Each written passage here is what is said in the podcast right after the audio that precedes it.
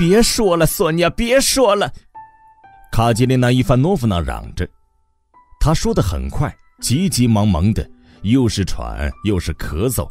你自己都不知道你在请求什么，简直，简直 像个孩子。哎，我已经对你说过，我绝不再回到那个酒鬼德国娘们那儿去，让大家，让全彼得堡的人都看看，一个上等人家的遗孤怎样在街头祈祷。虽然他们的爸爸一辈子忠于职守，并且 可以说是因公殉职吧。卡捷琳娜·伊凡诺夫娜给自己杜撰了这个异想天开的故事，而且盲目的信以为真了。哎，让那个混账将军看看吧！哦，你真傻，你真傻，索尼娅。你说现在吃什么？啊，我们已经把你折磨够了，我不想再拖累你了。哦，罗吉亚·罗曼诺维奇，是您呐！他看见拉斯科尼科夫，便嚷了起来。朝他身边跑去，啊，请您告诉这个傻丫头，我们没有更好的法子可想了。摇手风琴的人都可以混口饭吃，可是大家，大家马上。就要知道我们与众不同，我们是沦为乞丐、贫穷的体面人家的孤儿寡妇。那个混账将军会因此丢官的，你们瞧着吧。我们将每天到他的窗户底下去，如果皇上路过，我就跪下去，把这些孩子统统推到他面前，指着他们说：“父亲，保护我们吧。” 他是孤儿们的父亲，他仁慈，他会保护我们的。你们等着瞧吧！二那个混账将军，廖妮亚站直了啊！科里呀，你现在又该跳舞了。你抽抽搭搭的哭个什么呀？啊，他又哭了，啊傻瓜！哼，你怕什么？怕什么呢，主啊？我拿他们怎么办呢？罗江罗曼诺维奇，您哪知道他们多么不懂事啊！哦，碰到这样的孩子，真不知道怎么办了。他对他指着那些哭哭啼啼的孩子，自己几乎也要哭出来了。但是，这并没有妨碍他连珠炮似的滔滔不绝的说话。拉斯科尼科夫想利用他的自尊心，试图劝他回去。说他们像一些卖艺人似的流浪街头是有失体面的，因为他打算当贵族女子寄宿学校的校长。哦，寄宿学校，画饼充饥。卡捷琳娜·伊凡诺夫娜喊道，笑声过后又立刻大咳起来。啊，不。波罗江罗曼诺维奇，幻想已经破灭了，所有的人都抛弃了我们，而那个混账将军，您知道，罗江罗曼诺维奇。我把一个墨水瓶扔在他身上了，碰巧在下方的桌子上有一瓶墨水，就在签名用的那张纸的旁边，我也签上了我的名字，然后把墨水瓶扔在他身上，逃跑了。啊，那些坏蛋，那些坏蛋，我不在乎。现在我要自己来养活这些孩子，我谁也不求了。他为我们已经受够了罪了，他指着索尼娅，波列奇卡，哦，你要到了多少钱？给我瞧瞧。哦，怎么一共才两戈比呀？哦，这些卑鄙的家伙，他们什么也不给，只是上气不接下气的跟在我们后面跑。哦，瞧那个混蛋笑什么呀？他指指人群中的一个人，这都是因为科尔卡太笨，跟他真烦死了。你要什么，波列奇卡？哦，跟我说法语，用法语告诉我。我不是教过你，你不是会说几句吗？啊，不然的话，怎么能证明你们是上等人家有教养的孩子啊？跟那些卖艺的人完全不一样呢。我们不是在街上演木偶戏，而是唱高雅的抒情歌。哦，对了，我们唱什么呢？啊，你们老是打断我的话，可我们。要知道，罗江罗曼诺维奇，我们在这儿停下来，就得唱点什么。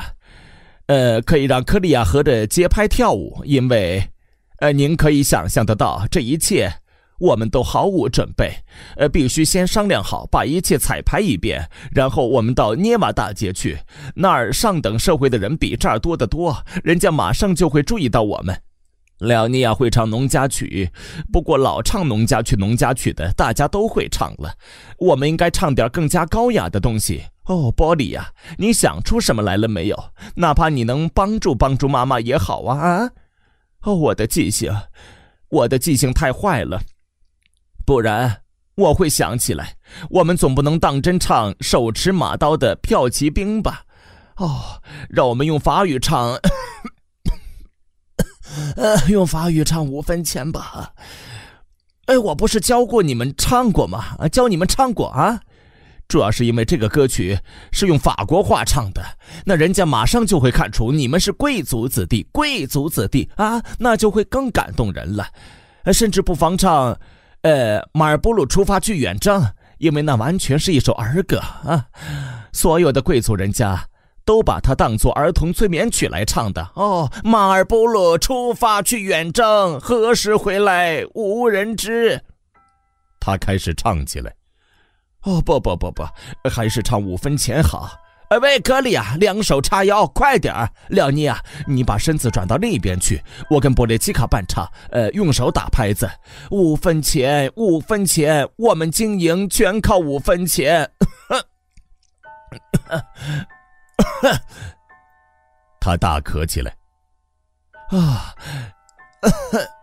把衣服拉拉好，波列奇卡，你肩膀上的背带滑下来了。他气喘吁吁的边咳边说道：“呃，现在你们要特别注意，举止要得体，要文雅，让人人都看得出你们是贵族子弟。”当时我就，我，我就说过，胸衣应该裁长一些。而且要用两幅布，索尼啊，这都怪你！你总说短点短点哈，听了你的话，你看孩子们现在穿起来多难看呢！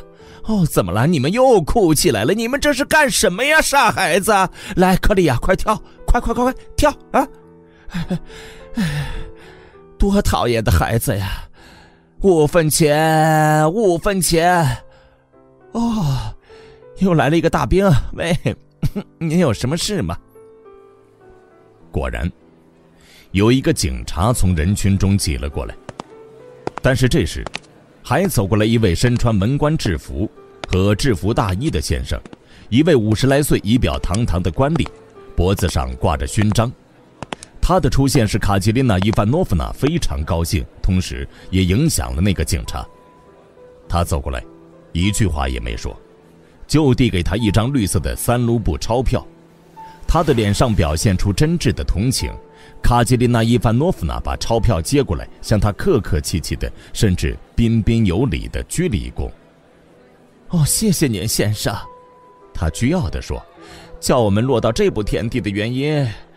嗯嗯，波列奇卡把钱拿去。啊，你瞧，还是有一些高尚慷慨的人，立刻愿意帮助落难的贵族太太。哦，先生，您瞧，他们是贵族人家的遗孤，甚至可以说有最高贵的亲戚关系。而那个混账将军却坐在那儿吃松鸡呀！因为我打扰了他，他就向我直跺脚。大人，我说，您与已故的谢缪扎哈雷奇挺熟，请您保护这些孤儿吧。因为就在他死去的那天，一个最下流的无赖诽谤了他的亲生女儿。哦，这个大兵又来了，保护我们吧。他向那个官吏喊道：“哎，那个大兵，干嘛找我的麻烦呢？啊，我们方才刚从 刚从市民街上 一个大兵手里逃出来。喂，你管得着吗，混蛋？因为沿街卖唱是禁止的，请您别在这儿胡闹。你才胡闹呢！我这跟摇手风琴不是一样吗？你管得着吗？摇手风琴必须有执照。”而您却自行用这种方式招来一大群人，您住哪儿？哦，怎么？呃，执照。卡捷琳娜·伊凡诺夫娜哭嚎起来：“我今天把丈夫安葬了，哦，哪儿来什么执照啊？太太太太，安静点。”那个官吏开口道：“来，我送您回去。在这儿给一大群人围着，有碍观瞻，您身体也不好。”哦，先生，先生，你什么也不知道。卡吉琳娜·伊凡诺夫娜叫道：“我们要到涅瓦大街去，索尼娅，索尼娅，哦，她上哪儿了？索尼娅，哦，她也在哭。你们大家这都怎么了？哼，克里亚，辽尼，你们到哪儿去呀？”他忽然惊慌的叫喊起来：“哦，傻孩子，克里亚，辽尼呀，他们这是上哪儿去了？”原来是这样的。克里亚和廖尼亚本来已经给街上这么一大群人和他们疯妈妈的反常举动吓得魂不附体，这时再看见警察要把他们抓起来带到什么地方去，忽然不约而同的手拉手撒腿就跑了。可怜的卡吉琳娜·伊凡诺夫娜一面哭一面嚎，跟在他们后面追，他那哭哭啼啼、气喘吁吁、狂奔着追孩子的样子，既难看又可怜。索尼娅和波列奇卡跟在他背后追，哦，把他们追回来呀，索尼娅，把他们追回来！哦，真是一些不知好歹的傻孩子！嗯波利亚，捉住他们！我还不是为了你们才……呃……他跑得正快的时候，一跤绊倒在地上，哦，他摔伤了，摔出血来了！哦，主啊！索尼娅哭喊着，向他弯下腰去。大家都跑拢来了。你推我搡的围成了一圈，拉斯科尼科夫和列别加尼科夫最先跑到，那个官吏也急急忙忙赶来了，在他后面，警察埋怨的嘟囔道：“哎呀！”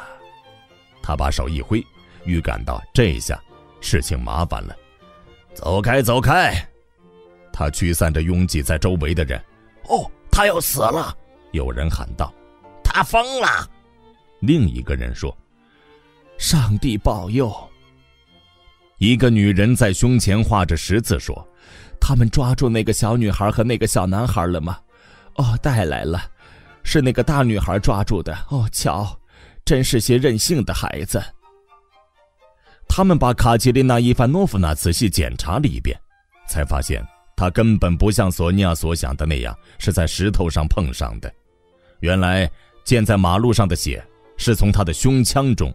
喷出来的，这我知道，以前见过。那个官吏对拉斯科尼科夫和列别加尼科夫喃喃地说：“这是痨病，这样吐血会把病人憋死的。不久以前，我的一个亲戚就这样，我亲眼看见，吐了一杯半血，就突然……哦，他马上就会死的，怎么办？抬到这儿来，抬到这儿来，抬到我家里来。”索尼娅央求道：“我就住在这儿，就是这幢房子。过去第二幢，抬到我家里来，快点，快点！”他从这个人身边跑到那个人身边，请一位医生来。哦，主啊！多亏那个官吏出力张罗，这件事儿总算办妥了。连那个警察也帮着抬卡捷琳娜·伊凡诺夫娜。他几乎不省人事的被抬进索尼娅的家，把她放到了床上，咳血还在继续。但是他仿佛已渐渐苏醒过来，一起走进屋里来的，除了索尼娅以外，还有拉斯科尼科夫、列别加尼科夫、官吏和警察。警察先把人群驱散，其中有几个人一直送他们到门口。波列奇卡也拉着一面发抖一面哭的科利亚和廖尼亚的手走进屋里来，卡贝瑙莫夫家的人也跑来了，卡佩瑙莫夫本人。一个独眼、瘸腿、胡子和头发硬得像鬃毛一样竖起来的相貌古怪的人，他的老婆，一个永远保持着惊恐表情的女人，还有几个大张着嘴、由于经常感到惊讶而神色呆板的孩子。这时，斯维利加洛夫也忽然出现在所有的人中间。拉斯科尼科夫惊讶地望了望他，不明白他是从哪儿来的。也不记得在人群中看见过他。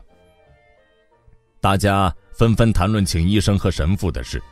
那个官吏虽然低声对拉斯科尼科夫说：“看来现在请医生已经是多余的了。”但他依旧吩咐去请医生。卡佩瑙莫夫亲自跑去了。这时，卡吉琳娜·伊凡诺夫娜回过气来了，血也暂时止住。他用他那病态的但专注而又锐利的目光望着索尼娅。索尼娅站在一旁，面色苍白，浑身发抖，正在用手帕给他擦去额上的汗。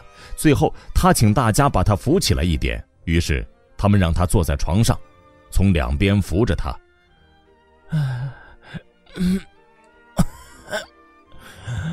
孩子们在哪儿？他用虚弱的声音问道：“玻璃呀，你把他们带来了吗？”哦。真是些傻孩子，他们为什么要跑呢？哎呀！他那发干的嘴唇上又溢出了血，他用眼睛瞥了一下周围。索尼娅，原来 你是这样生活的，我一次也没有。到你这儿来过，真是鬼使神差。他痛苦的望了望索尼娅。我们把你的血洗干了，索尼娅。啊，波利亚，廖尼亚克里，过来，过来，瞧。他们在这儿，索尼娅，统统在这儿。你收下他们吧，我亲手把他们交给你。我我已经受够了，戏唱完了，把我放下吧，让我安安静静的。死吧！他们又把他放倒在枕头上。啊，什么？请神父不要！你们哪儿有多余的钱呢？我没有罪，没有神父，上帝也会宽恕我的。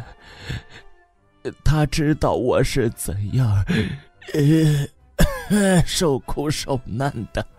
要是他不肯宽恕，那就嗯，不要他宽恕。他越来越陷入不安的昏迷状态。有时，他打着哆嗦，眼睛扫视着周围，什么人都认得出来。但只有一会儿功夫。过后又立刻神志昏迷了，他嘶哑的、艰难的呼吸着，喉咙里好像有什么东西在咯咯的响着。我对他说：“大人。”他喊道，每说一个字就要喘一口气。那个阿玛利亚，留的，留的威格夫呢？嗯，辽尼，格里，两手叉腰，快点快点滑步，滑步，巴斯，巴斯克人人的舞步，跺脚，要要做个动作，优美的孩子。你有钻石和珍珠。呃，下面该唱什么了？呃，该唱，呃，你有一双最美丽的眼睛，姑娘，你还要什么？对呀，怎么不对？你还要什么？他自己编出来的傻瓜。哦，还有，在炎热的正午，在。达吉斯坦的山谷啊，我多喜欢！我非常喜欢这只抒情歌《波利奇卡》，你知道，你爸爸还没有跟我结婚的时候就唱唱唱，多么幸福的日子啊！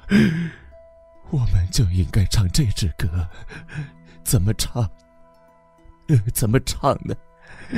我忘了，快提醒我一下怎么唱。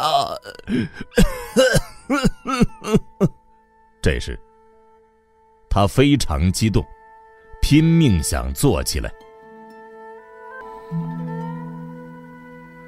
最后，他用一种嘶哑的、可怕的、声嘶力竭的声音，喊叫着唱了起来，每唱一个字就喘半天，同时他脸上露出越来越恐惧的神色。在炎热的正午，在达吉斯坦的日。山谷里，胸膛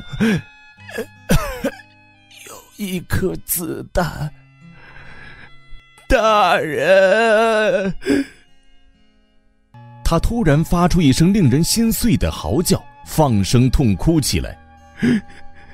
请你保护这些孤儿吧，故事的。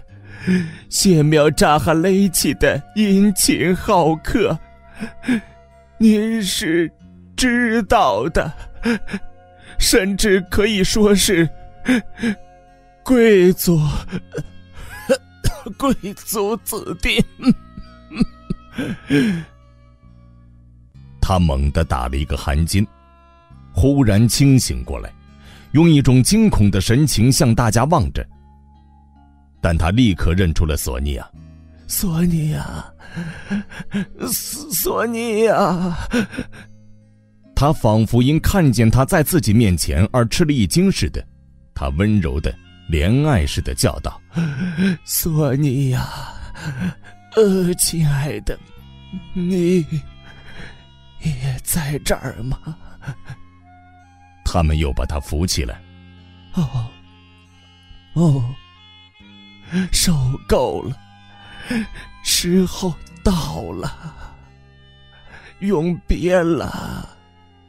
苦命的人已经把一匹瘦马活活累死了，已经累垮了，已经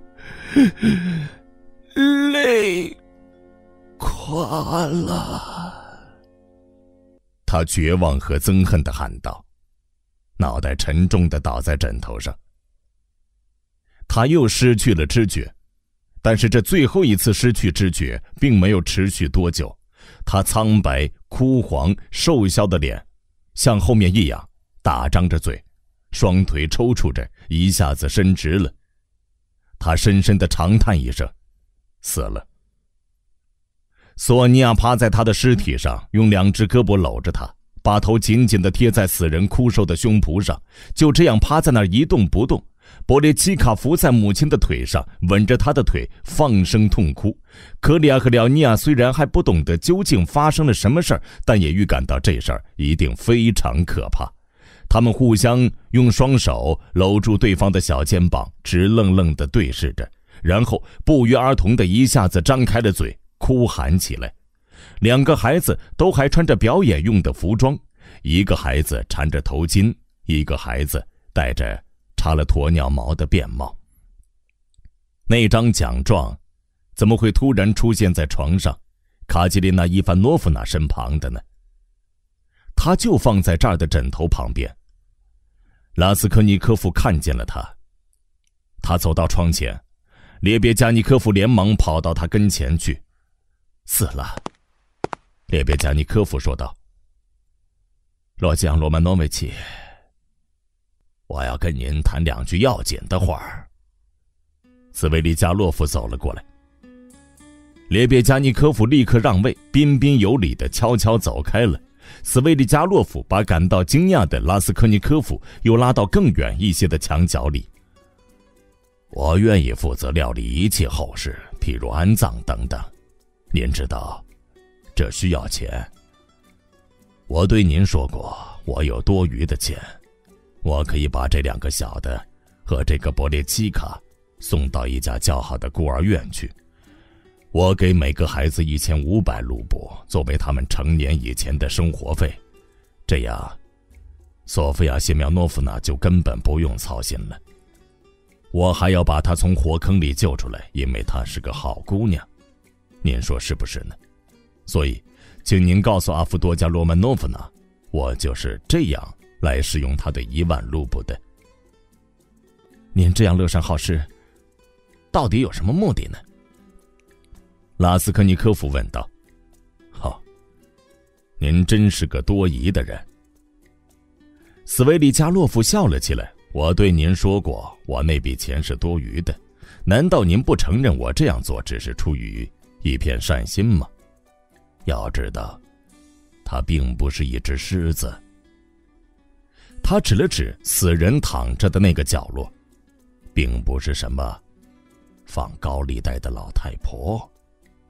您得同意，到底让路人继续活下去作恶呢，还是让他死掉？要是我不帮助他们，那么波列契卡，比方说，也会走上同样的路的。他说这些话的时候，眨巴着眼睛，露出一种愉快而狡黠的表情。他目不转睛地盯着拉斯科尼科夫。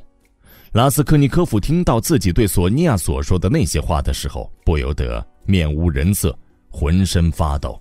他迅速后退了一步，惊慌地望着斯维利加洛夫：“您，您怎么知道？”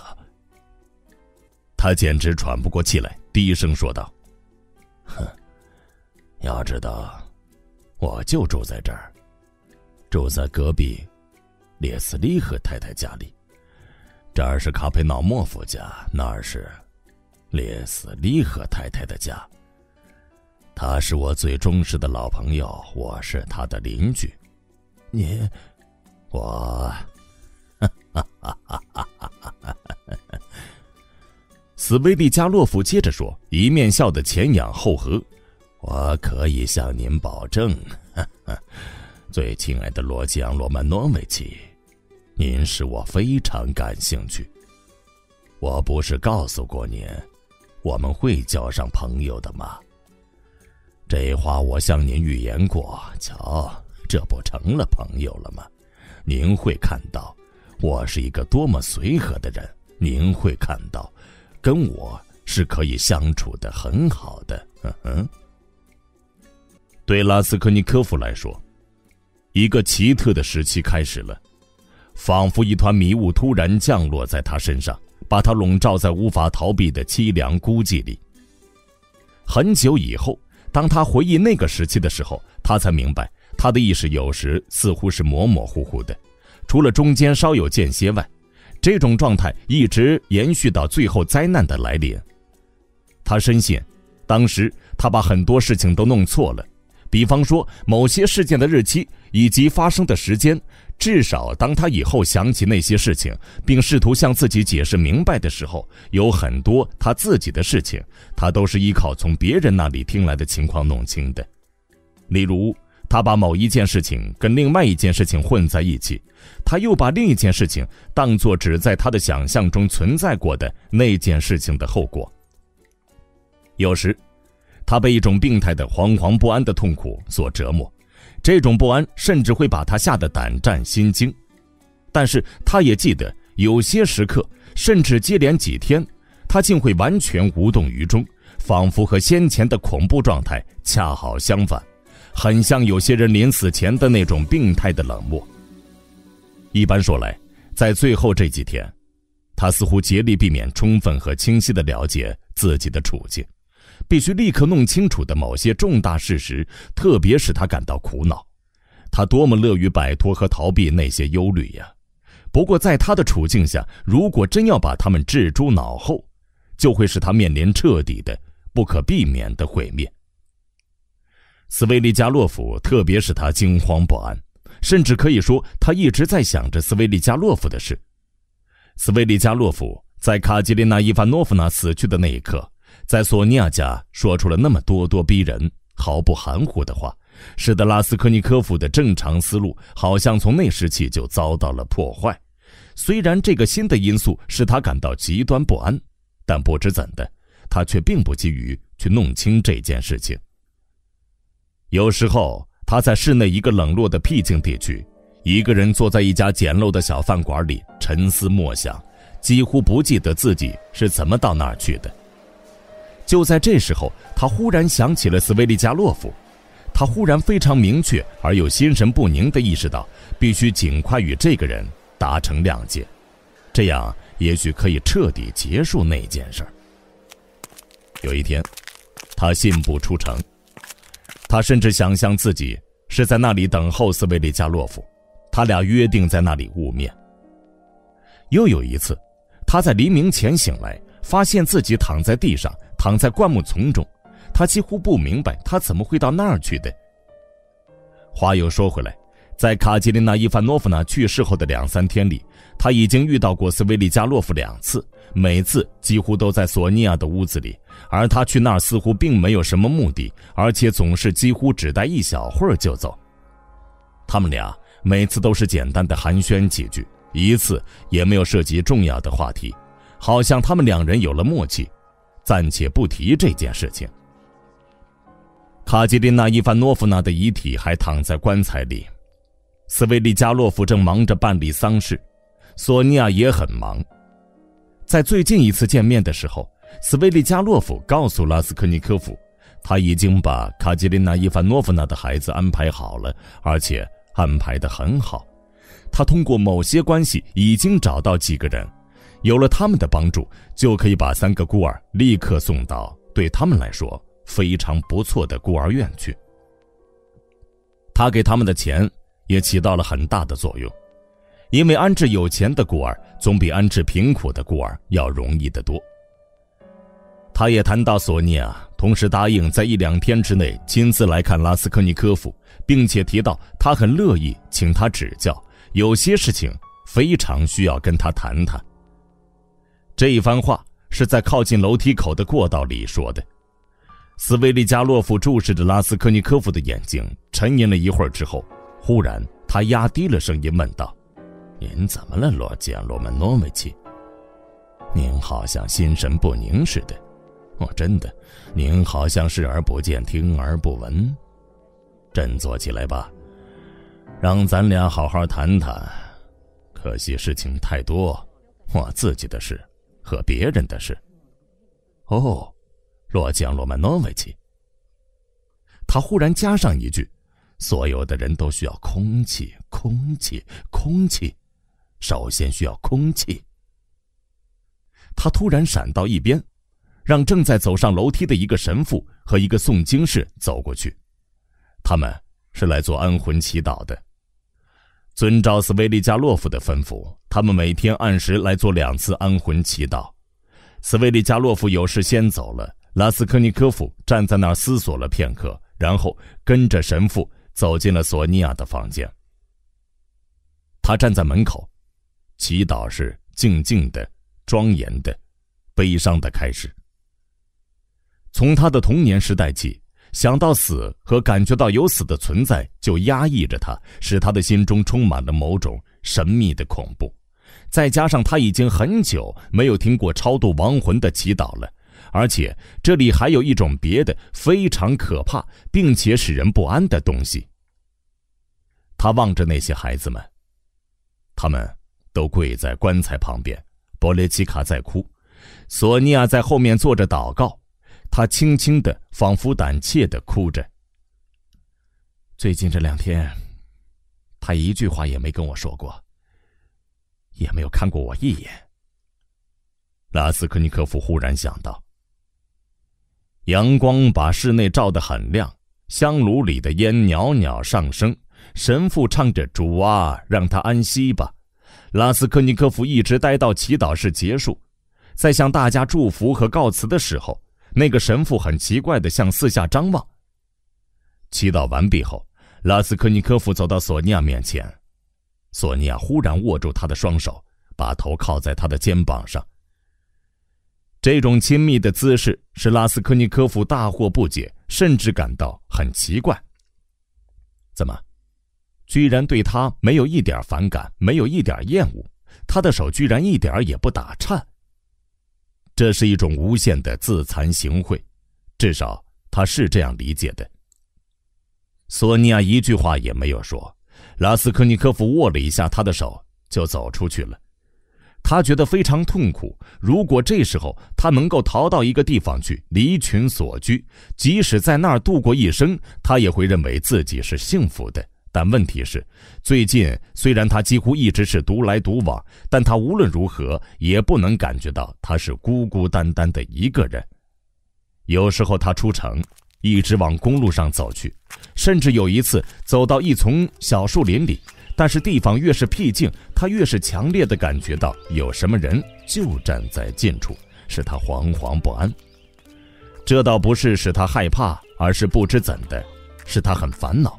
因此，他就赶快回到城里，砸在熙来攘往的人群中，走进小饭馆或小酒店，上旧货市场或干草市场，在那儿，他倒也觉得自在些，甚至也更孤寂些。一天傍晚，一家小饭馆里有人在唱歌，他坐在那儿，听了整整一个钟头。他记得，他当时甚至觉得很愉快，但是最后他忽然又觉得不安起来，好像良心的谴责又忽然使他痛苦起来。我坐在这儿听人家唱歌，难道这是我应该做的事吗？他仿佛这样想。可是他又马上领悟到，那不是引起他不安的唯一原因，有一件需要立刻解决的事儿，但究竟是什么，他无法理解，也不能用言语来表达，真是一团乱麻。倒不如再斗一斗。倒不如博尔菲利或者斯维利加洛夫在。但愿快点再来一次挑战，再来一次进攻。对，他想。他走出小饭馆，几乎快步奔跑起来。当他想到杜尼亚和他母亲的时候，不知为什么，忽然心惊肉跳起来。这天夜里，天亮以前，他在克里斯托夫岛的灌木丛中醒来，浑身打颤，发起了热病。他走回家去，到家的时候已是清晨。他睡了几个钟头后，烧退了。但是他醒来的时候已经很晚，已经是下午两点了。他想起卡捷琳娜·伊凡诺夫娜定在这天下葬。他很高兴自己没有去参加葬礼。纳斯塔夏给他送来一点吃的东西，他吃得津津有味，几乎是狼吞虎咽。他的头脑较之最近三天清醒了些，心情也平静了些。霎时间，他甚至很奇怪，先前为什么那样胆战心惊。门开了，拉祖米辛走了进来。哦，他在吃饭，那么他没有病。拉祖米辛说：“他拿过一把椅子，坐在拉斯科尼科夫对面的桌子跟前。他很焦躁，也不极力去掩饰。他说话的口气分明很烦恼，但是他说的不慌不忙，也不特别提高嗓门。看上去他脑子里有一种特别的，甚至与众不同的意图。”哦，听我说，他断然说道：“你们怎么着都行，我管不着。但是，就我现在看到、清清楚楚看到的情形来说，我简直什么也不明白。请你别以为我来审问你，我才不管呢，我什么也不想知道。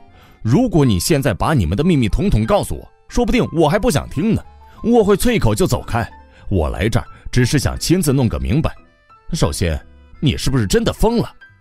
要知道，关于你……”存在一种看法，呃，在那儿，呃，不管在哪儿吧，认为你疯了，或者快要疯了。不瞒你说，首先根据你那些愚蠢的，呃，多少是卑鄙的，而且是莫名其妙的行为；其次，根据你不久前对你母亲和妹妹的所作所为来判断，我自己也非常赞同这种看法。如果不是疯子，那就只有恶棍和坏蛋才会像你这样对待他们，所以你准是疯了。你是在很久以前见到他们的吗？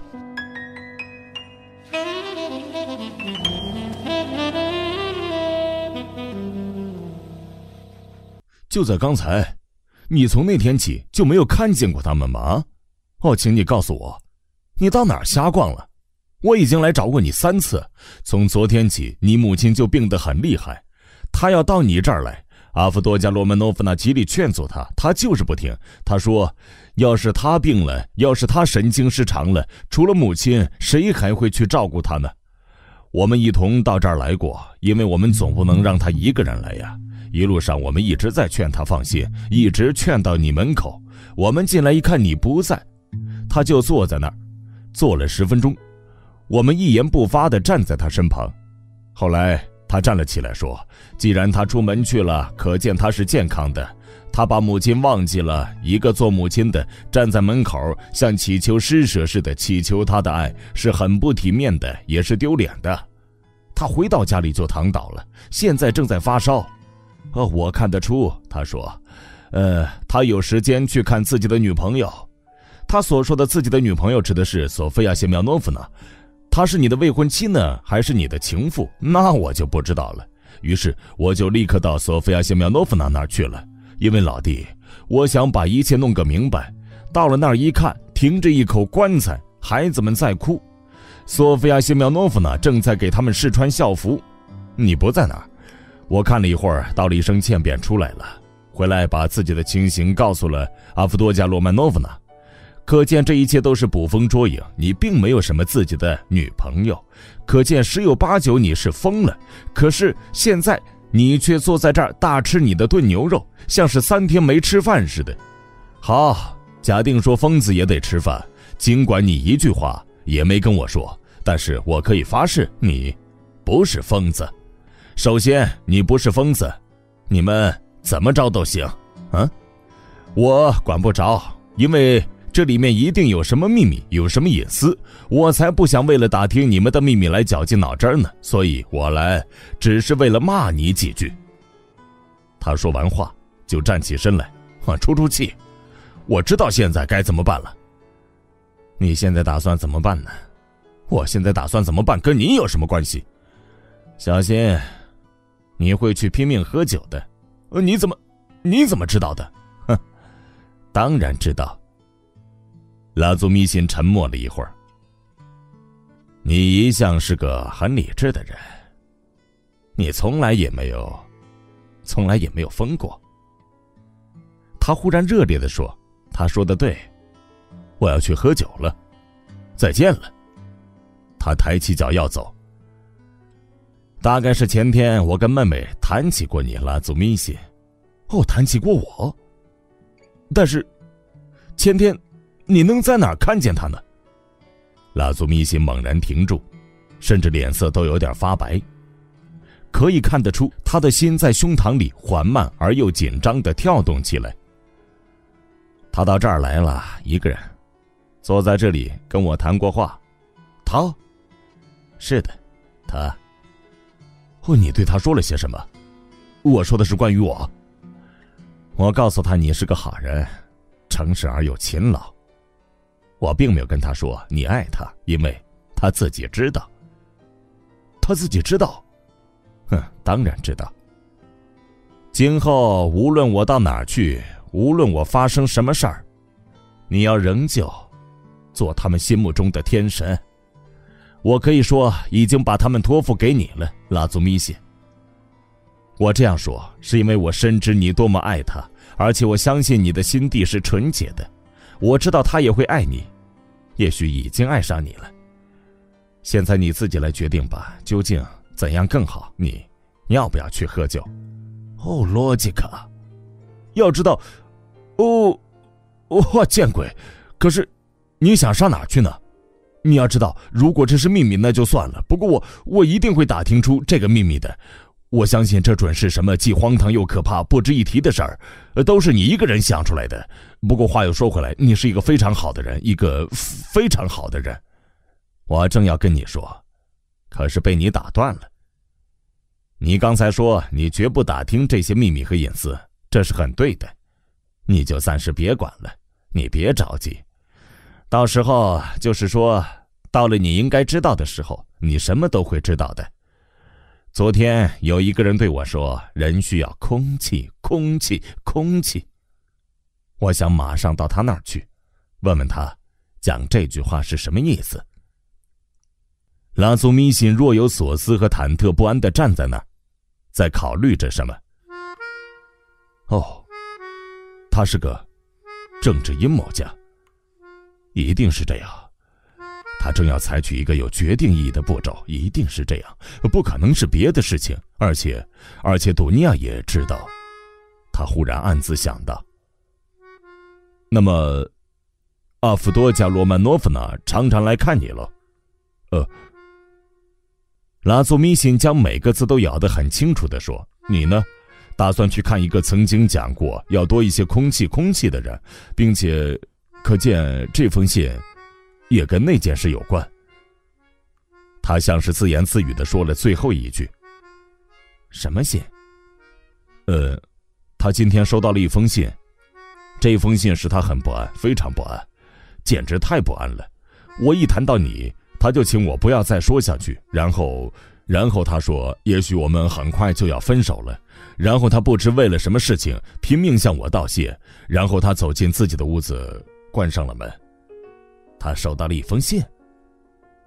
拉斯科尼科夫若有所思的追问：“呃，是的，一封信，你不知道吗？”啊？他们俩沉默了一会儿。再见吧，罗加。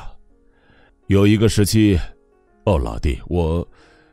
不过，再见吧。你知道，有一个时期，哦，再见吧，我该走了。我不会去喝酒的，现在没有必要了。哦，你瞎说。拉佐米辛匆匆的走了，但是，当他已经走出去，而且把门带上了一半的时候，他忽然又把门打开。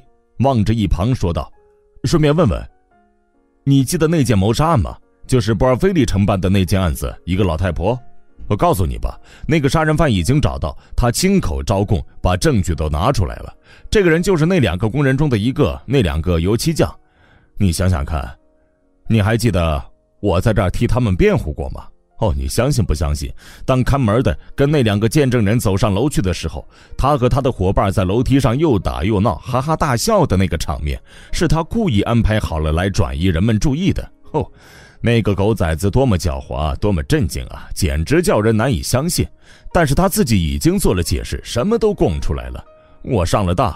哦，我看呐，这家伙准是个装腔作势和随机应变的天才，嗯，逃避法律制裁的天才。所以也没有什么值得大惊小怪的，难道不可能有这种人吗？而他没有坚持到底，终于供认不讳，呃，这倒使我更相信他了，更可信了。可那时我居然上了当，为他们气得发疯。请你告诉我，这一切你是从哪听来的？你为什么对这件事这样感兴趣？拉斯科尼科夫带着明显的激动问道：“哦，你又来了。”我为什么感兴趣？你问我，我听博尔菲利说的，也听别人说过。不过，我从他那里知道了几乎全部情况。从博尔菲利那里？嗯，从博尔菲利那里。那他说什么了？拉斯科尼科夫惊慌失措的问。哦，这件事儿他对我做了很好的说明，按他自己的方式做了心理方面的解释。他做了解释吗？他亲自对你做了解释吗？哦，亲自，亲自。再见吧，以后我再把详细情形告诉你。现在我有事儿，有有一个时期，我想，呃，我想算了，啊，以后再谈吧。现在我为什么要去喝酒呢？你已经使我不喝酒就醉了，我醉了，罗吉卡。现在我不喝酒就醉了。好，再见，我一会儿再来看你。他出去了。哦。他是个政治阴谋家，准是这样，准是这样。拉祖米辛慢慢的走下楼去，心里下了最后的断语，而且把妹妹也卷了进去。按阿夫多加罗曼诺夫娜的性格来说，那是非常非常可能的。他们俩会过面，而且他也对我暗示过。从他说过的许多话、许多只言片语和做过的。许多暗示中听得出来，一切正是这样，要不然的话，这一切乱七八糟的事，又该做如何解释呢？哦，我还差一点以为，哦，主啊，我想些什么呀？可不是嘛，这简直发昏了，我对不起他，啊，就是那一次，他站在楼道上的灯光下，把我的头搞昏了。哦呸！我的想法多么下流，多么浅薄，而又多么卑鄙啊！尼古拉是个好样的，他坦白了过去的一切，现在多么清楚。他当时的病，他的一一切呃奇怪举动，甚至更早一些。他在大学里那种一向闷闷不乐、愁眉苦脸的情况，但是现在那封信又是什么意思呢？哦，大概这里面总有什么名堂吧。这封信是谁写出来的呢？我怀疑。哦不，我一定要把一切探听出来。他想起并且考虑了关于多尼亚的一切，他的心仿佛停止了跳动。他拔起脚来，快步走了。拉祖密辛刚出去，拉斯科尼科夫就站起身，脸向着窗户，从这一角落躲到那角落，好像忘记了他屋子的狭小，然后又在沙发上坐下。他仿佛整个变了个人。再跟他们斗一斗，这就是说，找到了出路。哦，是的，这就是说，又找到了出路。要不然的话，一切都憋在心里，把人憋得太难受了。一种眩晕时时袭来。从他看见米克尔卡在博尔菲利那里以后，他就开始感到窒息，觉得没有出路和憋得慌。在看见米克尔卡之后的同一天，又在索尼娅的家演出了那一幕。他当时的举动和他最后说的那些话，完全不像他事先所想象的那样。于是他顷刻间就急剧的衰弱下去，一下子垮了。当时他曾经同意索尼娅的意见，他自己同意的，由衷的同意。他不能把这桩事情闷在心里而孤零零的活下去。那么，斯维利加洛夫呢？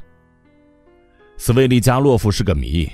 斯维利加洛夫使他心神不宁，这是确实的，但不知为什么，并不是在那方面使他不安。他可能还得跟斯维利加洛夫斗一斗，跟斯维利加洛夫斗，也许也是一条发泄内心苦闷的出路。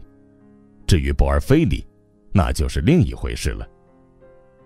这么说，博尔菲利还亲口向拉祖密信做了解释，从心理上做了解释。他又开始拿出他讨厌的心理学来了，啊，是博尔菲利吗？但是，在米科尔卡出现之前，他们两人曾经当面交谈过，对此又只可能找到一个正确的解释。经过了这出戏之后，博尔菲利一刻也不可能相信尼古拉是有罪的呢。在那些日子里，拉斯科尼科夫心中有好几次闪过，并且回想起与博尔菲利会见时的片段。要回忆全部情景，他是受不了的。当时，他们俩曾经交谈过那样一些话，有过那样一些动作和姿态，互递过那样一些眼神，说话又是用那样一种腔调，而且谈到那样的地步。因此，在发生这样的事情以后，唉，要想根本动摇他的看法，绝不是米克尔卡所能做到的。博尔菲里从他的第一句话和第一个姿态就已经把他看透了。哦，怎么回事连拉祖米辛也开始怀疑了。在楼道里灯光下的那一幕，在那时候不是没有影响的。他曾经赶到博尔菲里那儿去，但是是什么缘故使得博尔菲里那样欺骗他呢？他是拉祖米辛的注意力转到米科尔卡身上去，抱的是什么目的呢？他心里一定想好了什么主意。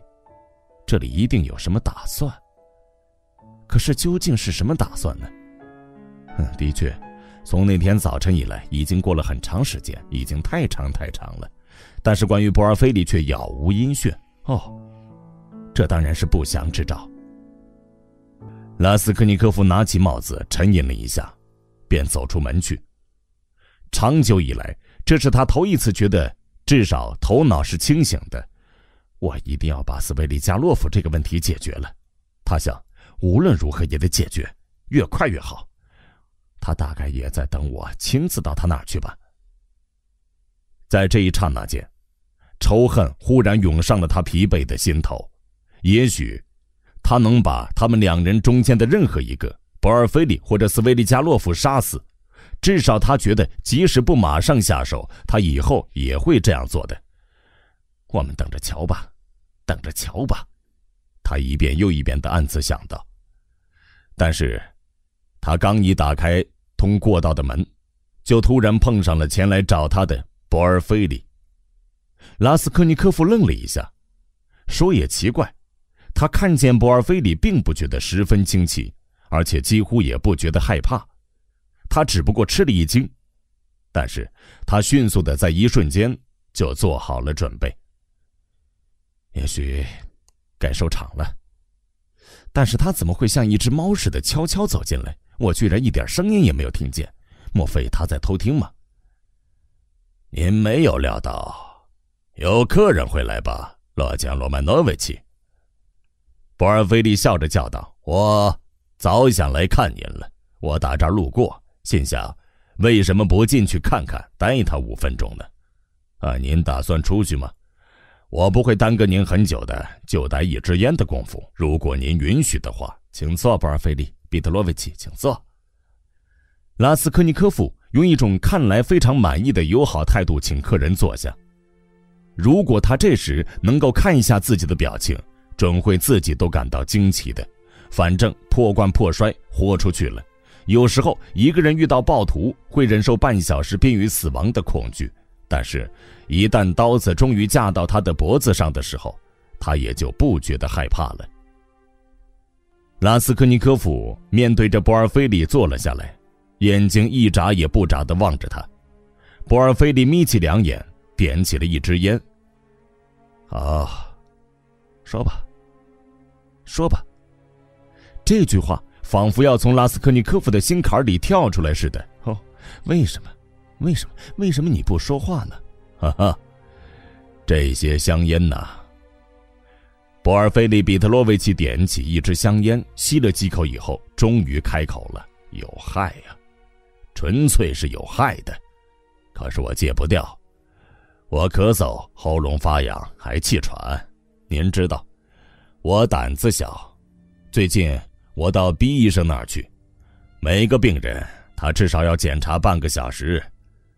他望着我那模样笑了起来。他给我敲了敲，听了听，说：“顺便告诉您，抽烟对您很有害，肺扩大了。但是我怎么戒得掉呢？我用什么东西来代替它呢？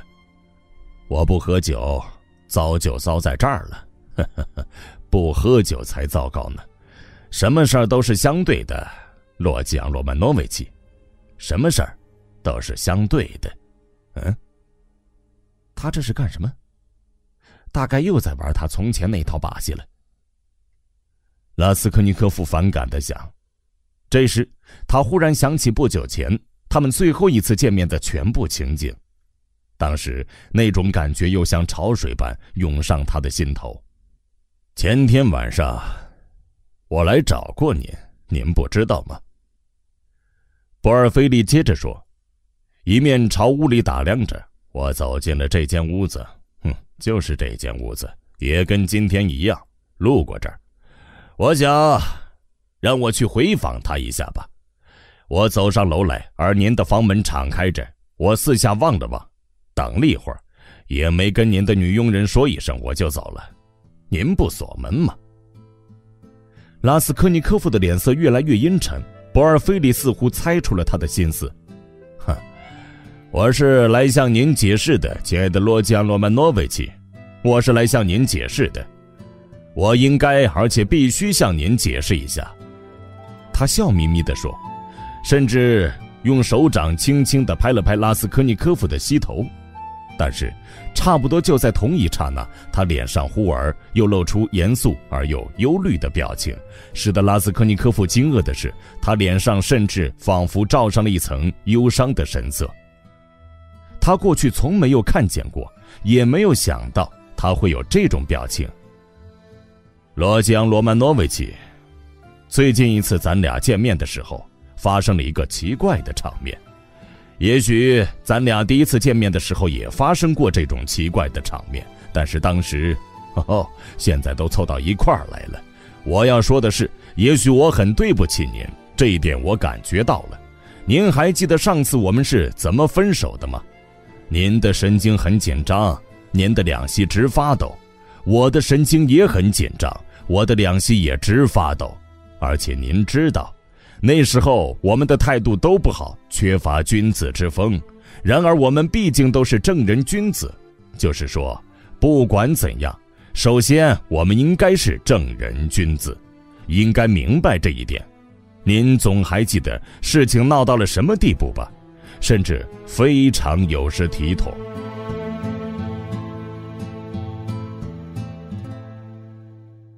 他说这话是什么意思？他把我当成什么人了？拉斯科尼科夫惊诧的问自己。他抬起头来，瞪大两眼望着博尔菲里。我认为，咱俩现在还是开诚布公的好。博尔菲利接着说下去，他把头微微一仰，垂下了眼睑。好像不愿意用自己的目光使他以前的被害者受窘，又好像很瞧不起自己以前玩的那套方法和诡计似的。是的，这种怀疑和这种场面是不能长久继续下去的。米卡尔卡给我们解了围，不然我真不知道咱俩之间会弄到什么地步。哦，那个混账工匠，当时就坐在我房间隔壁的屋子里，这点。您能想象得到吗？当然，这事儿您已经知道了，我自己也知道。后来他去找过您，但是当时您所猜想的情况是不存在的。我没有去找任何人，也没有做过任何安排。您会问我为什么不安排？呃，我该跟您怎么说呢？这一切。呃在当时，仿佛给了我当头一棒，连看门的，呃，我也好不容易才派人去找了来。您出去的时候，大概看见了那两个看门人吧？当时在我的脑子里像闪电一样掠过一个想法，呃，您知道，洛江罗曼诺维奇。当时我对这件事深信不疑。好吧，嗯，我想暂时先把这件事情放过去吧。但是另一件，我一定要紧紧抓住，至少我不能让我所要的那个人打我身边溜走。洛江罗曼诺维奇，您生性太激动了，这跟您的性格和心理上的其他素质极不相称。而您的那些素质，我感到自慰的是，我多多少少有些了解了。当然，即使是那样。甚至在当时，我也可以想到，希望一个人站起来，把一切真相和盘托出。这样的事情是绝无仅有的。如果你惹得一个人忍无可忍，那么这样的事情有时候也可能发生。不过，不管怎样，这样的情形还是少有的。这一点我还能够想到。啊，不，我想，我只要有一点根据就行，哪怕是极小的一点。啊，就一点，但是必须是看得见、摸得着、实实在在的，而不单纯是心理上的东西。因为，我想，如果一个人犯了罪，无论如何，一定能从他身上得到某种非常重要的东西，甚至可以指望得到极其意外的结果。当时我把希望寄托在您的性格上，洛江罗曼诺维奇。呃，主要是性格上，当时。我对您抱有很大的希望。您，您现在净讲这些干什么呀？拉斯科尼科夫终于咕哝出了这样一句话，他甚至没有好好理解这句问话的意思。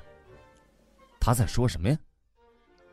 他心慌意乱的暗自想到：难道他当真认为我是无罪的吗？尽讲这些干什么？哈哈。我是来说明误会的，可以说，我认为这是我神圣的义务。我想对您说清楚一切经过，说清楚当时的一切所谓误解是怎样产生的。洛江罗曼诺维奇，我使您受到了很大痛苦。我不是一个恶棍，我了解。一一个心情忧郁，但是骄傲，惯于命令别人，性急啊，特别是性急的人。受到这种对待时是什么情况？啊，不管怎样，我认为您是一个极其高尚的人，甚至还带有一些豁达大度的气质。虽然我对您的一切信念并不同意，我认为我有义务预先开诚布公、非常诚恳地告诉您这一点，因为首先我不愿意欺骗您。我刚一认识您，就觉得您十分可亲。我这样说，您也许会笑我，哈哈，您有权利笑我。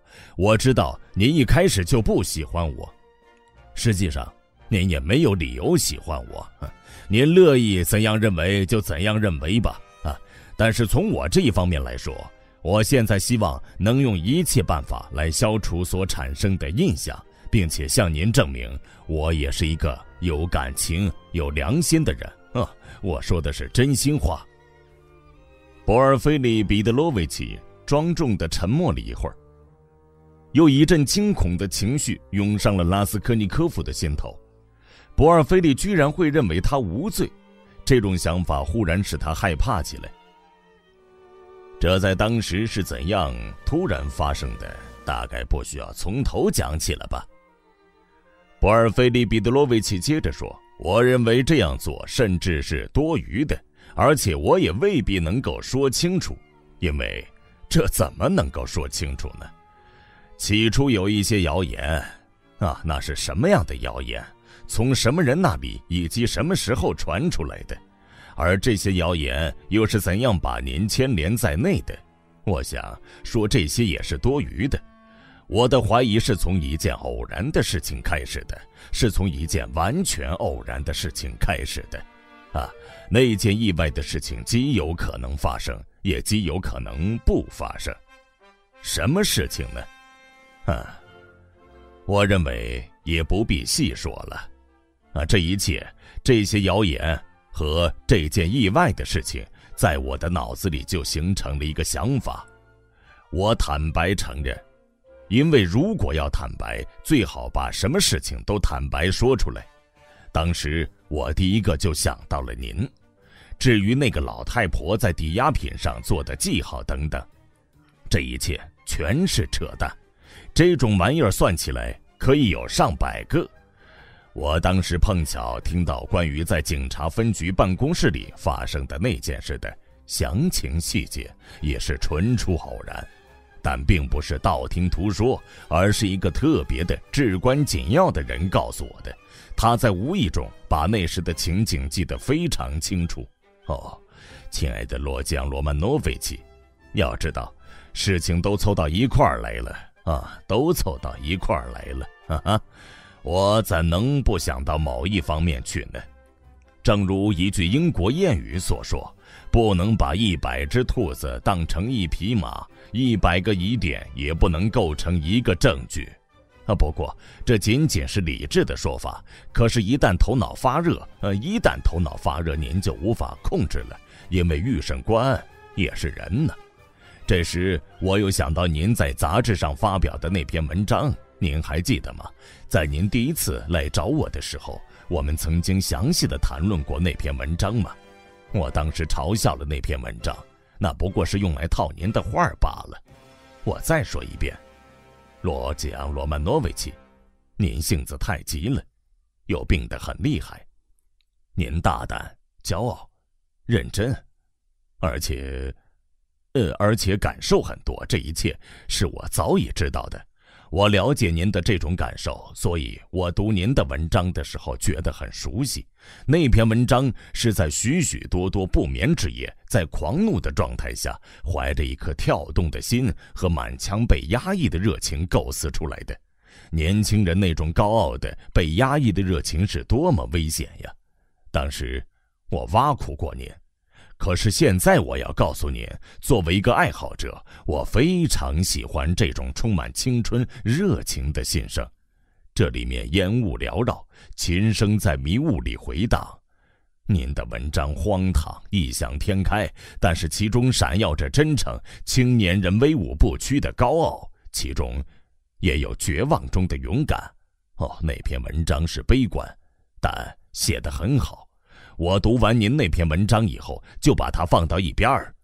当时我把它放到一边去的时候，心里想：哦，这个人不会就此罢休的。好，现在请您告诉我，有了那个开端以后，我又怎能不为他的下文着迷呢？哦，上帝呀！难道我现在说什么了吗？难道现在我在肯定什么吗？我当时只不过注意到这件事情罢了。我想，这有什么了不起呢？这没有什么了不起，完全没有什么了不起，也许根本不足为奇。而且，一个像我这样的预审官，被这种想法迷住了，也是非常不成体统的。米卡尔卡已经在我的掌握之中，而且有事实为证。不管您怎么想，反正证据确凿。他也提供了自己的心理根据。哼，他的事也得管，因为这是一件生命攸关的大事。哦，现在我为什么向您说明这些呢？目的是希望您了解，希望您的理智和感情不至于会责备我当时的恶意行为。我向您说真心话。我当时并无恶意，呵呵，呃，您以为怎么着？当时我并没有到您屋里来搜查吗？啊，来过的，来过的。呵呵，我来的时候，您正躺在这儿的床上生病，虽然不是正式前来，也不是以我的本来面目出现，但是我来过的。在一发现有可疑的迹象时，就把您屋里连最后一根头发丝儿都搜遍了，但是。白费劲儿。我想，现在那个人要到我这儿来了，他会自己来的，很快就要来的。要是他犯了罪，他准会来的。别人也许不会来，但是他会来的。您还记得拉祖米辛先生跟您谈话的时候是怎样把这个问题向您透露出来的吗？这是我们安排好了的，目的是让您激动起来，所以我们故意散布谣言。让他向您把这些谣言透露出来，而拉祖米辛先生这个人太沉不住气，您的愤怒和您的胆大包天，首先被扎梅托夫看见了。哦，怎能突然在小饭馆里贸然说我杀的呢？我太大胆，太鲁莽了。我想要是他犯了罪，这准是一名可怕的敌手。我当时就是那样想的。我等您上门，我耐着性子等您上门。可是那一次，您简直把扎梅托夫给压垮了。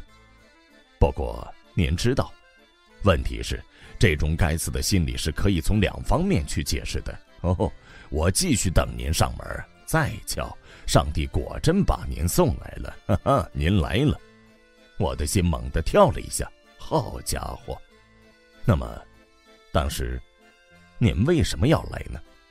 还有，您的笑声。您进门时的那种笑声，您还记得吗？当时我像透过玻璃似的看透了一切。但是如果不是这么专程的等您上门，我就不会从您的笑声里听出什么来了。您看，在那种心情下会出现什么情况啊？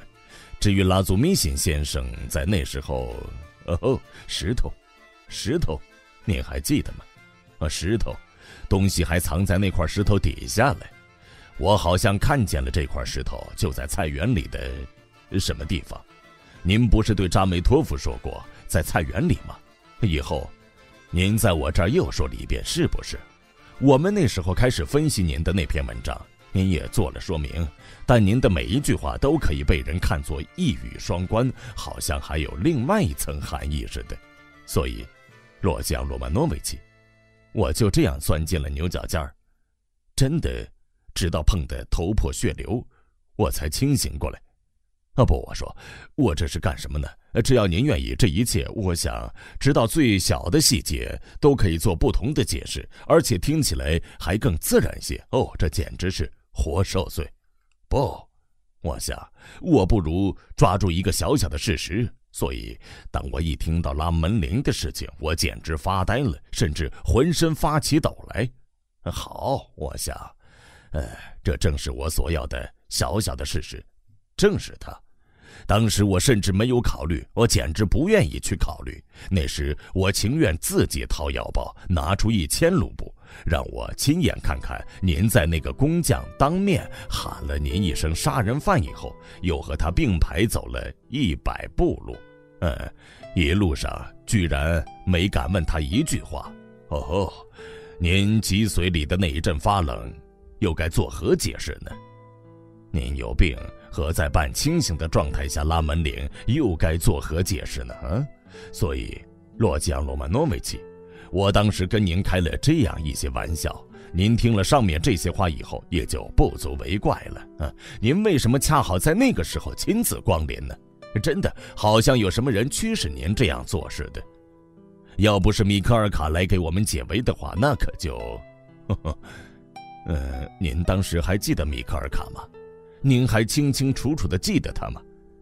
啊，这是一个晴天霹雳，从乌云里打下来的霹雳是一道闪电。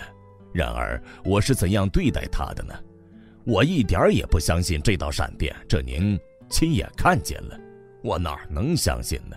甚至后来您走了以后，他对一些问题开始做了非常有条有理的回答，以致使我感到很惊讶。而后来他说的话，我就一句也不相信了。这就叫做顽固不化吧？哈 哈我想这全是胡说。米克尔卡跟这有什么相干呢？拉苏米辛刚才对我说：“您现在也认为尼古拉有罪了？您还让拉苏米辛相信这一点？”他说的喘不过气来，没有把话说完。他怀着无法形容的激动心情，倾听着这个看透了他的人，怎样抛弃他自己的判断。他不敢相信，而且也不相信。他从那些依旧含糊其辞的话里，贪婪地寻找和捕捉比较确切和肯定的东西。哦，拉祖米辛先生，博尔菲利彼得罗维奇喊道。好像他很高兴，终于从一直默不作声的拉斯科尼科夫嘴里引出一句问话。不过，呃，我不得不把拉祖米辛先生撇开，两人成伴，三人不欢。拉祖米辛先生跟这件事没关系，而且他是个局外人。他满脸苍白地跑到我这儿来。得了，呃，上帝保佑他吧，何必把他牵连进来呢？再回到米克尔卡身上去吧。您想知道米克尔卡是怎样一种人吗？呃，就是说，照我所了解的，首先他还是个没有成年的孩子，但并不是胆小鬼，倒像是一个艺术家。哦，真的，呃，请您别笑我这样来形容他，他很天真，很容易受影响，富有感情，爱幻想。他会唱歌，会跳舞，哦，会讲故事。据说人们都从别的地方跑来听他讲故事。他也上过学，别人拿手指点点他，他也会笑得前仰后合。有时候他喝酒醉得不省人事，但并不是因为堕落，而是因为有时候人们把他给灌醉了，他还像个孩子似的。比如那次他偷了东西，可是。他并不知道这是偷，他说：“哦，从地上捡的，怎么能叫偷呢？”您知道他是一个分离派信徒吗？他不仅是分离派信徒，而且简直是一个狂热的信徒。他家族有人属于游方教派，两年来，他村里的某个长老还是他的精神导师嘞。这些情况我都是从米克尔卡和他那些扎莱斯克的朋友那儿听来的。您猜？他想上哪儿？哦，他一心想去个什么荒僻的小修道院。他十分虔诚，夜里做祷告，读古书，读那些真正的书，而且读得入了迷。彼得堡对他有很大影响，特别是女人和酒。他很容易受影响，他把长老等等一股脑儿都忘光了。我听说这儿有一个画家很喜欢他，常常去看他。结果出了这件事儿，哼，这么一来，他害怕起来，他想上吊，又想逃跑。老百姓对于我国法学的概念竟然是这样，有什么办法呢？有些人一听说“吃官司”这个词就害怕，这是谁的过错呢？啊，将来的新法庭一定会有办法的。哎，但愿如此吧。哦，就这样，在监狱里，他大概又想起了那位可敬的长老，于是圣经又出现了。洛基安·罗曼诺维奇，您可知道，对于他们这里有些人来说，“受难”这个词儿意味着什么吗？嗯，啊，这不是为了某个人，而纯粹是一个人必须受难，也就是说，应该心甘情愿的受难。如果在当局手里受难，那就更好了。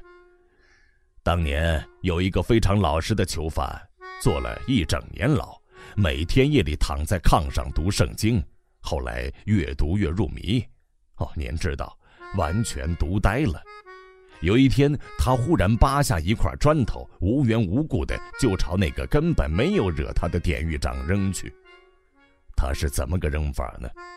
他故意扔到旁边离他一鹅尺远的地方，使他不致受到伤害。哈 哈我们知道，一个用武器袭击典狱长的囚犯会遭到什么样的结果了，所以他就受难了。所以，我现在怀疑米科尔卡也想受难，或者诸如此类的事情，这是我深信不疑的，甚至有事实为证。不过，他自己不知道，我知道这件事情罢了。哈 哈，啊，怎么？难道您否认，在这一类人里面会有这种异想天开的人吗？哦，多的是。那位长老现在又开始影响他了，特别是从他打算上吊以后。哦，不过他会来的，他自己会把什么都讲给我听的。您以为他会坚持到底吗？哦，您等着吧，他会翻案的。我时刻都在等着他前来翻供。我很喜欢这个米克尔卡，我正在仔细研究他。您觉得怎么样呢？嘿嘿。在某些问题上，他给了我有条不紊的回答，分明已经掌握了必要的情情况，很机灵的做好了准备。可是，在另外一些问题上，他就茫然不知了，简直什么也不知道。他甚至没有想到他不知道。哦不，洛江罗曼诺维奇老弟。这件事跟米卡尔卡没有关系，这是一件离奇、暧昧不明的案子，一件现代的案子，一件只有在我们时代才会发生的事情。在我们这个时代里，人心混乱，人们经常引用“鲜血能振奋人心”这句话，宣传舒适是人生的目的。啊，这里有书本上的幻想，这里有被理论扰乱的人心，在这里可以看到迈出第一步的决心。不过，那是一部特殊的决心。当他决心迈出第一步的时候，就像从山上跌下去，或者像从钟楼上摔下去一样，两条腿不由自主地走上了犯罪的道路。他忘记把门关上，可是他按照他的理论杀了人，杀死了两个人。他杀了人。但是又不会拿钱，他把他来得及拿走的东西都藏在一块石头底下了。当别人想破门而入，门铃在响的时候，他躲在门后受的那份罪，呵呵，他还嫌不够。啊不，他在半昏迷的状态中，还要到那间空屋去，把拉门铃的滋味再回忆一遍，并且又一次品尝那种。冷透脊背的滋味。好，就假定当时他有病吧。但是，还有这种事呢。他杀了人，却自以为是正人君子，还瞧不起人，摆出一副无辜受害者的样子。哦不，亲爱的罗基昂·罗曼诺维奇，这跟米克尔卡有什么关系呢？这不是米克尔卡干的。他以前讲的那些话，本来像是已经抛弃了他过去的想法，所以这最后几句话对拉斯科尼科夫来说未免太意外了。拉斯科尼科夫浑身哆嗦起来，好像给人戳了一刀似的。那么，到底是谁杀死的呢？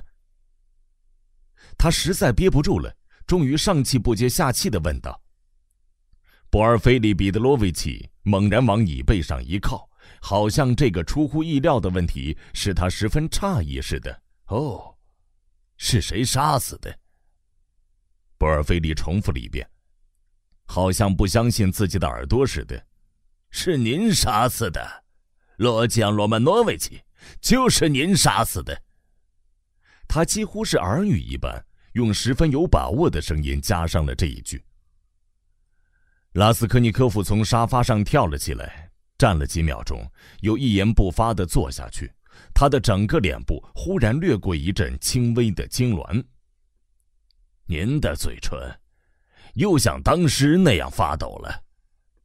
博尔菲利·彼得洛维奇几乎表示同情的咕哝着：“您好像不大明白我的来意，罗江·罗曼诺维奇。”沉默了一会儿之后，他又接着说：“所以，您才那么惊讶。我特意来把一切都告诉您，跟您开诚布公的谈一谈。不是我杀的。”拉斯科尼科夫小声说，像个犯了罪、被人当场捉住的、受了惊的小孩似的。“哦，不是您，洛江罗曼诺维奇，是你，不会是别人。”博尔菲利严厉的、确信不疑的低声说。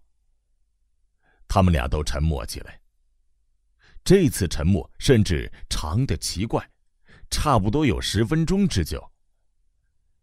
拉斯科尼科夫把胳膊支在桌上。一言不发的用手指把自己的头发都抓乱了，博尔菲利·彼特罗维奇静静的坐在那儿等待着。忽然，拉斯科尼科夫鄙夷的瞧了瞧博尔菲利。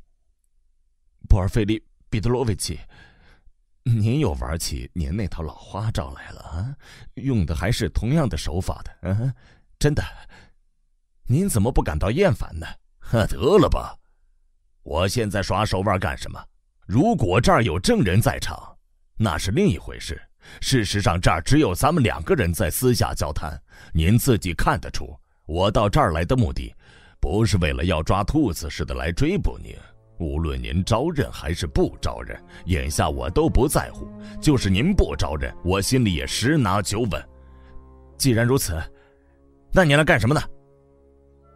拉斯科尼科夫激怒地问道。现在。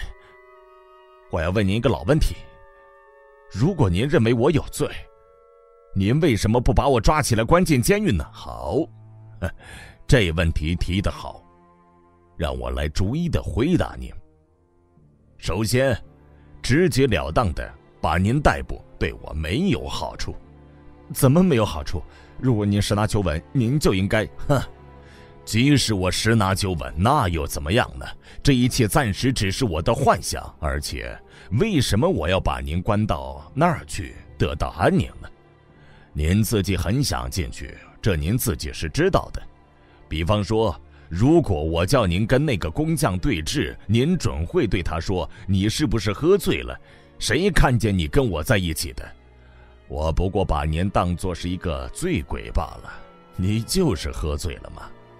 好，那时我该怎么回答您呢？啊，特别是您的话比他的话更像是真的，因为在他的供词里只有心理分析，这甚至跟他那德行很不相称。而您一下子就击中了要害，因为那个混蛋甚至喝酒都喝出了名。此外，我已经对您坦率地承认过好几次，这种心理分析是可以从两方面解释的。而从另一方面来解释，甚至更有利，而且也显得真实的多。除了这个以外，我暂时还没有掌握不利于您的任何证据。虽然我还是要把您关起来，甚至亲自前来向您预先宣布这一切。哦，这完全违反了惯例，而且我还坦率相告。哦，这也违反了惯例，这对我没有好处。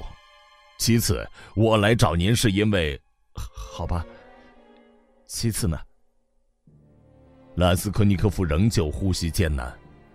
哦，因为就像我刚才告诉您的，我认为应该来向您解释一下，我不愿意您把我看作一个恶棍。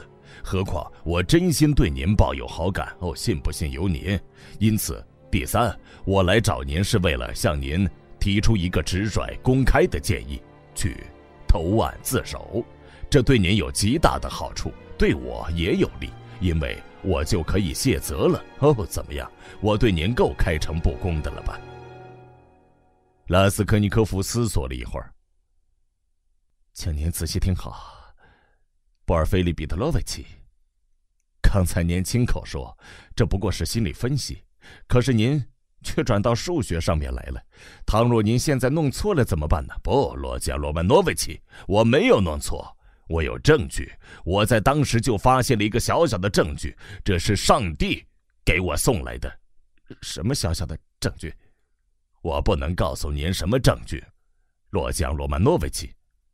不管怎样，我现在没有权利再拖延下去了，我得把您关起来。所以，请您考虑一下。我现在完全无所谓，因此我完全是为您着想。真的，这样要好些，洛江罗曼诺维奇。拉斯科尼科夫狞笑了一下，哼，要知道，呵呵，这不但可笑，简直是无耻。好吧，即使我犯了罪，我根本不承认我犯了罪。既然您亲口告诉我在监狱里能够得到安宁，我又何必非得向您自首呢？哦，洛江罗曼诺维奇。您也别太相信我的话，也许待在监狱里根本就不可能得到安宁，那毕竟只是一种理论，而且是我的一种理论。而在您面前，我又算得了什么权威呢？也许到目前为止，我还有些事情瞒着您嘞。我总不能把什么事情都向您和盘托出吧？妻子，您怎么会不知道有什么好处呢？啊？您知道不知道？这样您就会得到减刑。要知道，如果您前去自首，哦，那是在什么时刻呀？您不妨想一想，那是在别人已经认罪、整个案子已经搅乱了的时候。我敢在上帝面前发誓，我将在那儿把事情安排妥当，使得您的自首成为一件好像完全出人意外的事情。哦，我们一定要把这一套心理分析。扫除净尽，我要把我对您的一切怀疑化为乌有，使得您的罪行看上去像是一时糊涂。因为凭良心说，您确实是一时糊涂。我是一个正直的人，洛江罗曼诺维奇，我说到做到。拉斯科尼科夫忧郁的默不作声，低下了头。他沉思很久，最后又冷笑了一声。然而，这一次的笑容是温顺。凄凉的，嗨，不必了。他说：“似乎对博尔菲利已经完全无需隐瞒了，不值得。我根本不要您减刑。”哦吼，我担心的正是这个。博尔菲利热烈的，似乎不由自主的叫道：“我担心的正是您不要我们减刑。”拉斯科尼科夫悲伤的、意味深长的望了望他。哦，您不要自暴自弃，博尔菲利接着说：“来日方长嘛，怎么不要践行？怎么不要呢？您这人真是一个火爆性子。”您说什么方长？来日方长。您算什么先知啊？您又知道什么？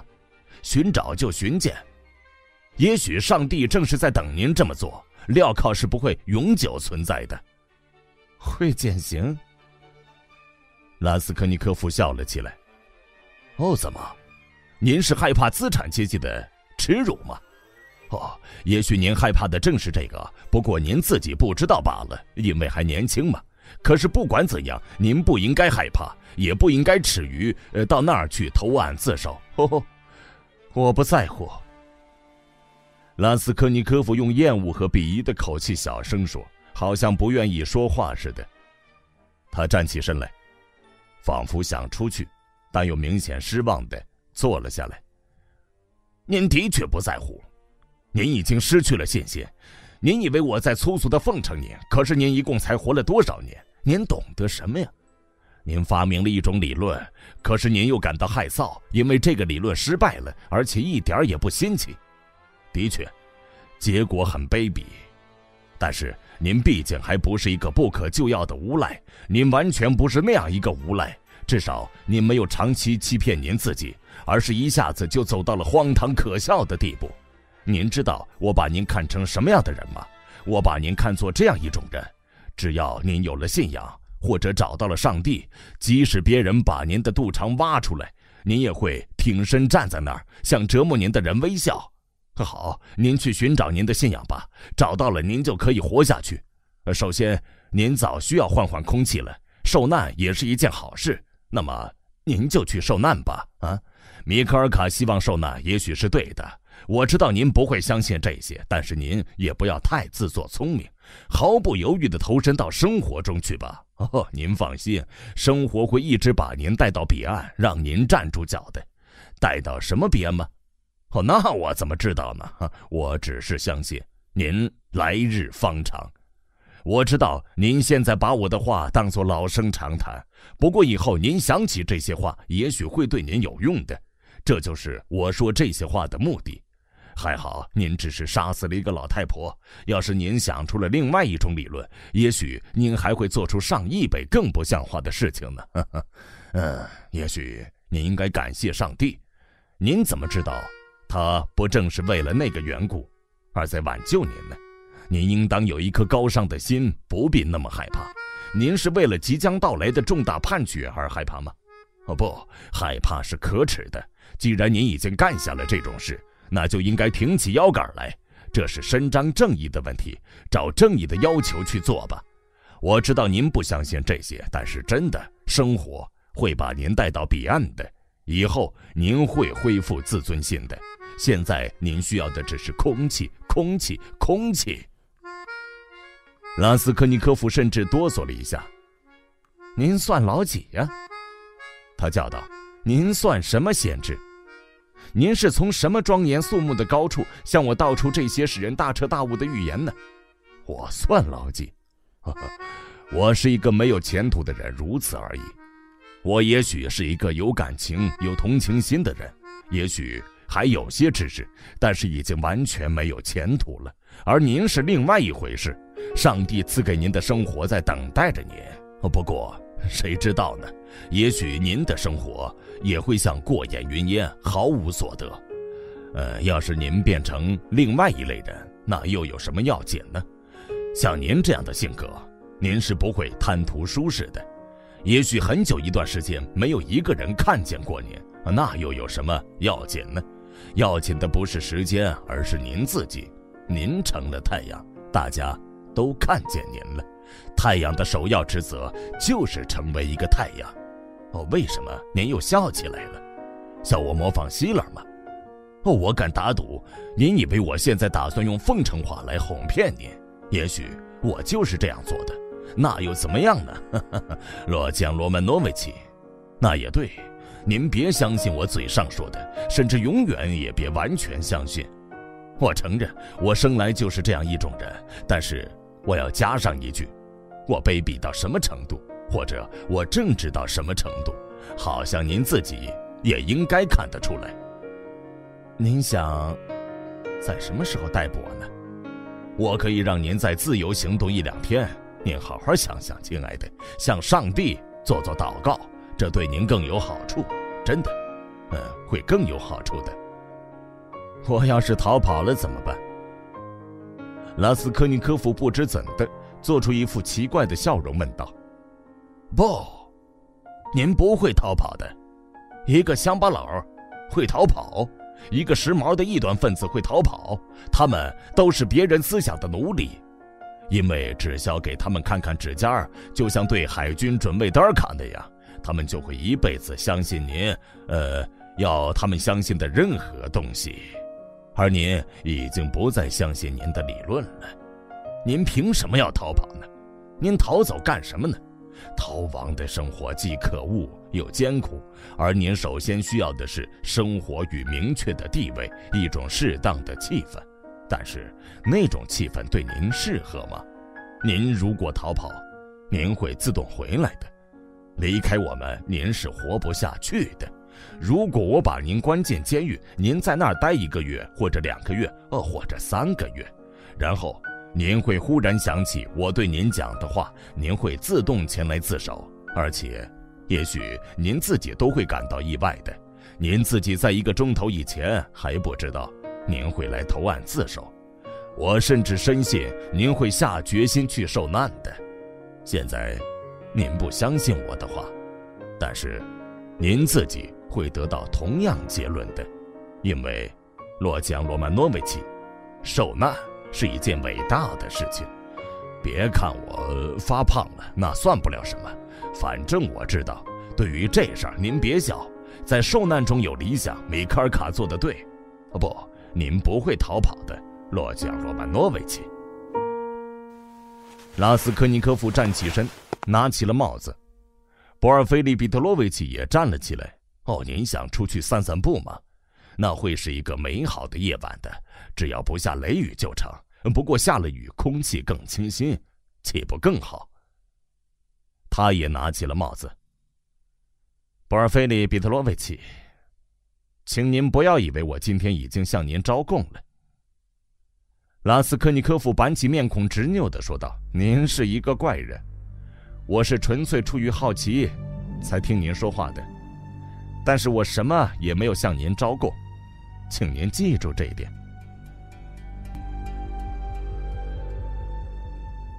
哦吼，我知道，我会记住的。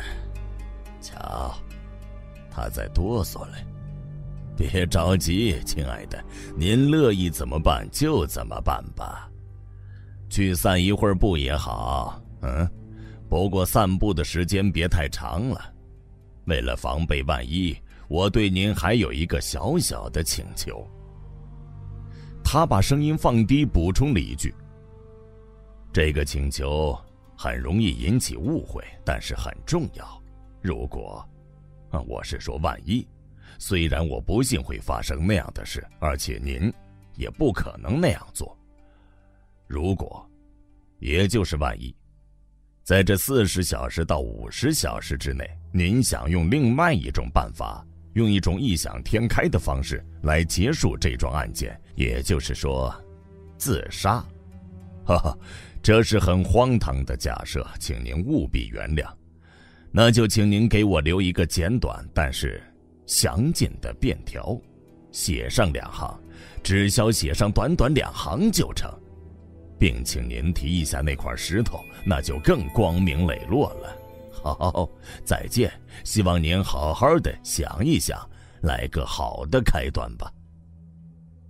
博尔菲利走出去了，他不知怎的弯着腰，仿佛避而不看拉斯科尼科夫似的。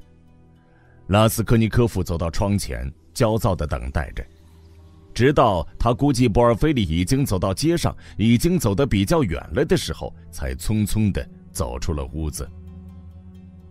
他急急忙忙去找斯维利加洛夫，他究竟希望从那个人身上得到什么，连他自己也不知道。可是那个人有一种看不见的力量在支配着他，一旦意识到这一点，他心里就再也不能平静。更何况，现在时候已经来到了呢。在路上，有一个问题特别使他烦恼：斯维利加洛夫波尔菲里那儿去过了没有呢？根据他所能够下的判断，他可以赌咒发誓的说没有，他没有去过。他想了又想，想起了博尔菲利来访时的全部情景，终于想明白了，没有。没有去过，当然没有去过。不过，如果他还没有去过的话，那么他会不会到博尔菲利那儿去呢？此刻，他暂时认为他是不会去的。为什么呢？他也说不出所以然来。如果他说得出道理，他现在也就不会在这件事情上绞尽脑汁了。这一切都使他烦恼，同时不知怎的，他又顾不得考虑这件事儿。说来也怪，也许没有人会相信，他居然对于他此刻即将来到的命运只感到一种微微的、漫不经心的忧虑。折磨着他的是另一件事，另外一件重要的多的是，非常重要的事。这是关于他自己与别人无关的事情，但这是另一件事，一件主要的事。此外，他还感到精神上疲惫不堪。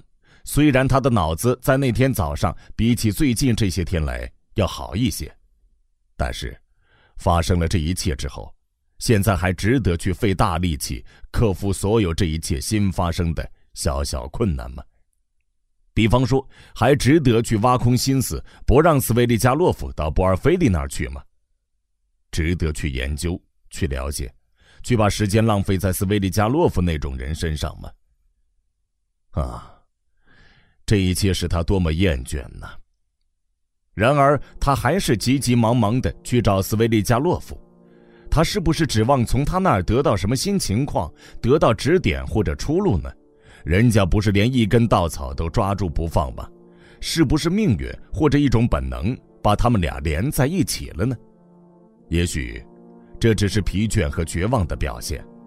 也许，他所要找的不是斯维利加洛夫，而是另一个人吧。他不过是偶然想到斯维利加洛夫罢了。是索尼娅吗？他现在去找索尼娅干嘛呢？再去祈求她的眼泪吗？他一想到索尼娅就害怕。对于他来说，索尼娅好像是一个铁面无私的判决，一个不能更改的决定。现在，不是走他的路，就是走自己的路。特别在这个时刻，他不能去看他。不，还不如去探探斯维利加洛夫的口风好。这到底是怎么回事呢？他心中不得不承认，为了某件事，他好像的确早就需要这个人了。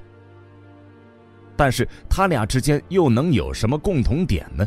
甚至连他们两个人干的坏事都不可能是一样的。不但如此，那个人是个很不讨人喜欢的人，他显然非常腐化堕落，一定很狡猾和奸诈，也许还很狠毒。人们谈论过他很多这类事情。不错，他为卡捷琳娜·伊凡诺夫娜的孩子们出过力，但是，谁知道他有什么用意，存的是什么心呢？这个人一向居心不良和诡计多端。这些天来，还有另外一个想法经常萦绕在拉斯科尼科夫的脑海里，引起他的极大不安。这个想法使他感到痛苦，因此他竭力想把他赶走。有时候他想，斯维利加洛夫老是在他身边转来转去，直到如今还是这样。斯维利加洛夫已经知道了他的秘密，斯维利加洛夫有意坑害杜尼亚。要是他现在还有这个打算，那怎么办呢？几乎可以肯定地说，他有这个打算。他由于发现了他的秘密，因而取得了支配他的权利。要是他现在把这权力当作对付杜尼亚的武器，那可怎么办呢？这种思想，有时候甚至在梦中也来折磨他。但是现在，当他去找斯维利加洛夫的时候，这种思想这么一清二楚的出现在他的脑海里，还是第一次。一想到这个，他心里就充满了忧郁的愤懑。第一。这会使一切都发生变化，甚至还会改变他自己的处境。他必须马上把他的秘密告诉杜涅奇卡，也许他还必须去自首，以防止杜涅奇卡采取什么轻率的举动。但是，那封信呢？今天早上，杜尼亚收到了一封信，在彼得堡。他能收到谁的信呢？哦，也许是路人寄来的吧。不错，有拉祖密信在那儿保护他，但是拉祖密信什么也不知道。也许他应该把一切也向拉祖密信和盘托出吧。拉斯科尼科夫一想到这些就觉得厌恶。最后，他下定决心，无论如何，他非尽快找到斯维利加洛夫不可。谢天谢地，他需要应付的，与其说是细节，不如说是事情的实质。但是，只要他办得到，如果斯维利加洛夫要用什么阴谋诡计来摆布杜尼亚的话，那么拉斯科尼科夫已经被整整一个月来的遭遇弄得精疲力竭了。因此，目前对于这类问题，只能做出一个决定，那就是杀死他。他怀着心灰意冷的绝望心里想到，一种沉重的心情压在他的心头。他站在街心。四下里望了望，他走的是哪条路啊？他到了哪儿啊？他已经走到三大街，离甘草市场约有三四十步。刚才他就是从甘草市场经过的。左边那座房子的整个二层楼都被一家小饭馆占用了，所有的窗户都敞开着。从窗户前走动的人影来看，小饭馆已经高朋满座，大厅里洋溢着婉转动听的歌声。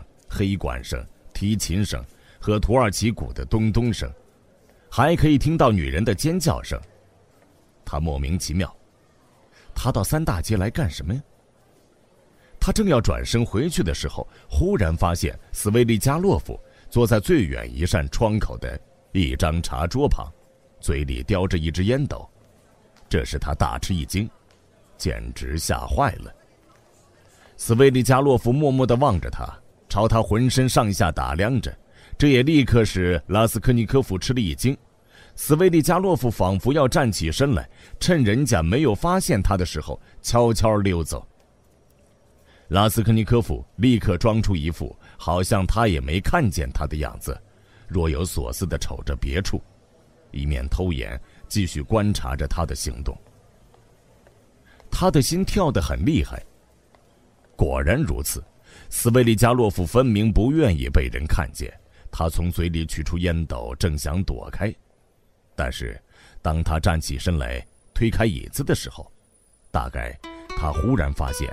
拉斯科尼科夫已经看见他了，并且正在注视他。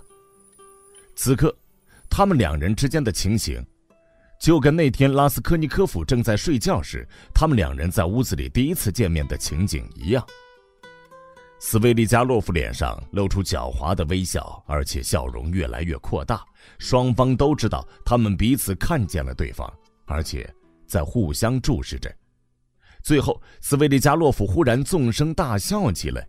“喂，喂，要是您愿意的话，就请进来吧，我在这儿。”他从窗口喊道。拉斯科尼科夫上楼，走进了小饭馆。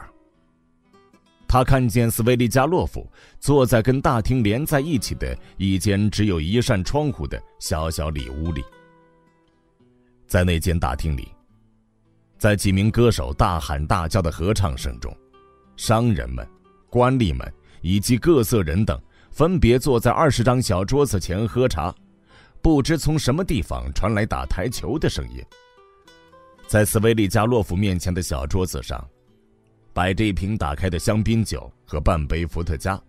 在小屋里，还有一个拿着小型手风琴的少年乐师，一个穿着条纹布褶裙。戴一顶有飘带的蒂罗尔式帽子的卖唱姑娘。她大约十八岁，面色红润，体格健美。尽管别的屋子已经有人在合唱，但是她仍然在手摇风琴的伴奏下，用他那相当沙哑的女低音唱着一支下流歌曲。别唱了，拉斯科尼科夫一进门，斯维利加洛夫就叫他停止歌唱。那个姑娘马上就不唱了，恭恭敬敬地站在一旁等候。当她唱着那首押韵的下流歌曲时，脸上却露出严肃而尊敬的表情。“喂，菲利普，来一只杯子。”斯维利加洛夫喊道。“我不想喝酒。”拉斯科尼科夫说。“哦，请便，我不是给您要的，大家喝吧。”我今天不要你再唱什么了，你走吧。他给他斟了满满一杯，又拿出一张黄色钞票。卡贾跟一般女人喝酒一样，把一杯酒接二连三的喝了二十来口，一口气喝光，然后拿起钞票，吻了吻斯维利加洛夫的手。他非常严肃的把手伸给卡贾文，然后卡贾走出了屋子。那个摇手风琴的男孩也跟在他后面出去了。他们两人是从大街上叫来的。斯维利加洛夫在彼得堡住了还不到一礼拜，但是他周围的一切都已经按照古老的传统作风安排好了。小饭馆的伙计菲利普已经成了他的熟人，对他十分巴结。通往大厅的门是关上的。斯维利加洛夫在这间屋子里，就像在自己家里一样。也许，他整天就待在这里。这家小饭馆又脏又糟糕，连中等水平也够不上。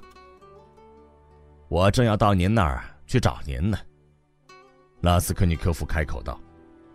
但是，我不知道刚才为什么从甘草市场拐到三大街来了。我从来没有到这儿来过，也不进这儿的门。我一向是从甘草市场往右拐，而且到您那儿去，也不走这条路。我只是拐了一个弯儿，就遇见了您，这真怪。为什么您不直说这是一个奇迹呢？因为这也许只是偶然的巧合罢了。你们这种人，都有这个毛病。斯维利加洛夫哈哈笑着说：“即使心里相信奇迹，但就是不承认。”刚才您还说这也许只是偶然的巧合，您简直想象不到洛江罗曼诺维奇这儿的人都多么害怕说出自己的意见呀！啊，我说的不是您，您有您自己的见解，您也不怕有自己的见解，就因为这个，您才引起了我的好奇。哦，没有别的原因了吗？这就足够了。斯维利加洛夫显然处于兴奋状态，不过只有一点他总共只喝了半杯酒。我觉得，在您知道我抱有您所称的自我见解以前，您就来找我了。嗯哼，那是另一回事。每个人都有他自己的打算。谈到奇迹，我应该告诉您，最近两三天您好像禁锢着。睡觉，错过了。我亲口告诉过您这家饭馆的名字，所以您一直走到这儿来了，这并不是什么奇迹。我亲口告诉过您，到这儿来应该怎么走，它坐落在什么地方，以及什么时候您可以在这儿找到我。您还记得吗？忘了？拉斯科尼科夫惊讶的回答说。我相信您的话，我对您说过两遍，地址已经机械的印在您的记忆里了，您也就机械的拐到这儿来，而且毫无差错的按地址走来了。虽然您自己并不知道这一点，我当初对您讲的时候，并没有指望您能了解我的意思。洛江罗曼诺维奇，您太暴露自己了。还有，我深信，在彼得堡，有很多人走路的时候都爱自言自语。这是一座半疯子的城市。如果我们是一个科学发达的国家，那么医生、律师和哲学家们就可以各自按照他们的专业，对彼得堡进行一次极有价值的调查研究。很少有地方像彼得堡这样对人的灵魂有那么多阴郁。强烈和奇怪的影响，光是气候的影响就有多大呀？而且这是全俄国的行政中心，它的特征一定会反映到各方面。可是现在问题不在那儿，而在于我已经从一旁观察过您几次了。您从家里出来的时候还昂着头，但是走了二十来步。您就把头低下去，两只手抄在背后，您睁着两眼，可是分明视而不见。无论是您前面的东西，或是您两旁的东西，您都看不见。最后，您开始吸动嘴唇，自言自语起来。有时，您还抽出了一只手，朗诵起来。最后，您就在街心站住。站了很久，啊，这是很不好的。也许除了我以外，还有别人见到了您，这对您没有好处。其实这跟我毫无关系，我也治不好您的病。但是您，啊，当然，是懂得我的意思的。您知道有人在监视我吗？拉斯科尼科夫问道，一面探究的注视着他。不。我什么也不知道。斯维利加洛夫似乎诧异的回答道：“呵，那么，您就不用管我了。”拉斯科尼科夫皱起了眉头，咕哝说：“好，不管您。您最好告诉我，既然您到这儿来喝酒，并且有两次要我到这儿来找您，那么刚才我从大街上望着窗口的时候，为什么您要躲起来，并且打算溜走呢？这一点。”我看得清清楚楚。哈哈哈哈！那天我站在您屋子门口的时候，为什么您闭着眼睛躺在沙发上，假装睡着，而当时您根本就没有睡着呢？这我也是看得清清楚楚的呀。我可能有原因，哼，这您自己知道。我也可能有原因，虽然您不知道。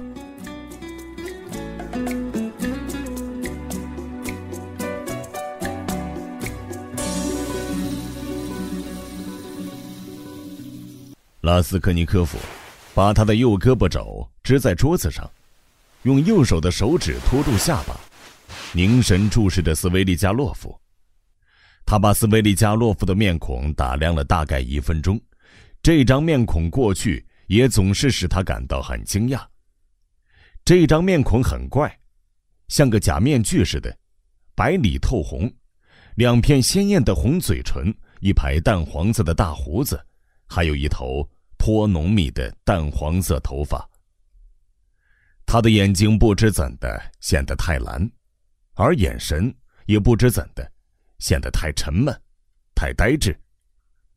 在这张漂亮的，就年龄来说还显得非常年轻的面孔上，有一种极不讨人喜欢的东西。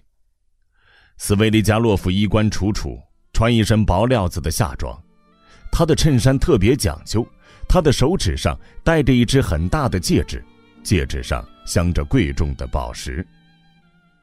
难道我还得跟您周旋一番吗？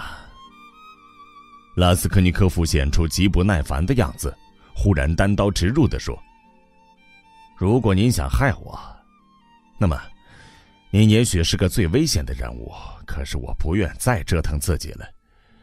现在我要让您看看，我并不像您所想象的那样珍惜自己。您要知道，我来找您就是为了直截了当的告诉您，要是您仍旧像以前那样打我妹妹的主意。”要是您想利用您最近发现的情况来达到您的目的，那么我要在您把我送进监狱以前，就把您干掉。我说话是算数的，您知道，我说到就能做到。其次，如果您要跟我说什么，您就快说吧，因为在这段时间里，我一直觉得您好像有什么话要跟我说，因为时间很宝贵。也许过不多久，就已经太晚了。哦，您这么着急，要到哪儿去呀？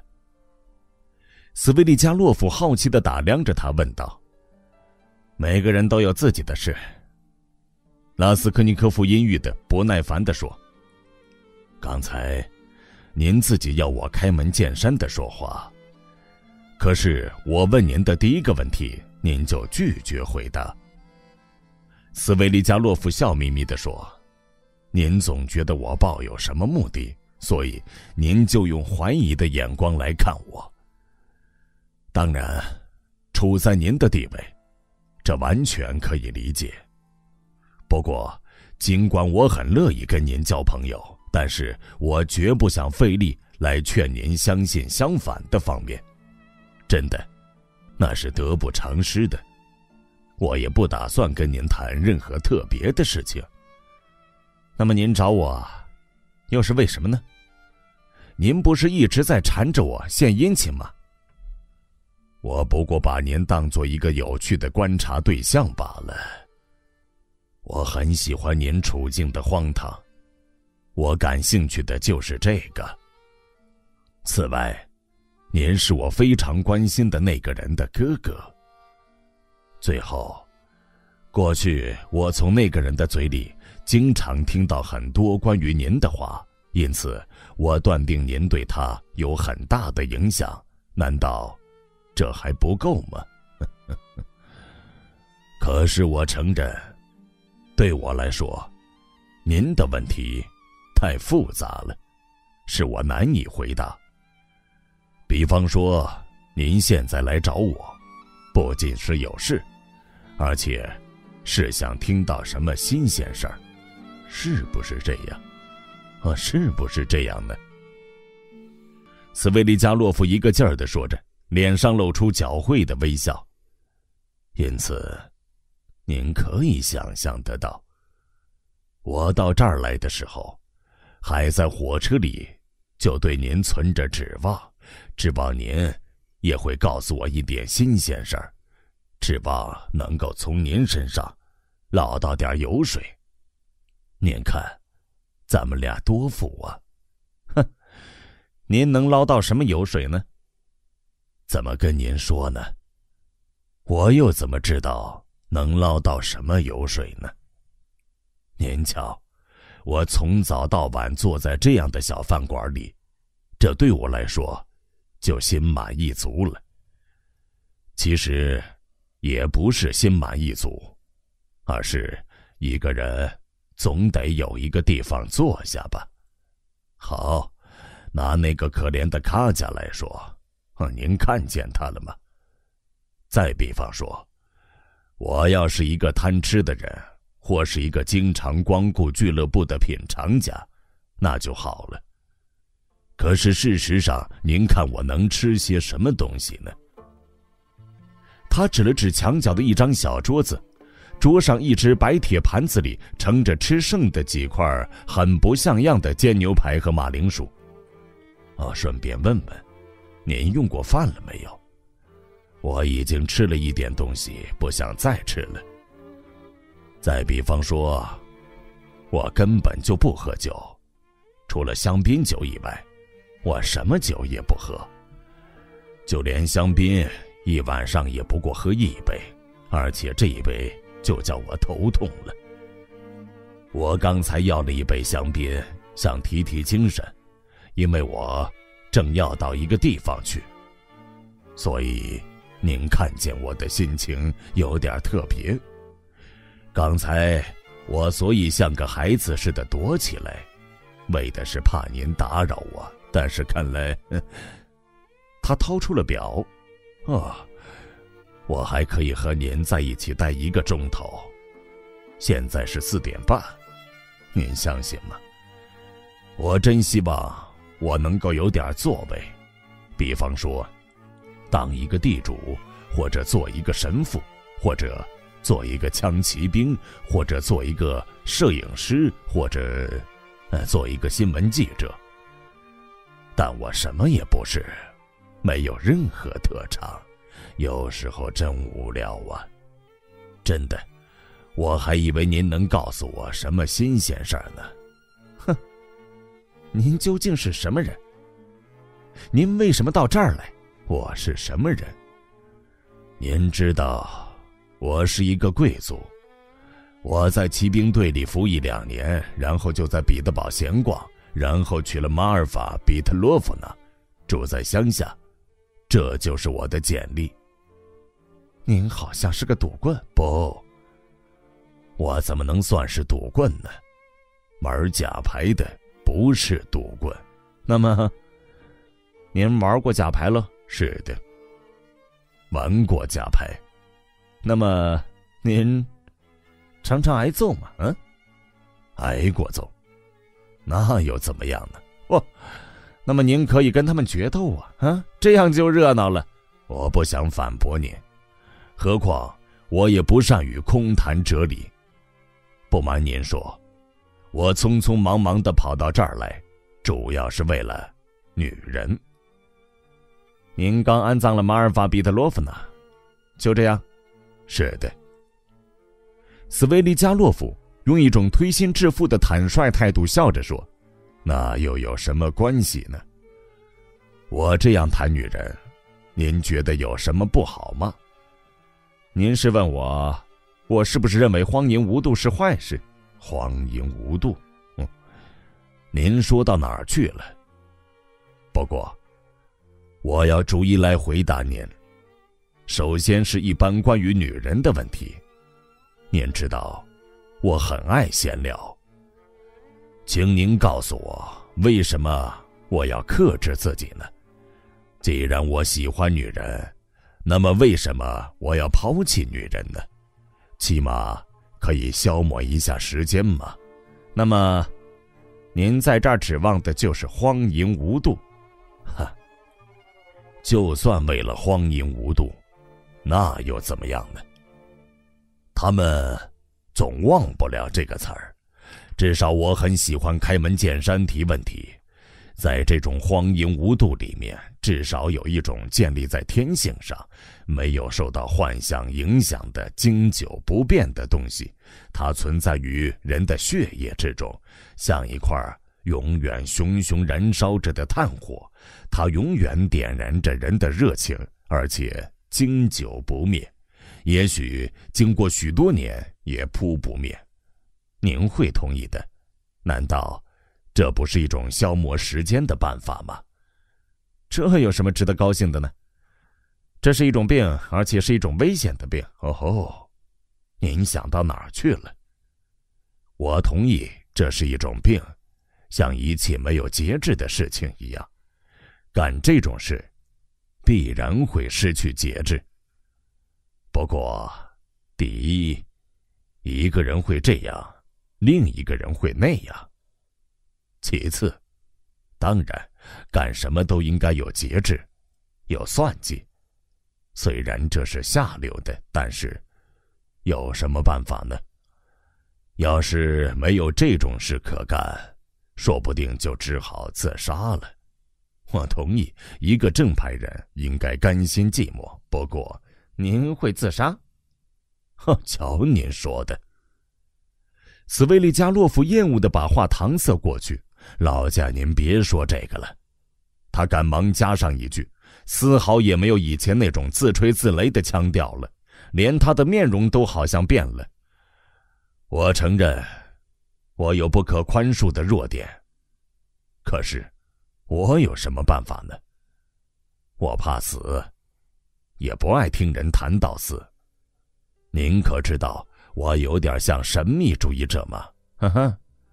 马尔法·彼得罗夫娜的阴魂，怎么？他还来找您吗？去他的！别提了，在彼得堡还没有见过。去他的！他带一副激怒的神气喊道：“不，咱们倒不如谈谈……呃，是的，不过，呃，可惜我没有功夫，不能跟您在一起多待一会儿。我本来有许多话要说。”您有什么事儿？女人吗？是的，女人。一件意想不到的事儿。不，那不是我要说的。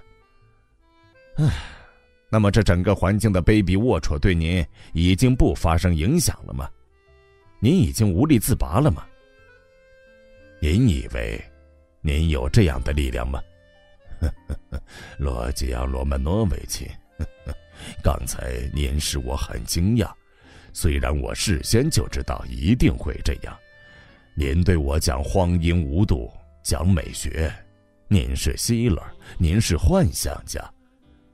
当然，这一切应该如此，不如此才怪呢。然而在现实中，这毕竟还是奇怪的。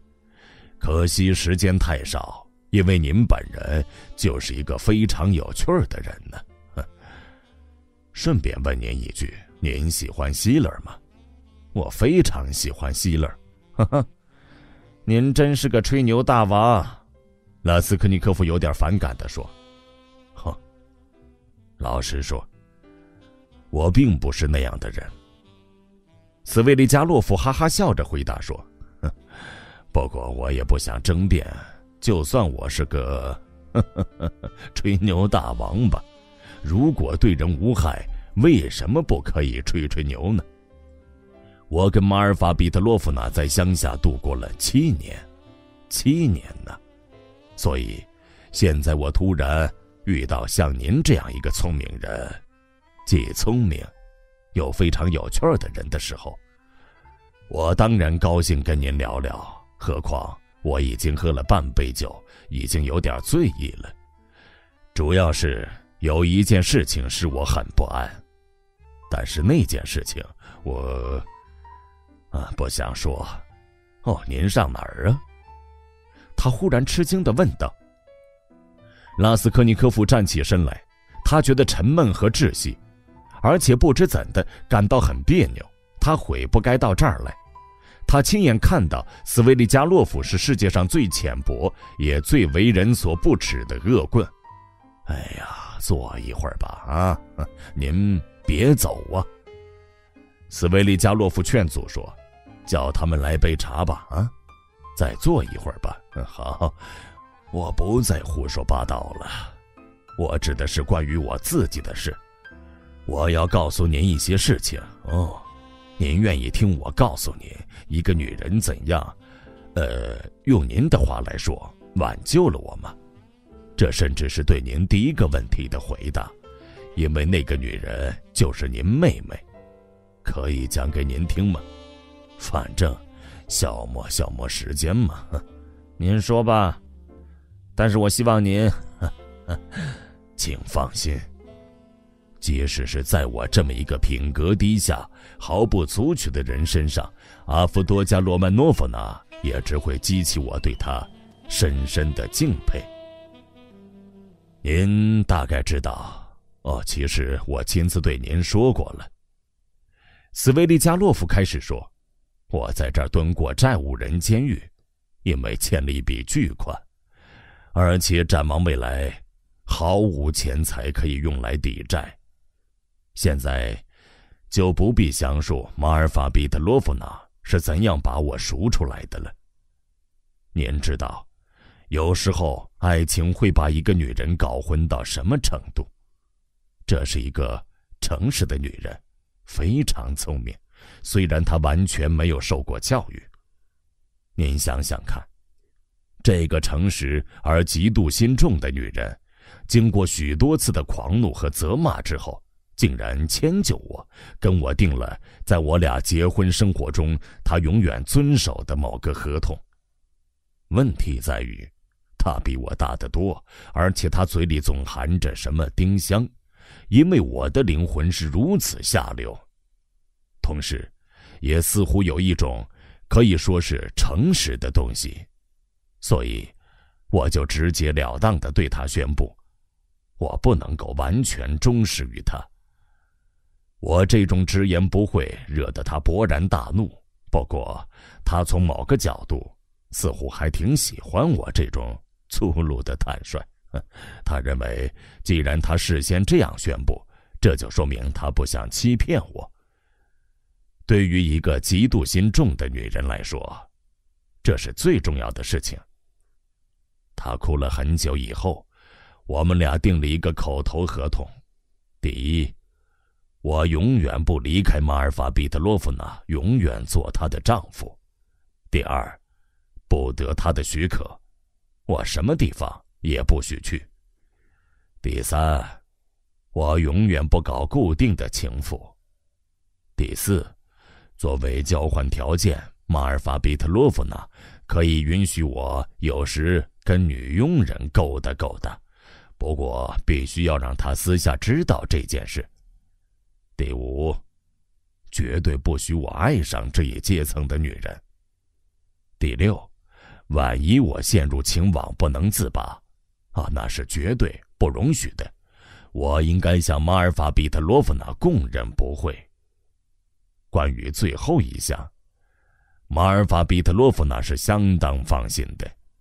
她是个聪明的女人，所以她无非把我看成是一个荒淫无度的。淫棍，这种人绝不可能有真正的爱情。然而，聪明的女人和嫉妒心重的女人是两种不同的人，麻烦也就在这儿。不过，要对某些人给予公平的判断，我们就得抛弃我们某些先入之见和对我们周围一般人和一般事物的臣服习惯。我有权认为您的看法较之任何人的看法更可信。您大概已经听说过关于马尔法比特洛夫娜许多荒唐可笑的事情了吧？啊，他的确有一些非常可笑的习惯，但是，我要直率的告诉您，我对于我给他造成的无数苦恼，深感后悔。好了，我觉得若有一个最温柔的丈夫给他最温柔的妻子做一篇非常像样的临葬悼词，说说上面这一席话，也就足够了。我们俩吵架的时候，我多半一声不响，也不发脾气。这种文质彬彬的态度几乎都很见效。这不但影响了他，甚至是他很喜欢。有时候他甚至还拿我引以自豪。可是，他对您妹妹总是不能容忍。那么，他又为什么冒着危险把这么一个美人请到自己家里？来当家庭教师呢？我认为，这是因为马尔法比特洛夫娜是个多情善感的女人，他自己干脆就爱上您妹妹哦，真的爱上她了，啊，这也难怪是阿夫多加罗曼诺夫娜嘛。一见之下，我就十分明白情况不妙。您猜怎么着？我下决心连看也不看他一眼。但是阿夫多加罗曼诺夫娜却自己迈出了第一步，您信不信？因为我总是闭口不谈您妹妹，因为我对于马尔法比特洛夫娜不住口的热情称赞阿夫多加罗曼诺夫娜非常冷淡。起初，他竟对我生起气来，哦，您相信吗？我不知道他究竟想干什么。呵呵，当然。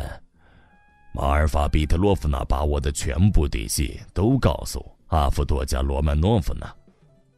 他有一个不幸的弱点，就是把我们所有的家庭秘密逢人便讲，而且不断的向所有的人诉苦，说我不好。所以，他怎么会不把这一切秘密告诉这位美丽的新朋友呢？我想，他们所谈论的。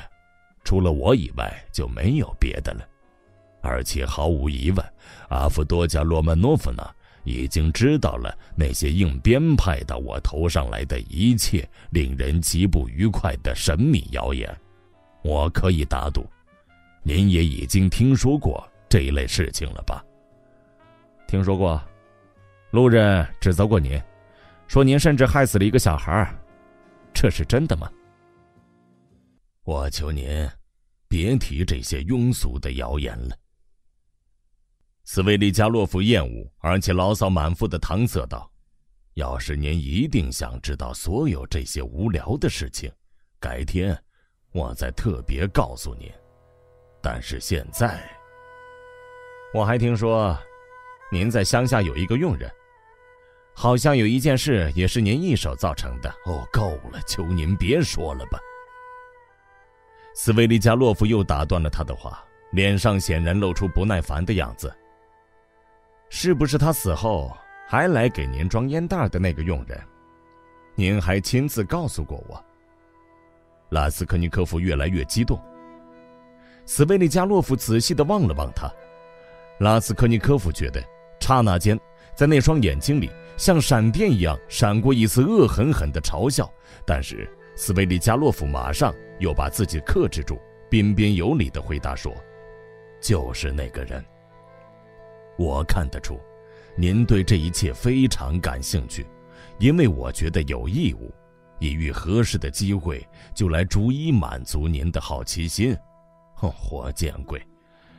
我知道，有一些人的心目中，我的确像个小说人物。”从那件事情上，您就可想而知，我应该多么感谢过去的马尔法彼特洛夫娜，因为她把这么多关于我见不得人的有趣事情告诉了您妹妹。我不敢断定这些事情给了她什么印象，不过，不管怎样，这对我是有利的。阿夫多加罗曼诺夫娜尽管很自然的非常讨厌我，尽管我常常有这么一副愁眉不展的讨人嫌的外貌，但她终于可怜起我来了，可怜起我这个堕落的人来了。啊，一个姑娘一旦动了恻隐之心，那不用说，对她是最危险的。这时她一定想挽救她，使她觉悟，使她复活。是他有更高尚的目标，并且使他重新做人，开始新的生活和新的事业。好了，尽人皆知，这一类梦想可能发展到什么地步？我马上就看出小鸟自己飞进网里来了，因此我也做好了准备。洛江罗曼诺维奇，哦，您好像在皱眉头。没有必要，正如您所知道的，这一切都不了了之了。哦，该死，我喝了多少酒啊！啊，您知道，从一开始我就感到很惋惜，您妹妹没有生在公元二世纪或者三世纪，在某地做一位当权大公的公主，或者某一位执政或者小亚细亚某一位总督的千金。毫无疑问。他会成为一个殉难的人。当人们用烧得通红的钳子烙他的胸膛时，他准会露出笑容来，而且他会有意的自己迎上前去。若在四世纪或者五世纪，他就会走到埃及的沙漠里，靠草根、喜悦和幻想过日子，在那里住上三十年。他渴望赶快为了某一个人去受苦受难。要是达不到受难的目的，他很可能从窗户里跳下去。我听说过某一位名叫拉祖米辛先生的事情。据说，他是一个通情达理的小伙子。他的姓就含有这个意思。他大概是个学生。那就让他照顾您妹妹去吧。总而言之，我觉得我了解他，而且。我把这一点引以为荣。但是，在初次结识的时候，您知道，一个人不知怎的总是轻浮和愚蠢的，会看错人，也看不准。哦，真见鬼！她干嘛这么漂亮呢？啊，这不是我的错。一句话，我是从最无法抵抗的淫欲冲动开始的。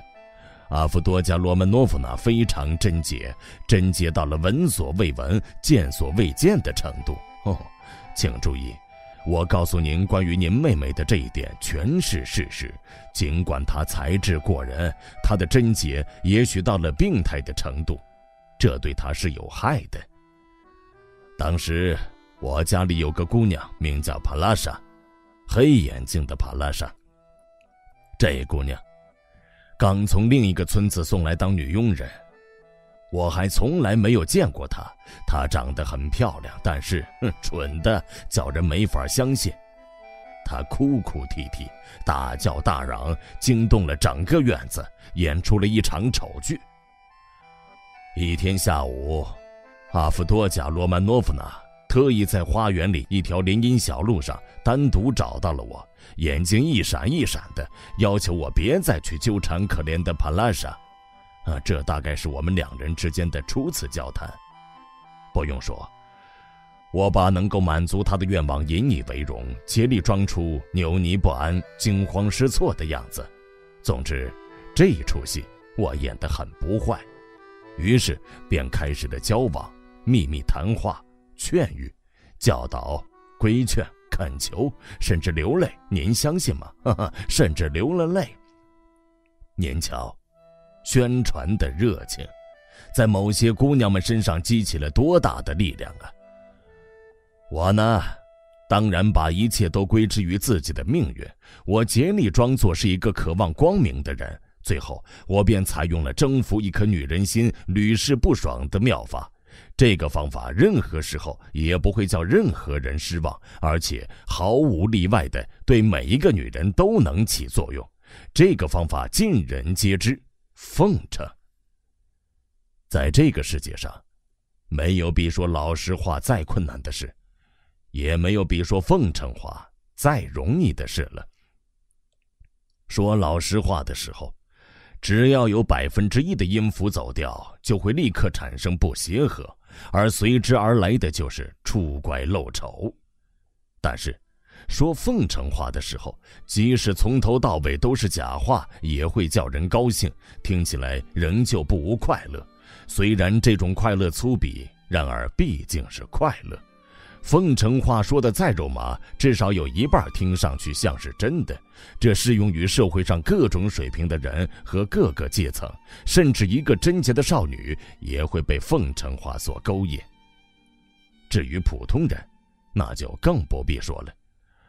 我一想到有一次我怎样勾引过一个忠于自己丈夫、儿女的守身如玉的太太，就不禁哑然失笑。呵呵，这件事是多么愉快，又多么不费吹灰之力呀！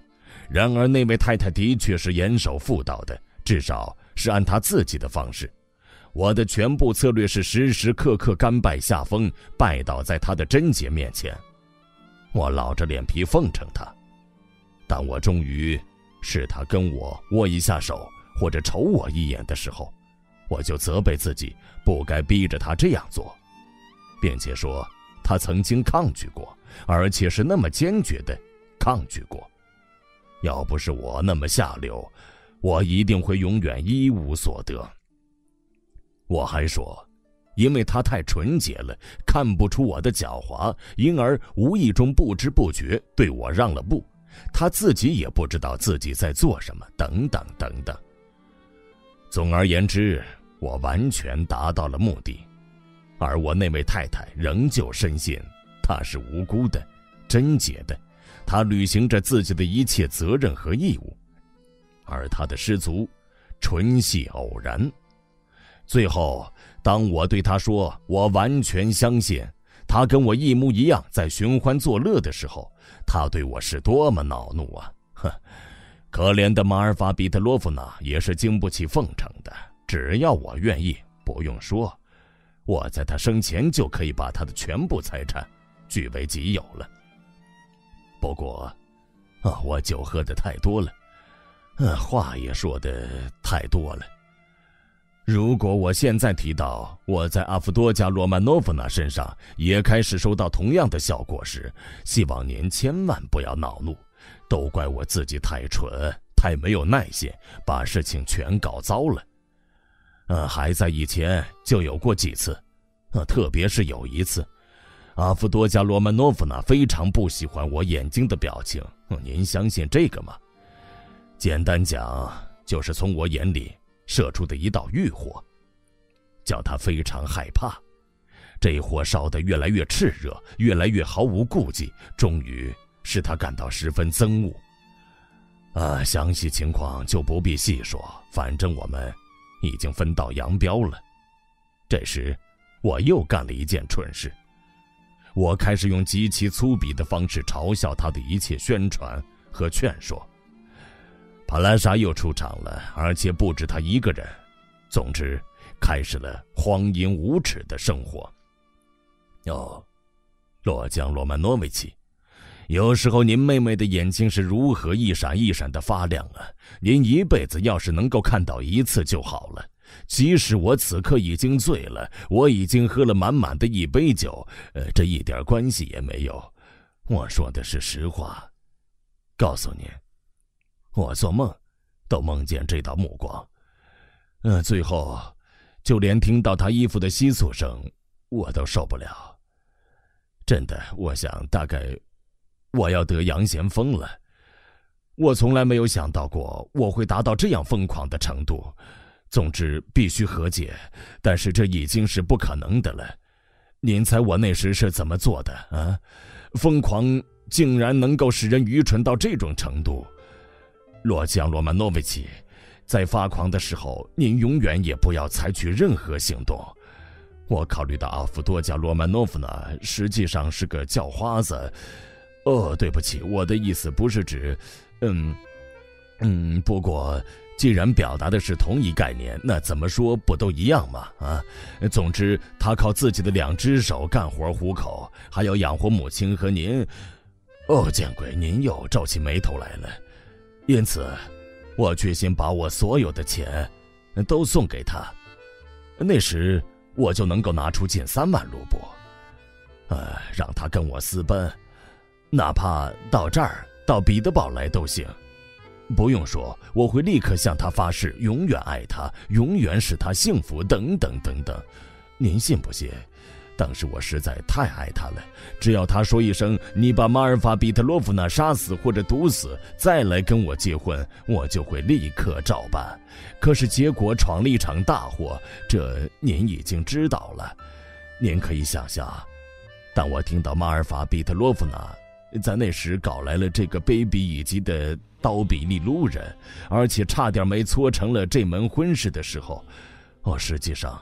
这跟我的建议是完全一样的，不是吗？不是吗？难道不是这样吗？哦，我简直气疯了！我发现您似乎很注意的听了，真是一个有趣的青年。斯维利加洛夫不耐烦的用拳头捶了一下桌子，他的脸已经绯红。拉斯科尼科夫清楚的看到，斯维利加洛夫喝下去的，不知不觉的喝下去的那一杯。或者一杯半香槟酒已经在他身上产生了病态的变化，因此他决心利用一下这个机会。他觉得斯维利加洛夫很可疑。哈，您说了这一番话以后，我完全相信您到彼得堡来就是为了打我妹妹的主意。他直言不讳地对斯维利加洛夫说，想惹得他更加生气。哦，得了。斯维利加洛夫说：“好像忽然想起了什么似的，我不是告诉过您吗？除此以外，您妹妹还非常讨厌我。我相信她的确很讨厌您，但是现在问题不在这儿。哦，您真的相信她很讨厌我吗？”斯维利加洛夫眯着眼睛，嘲讽的微微一笑：“ 哼，您说的对，哼，她不爱我，可是丈夫和妻子。”或者，情夫和情妇之间的事，您永远也保证不了。这儿总有一个小小的角落，他从来不对外界公开，只有他们俩才知道。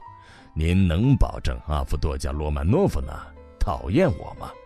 啊，从您在谈话中透露的只言片语里，我注意到您仍旧在杜尼亚身上打主意，并且打算马上采取行动。当然是卑鄙的行动，呃，怎么，我透露过这样的只言片语吗？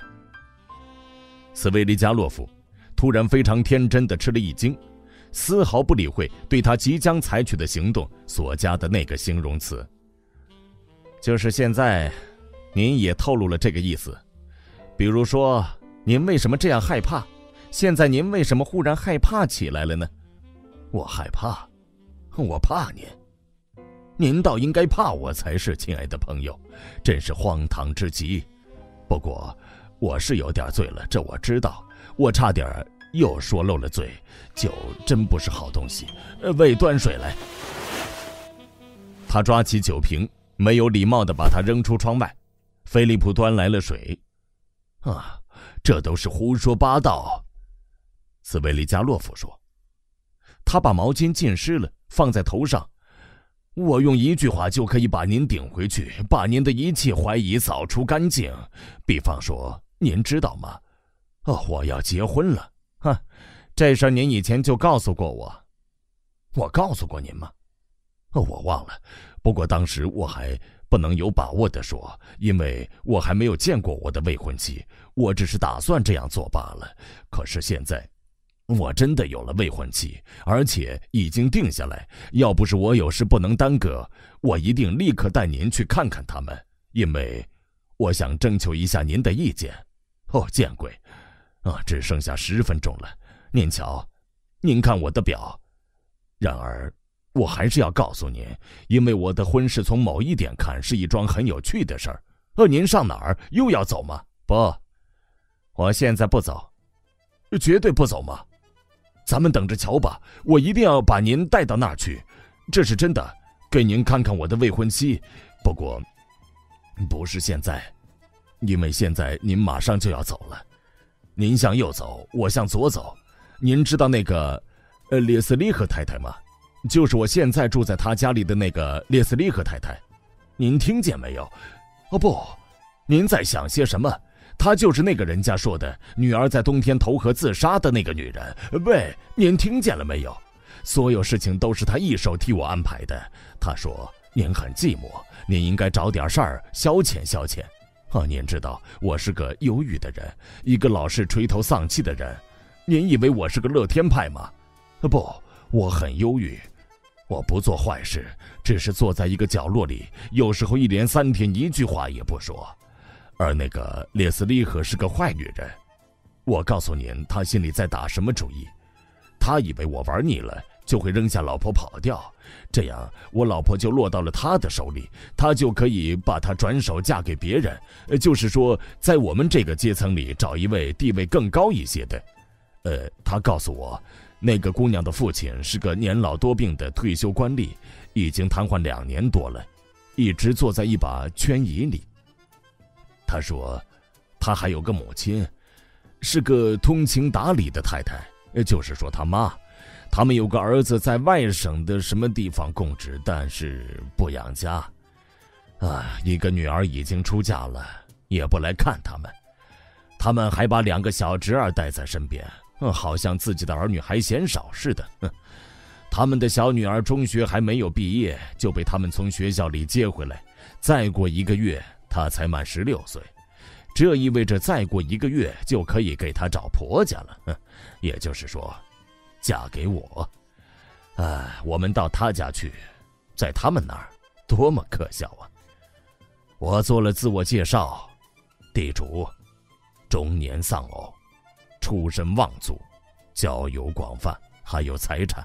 虽然我已经五十岁，而他还不满十六岁，那又有什么要紧呢？谁又会计较这个呢？哟，这真叫人销魂，您说是不是啊？真叫人销魂呢！您要是看见我怎样跟他的爸爸妈妈谈话，那才有趣儿呢。在那会儿。我那模样真值得一看，花钱都值得。哼，他走进来，行了个屈膝礼。您可以想象得出，他还穿着短裙呢，真是一朵含苞欲放的蓓蕾。他的脸蛋羞得像朝霞一样通红，当然，已经把这事儿告诉他了。我不知道您对于女人的脸蛋有何高见，在我看来。这种十六岁的芳龄，这一双还是孩子气的眼睛，哦，这一副羞人大大、泪眼汪汪的神态，在我看来，这胜过美貌。更何况，她还出落的像画上的美人呢。金黄色的头发，梳成一绺绺纤细的小卷儿，饱满的鲜红小嘴唇，一双小脚，哦，太美了。好，我们俩就算见过面了。我告诉他们，因为急需料理家务，因此第二天，就是前天，我们两人就得到了祝福。此后每次我到那儿去，我就立刻把他抱在膝上，不让他走开。他的脸红得像朝霞一样，我一刻不停地亲吻他。他妈妈自然一再开导他。说这是你的丈夫，应该这样。一句话太美了。目前这个状况，当未婚夫，真的也许比当丈夫还好。这便是所谓天然和真诚。我跟他谈过两次话，他一点也不愚蠢。有时候他偷觑我一眼，简直是我久久难忘。您知道吗？他那小脸蛋就像拉斐尔笔下的圣母像，要知道，西斯汀圣母有一张神奇的脸，一张忧伤虔诚的宗教徒的脸。您没有注意到这一点吗？哦，他的脸就是这一类型的。我们俩刚收到祝福，第二天我就买了价值一千五百卢布的礼物送给他：一副钻石首饰，一副珍珠首饰，还有。像那么大的一个银质的妇女梳妆盒，里面各种东西应有尽有，因而连他那个，也就是圣母的那个小脸蛋儿也高兴的发红了。昨天我抱她坐在我的膝上，也许太放肆了，她的脸羞得通红，闪着泪花。但是他不愿让人看见，他浑身就像着了火似的。大家都出去了，一时间，屋里只剩下我们两个人。他忽然搂住了我的脖子，他主动这样还是第一次，用他那双小手搂住我，吻我，并且发誓，要做我百依百顺、忠实的好妻子。他一定要使我幸福，把他的一生、一生中的每一分钟都献给我，为我牺牲一切一切。而为此种种，他希望从我这里得到的唯有我的尊敬。他对我说：“此外，他什么都不要，什么都不要，什么礼物都不要。”哦，您应该同意，两个人单独在一起，从一个十六岁的小天使那里，哦，他含着少女的娇羞，脸蛋羞得通红，眼眶里含着热情的泪水。啊，听到他这样的表白，您应该同意，这就够叫人销魂的了。这还不够叫人销魂吗？啊，这还不值得吗？您说是不是？哦，够值得的了吧？啊，哦，我说，好，咱们一起去看我的未婚妻。不过不是现在。其实，这不过是你们俩在年龄上和生活经历上的巨大差别，激起了您的淫欲罢了。难道您真的要跟他结婚吗？嗯？哦，怎么了？那是一定的呀。每个人都为自己设想，最善于欺骗自己的人，生活过得最快乐。不过，为什么您要一个劲儿的呃往德行上算呢？老弟，饶恕我吧，我是个有罪的人。但是您安置了卡吉琳娜·伊凡诺夫娜的孩子们。不过，唉，不过您这样做有自己的原因。现在我什么都明白了。我一向喜欢孩子，我非常喜欢孩子。斯维利加洛夫哈哈大笑起来。在这方面，我甚至可以告诉你一个非常有趣的故事。这件事儿直到现在还没有完结呢。到这儿来的第一天，我就到各种下流场所去。经过了七年之后，我一来就直奔那些地方。哦，您大概注意到了。我并不着急跟我的那些伙伴们，跟从前那些哥们儿重新聚首。我想撇开他们，独来独往，时间尽可能长些。哼，您知道吗？我跟马尔法·彼得洛夫娜住在乡下的时候，时常想到这些神秘的地方和场所，想得要命。凡是知道怎么玩乐的人，都可以在那儿找到不少乐趣。哦，真见鬼！老百姓在酗酒，受过教育的青年人因为无所事事，把青春浪费在不能实现的美梦和幻想里面，他们的脑子都给各种理论弄糊涂了。犹太人不知从哪儿蜂拥而来，把钱藏起来，而所有其余的人则过着荒淫无耻的生活。从我来到的头几个钟头里，这个城市就使我闻到一股熟悉的气味儿。我偶然参加了一个所谓的跳舞晚会，哦，在一个可怕的下流场所。我喜欢的正是这种肮脏的下流场所，那自然是我当年见所未见、闻所未闻的康康舞。是的，这也是一种进步。蓦的，我看见一个穿得非常漂亮、约莫十三岁的姑娘，她正在跟一个很内行的老手跳舞。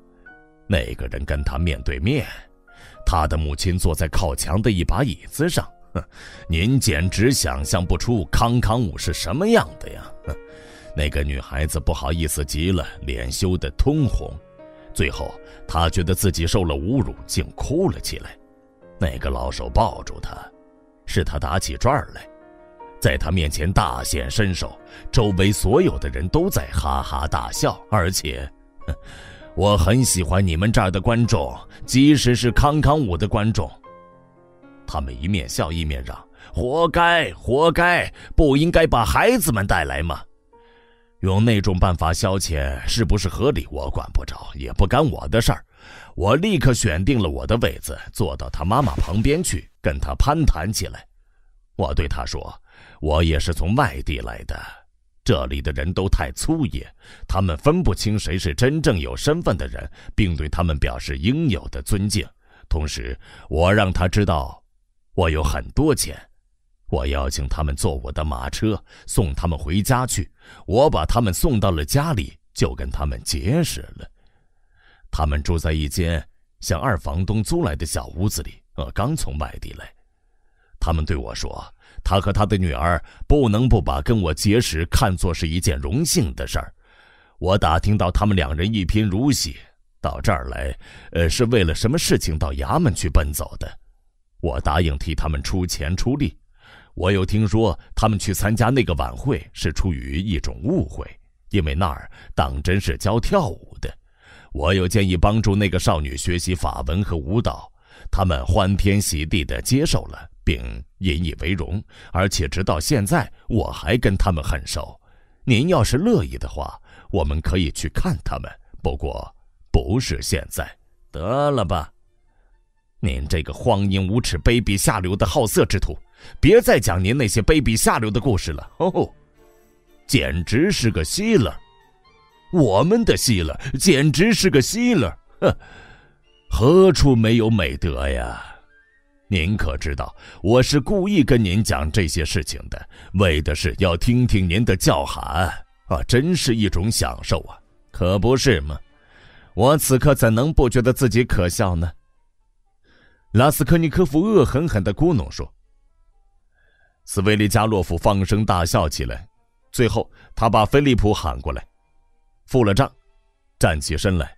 哦，我的确喝醉了，也聊够了，啊，真是一种享受啊！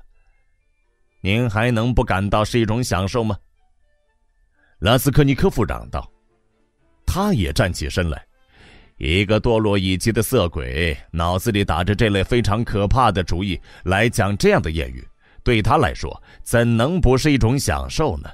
特别在这样的情况下，而且是对我这样的人讲，欲火就更旺了。得了，要是这样的话，斯维里加洛夫回答说，他甚至有点惊讶地打量着拉斯科尼科夫。要是这样的话，那您自己就是个地地道道、愤世嫉俗的人，至少您的条件具备，您懂得很多很多。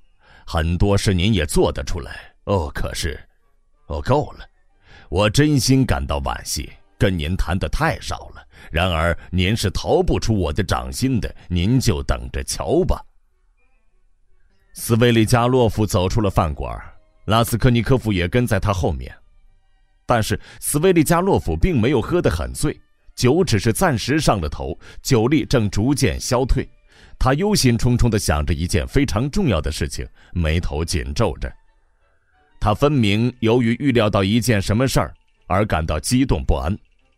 在最后几分钟，他对拉斯科尼科夫的态度不知为何突然改变，变得越来越粗鲁，越来越冷嘲热讽。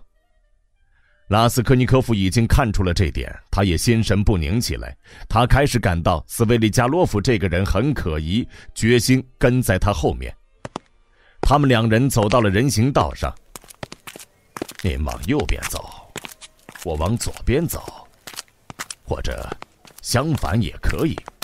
呃，再见吧，我亲爱的，愿我们愉快的再见。于是，他朝右边干草市场的方向走去了。拉斯科尼科夫尾随着他。哦，这是怎么回事？斯维利加洛夫回过头来嚷道：“我不是说过？”这意思就是，我现在不会离开你。什么？两个人都停下脚步，互相对看了一会儿，好像在较量似的。从您半醉半醒的话里，拉斯科尼科夫用生硬的口气毫不客气的说：“我可以断定，您不但没有放弃在我妹妹身上打您最卑鄙的主意，反而比以前活动的更积极了。”我听说我妹妹今天早上收到了一封信。这些日子您一直坐立不安，即使您在半路上无意中找到了一个什么老婆，但是这毫无意义。我希望亲自证实一下。拉斯科尼科夫自己也未必能说清楚他心里到底想干什么，他希望证实的又是什么？哦，原来如此。你想让我立刻把警察喊来吗？喊吧。两人又面对面站了一会儿，斯维利加洛夫的脸色终于改变了，他看出拉斯科尼科夫并不怕威胁，于是又忽然装出一副十分高兴和友好的样子。哈，真有您的！虽然我被好奇心驱使的心神不安，但我还是故意没有跟您谈您的那件事儿。事情是离奇的，我本来打算留到下次再谈。可是，说真的，您的话真能把死人都给惹恼了。好，我们走吧。不过我得预先告诉您。我现在要回家去一会儿，拿点钱，然后我就把屋子锁上，租一辆马车到岛上去消磨一晚上。哦，您还是要跟着我走吗？我要到您的住处去一趟，不是到您家里去，而是去找索菲亚·谢苗诺夫娜，去向她表示歉意，因为我没有去送葬。哦，那就随您的便了。不过索菲亚·谢苗诺夫娜不在家。他把三个孩子送到一位显贵的老夫人那儿去了。那位老夫人我早就认识，是几所孤儿院的主持人。我交了一笔钱给他，托他抚养卡吉琳娜·伊凡诺夫娜的三个孩子。此外，我又捐了一点钱给孤儿院。那位夫人简直高兴极了。最后，我把索菲亚·谢苗诺夫娜的身世一五一十的都告诉了她，一句话也没有隐瞒。这就在那位夫人身上。产生了无法形容的效果，所以，那位夫人请索菲亚·谢苗诺夫娜今天到她从别墅回来后暂时居住的一家旅馆去。没有关系，我还是去一趟。啊，随您的便吧，这跟我没有关系，反正我不跟您一块儿去。现在我们到家了，呃，告诉我，您是不是因为我如此客气，直到现在也不拿问题来打扰您？因而对我发生了怀疑吗？我相信是这样，您懂得我的意思吗？您大概觉得这非同寻常，我敢打赌准是这样。既然如此，您也得客气一点才是。还躲在门背后偷听啊？您说这事儿啊？斯维利加洛夫笑了起来。啊，是的，如果在发生了这一切以后，您对这事儿不闻不问。我倒觉得奇怪了，呵呵，虽然我多少也明白了一点，您当时在那儿怎样瞎胡闹，并且亲口讲给索菲亚·谢苗诺夫娜听。不过，呃，这究竟是怎么回事呢？大概我太落伍了，什么事儿也不懂。千万请您给我讲一讲，亲爱的，请您把最新的理论指点一二。您什么也不可能听见，您全是胡说哦！我说的不是那事儿，根本不是那事儿。虽然话又说回来，我也听见了一点儿。不，我讲的是您总那么唉声叹气，您心里的希勒时刻在骚动。现在您又叫我别在门背后偷听，要是这样，您快去报告警察，就说如此这般，您碰到了一件意外的事儿，在理论上出了一个小小的差错，但是。如果您深信不应该在门背后偷听，但是却可以随便用什么家伙为所欲为的收拾老太婆，那么您就赶快到美国的什么地方去吧，逃跑吧，年轻人！也许时间还来得及。我是真心诚意的对您这样说。哦，没有钱吗？我给您路费呀。我压根儿就没想到那回事儿。拉斯科尼科夫厌恶的打断了他的话。我明白。不过您也不必费心，如果您愿意的话，那就别多说了。我明白您在想什么问题，道德上的问题是不是啊？哼，有关公民与人的问题是不是啊？您就把这些问题丢开吧。现在他们跟您有什么关系呢？呵 呵就因为您还是一个人和公民嘛。哦，既然如此，您就别多管闲事，别管的太多了。哼。您还不如自杀呢，难道您还不想自杀？您好像故意气我，好让我现在离开您。哦，真是个怪人。我们已经到了，请上楼吧。您看，那是索菲亚·谢苗诺夫娜家的门，瞧，里面一个人也没有。您不相信吗？您问问卡佩瑙莫夫，他总是把钥匙交给他们的。这是他本人，卡佩纳莫夫太太。嗯？什么？哦，他有点聋。他出去了吗？上哪儿去了？阿乔，您现在听见了吧？他不在家，大概要深夜才能回来。好吧，到我屋里去吧。您不是也想到我那里去吗？啊，这就是我的房间。列斯利克太太不在家，这女人是个大忙人，但她是个很好的女人啊，请相信我。要是您稍微懂事一点的话，也许她对您会有用处的。现在您瞧，我从写字台里取出这张五厘的公债票。哦，瞧我还有多少？这张今天就可以兑现。哦，您看见了吧？我绝不能再浪费时间了。把写字台锁上，把房间锁上。现在我们又走到楼梯上了。我们雇一辆马车好不好？啊，我要到岛上去。您愿意坐车去溜达溜达吗？我就雇这辆马车到伊拉金岛去。什么？您不愿意？您受不了？啊，不要紧，坐车去溜一趟嘛。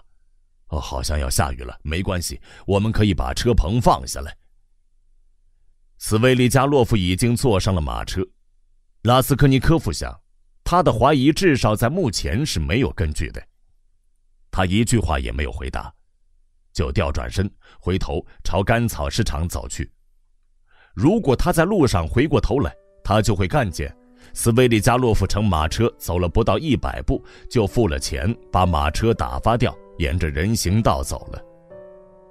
但是现在他什么也看不见，他已经拐了弯儿深深的厌恶使他离开斯维利加洛夫后掉头不顾。我怎么能把希望寄托在这个粗鄙的恶棍、荒淫无耻的色鬼和坏蛋身上呢？哪怕就一刹那，他不由得喊了起来。诚然，拉斯科尼科夫的判断下得过于匆忙，也过于轻率了。在斯维利加洛夫身上，有某种东西使他显得非同寻常，甚至使他显得有些神秘。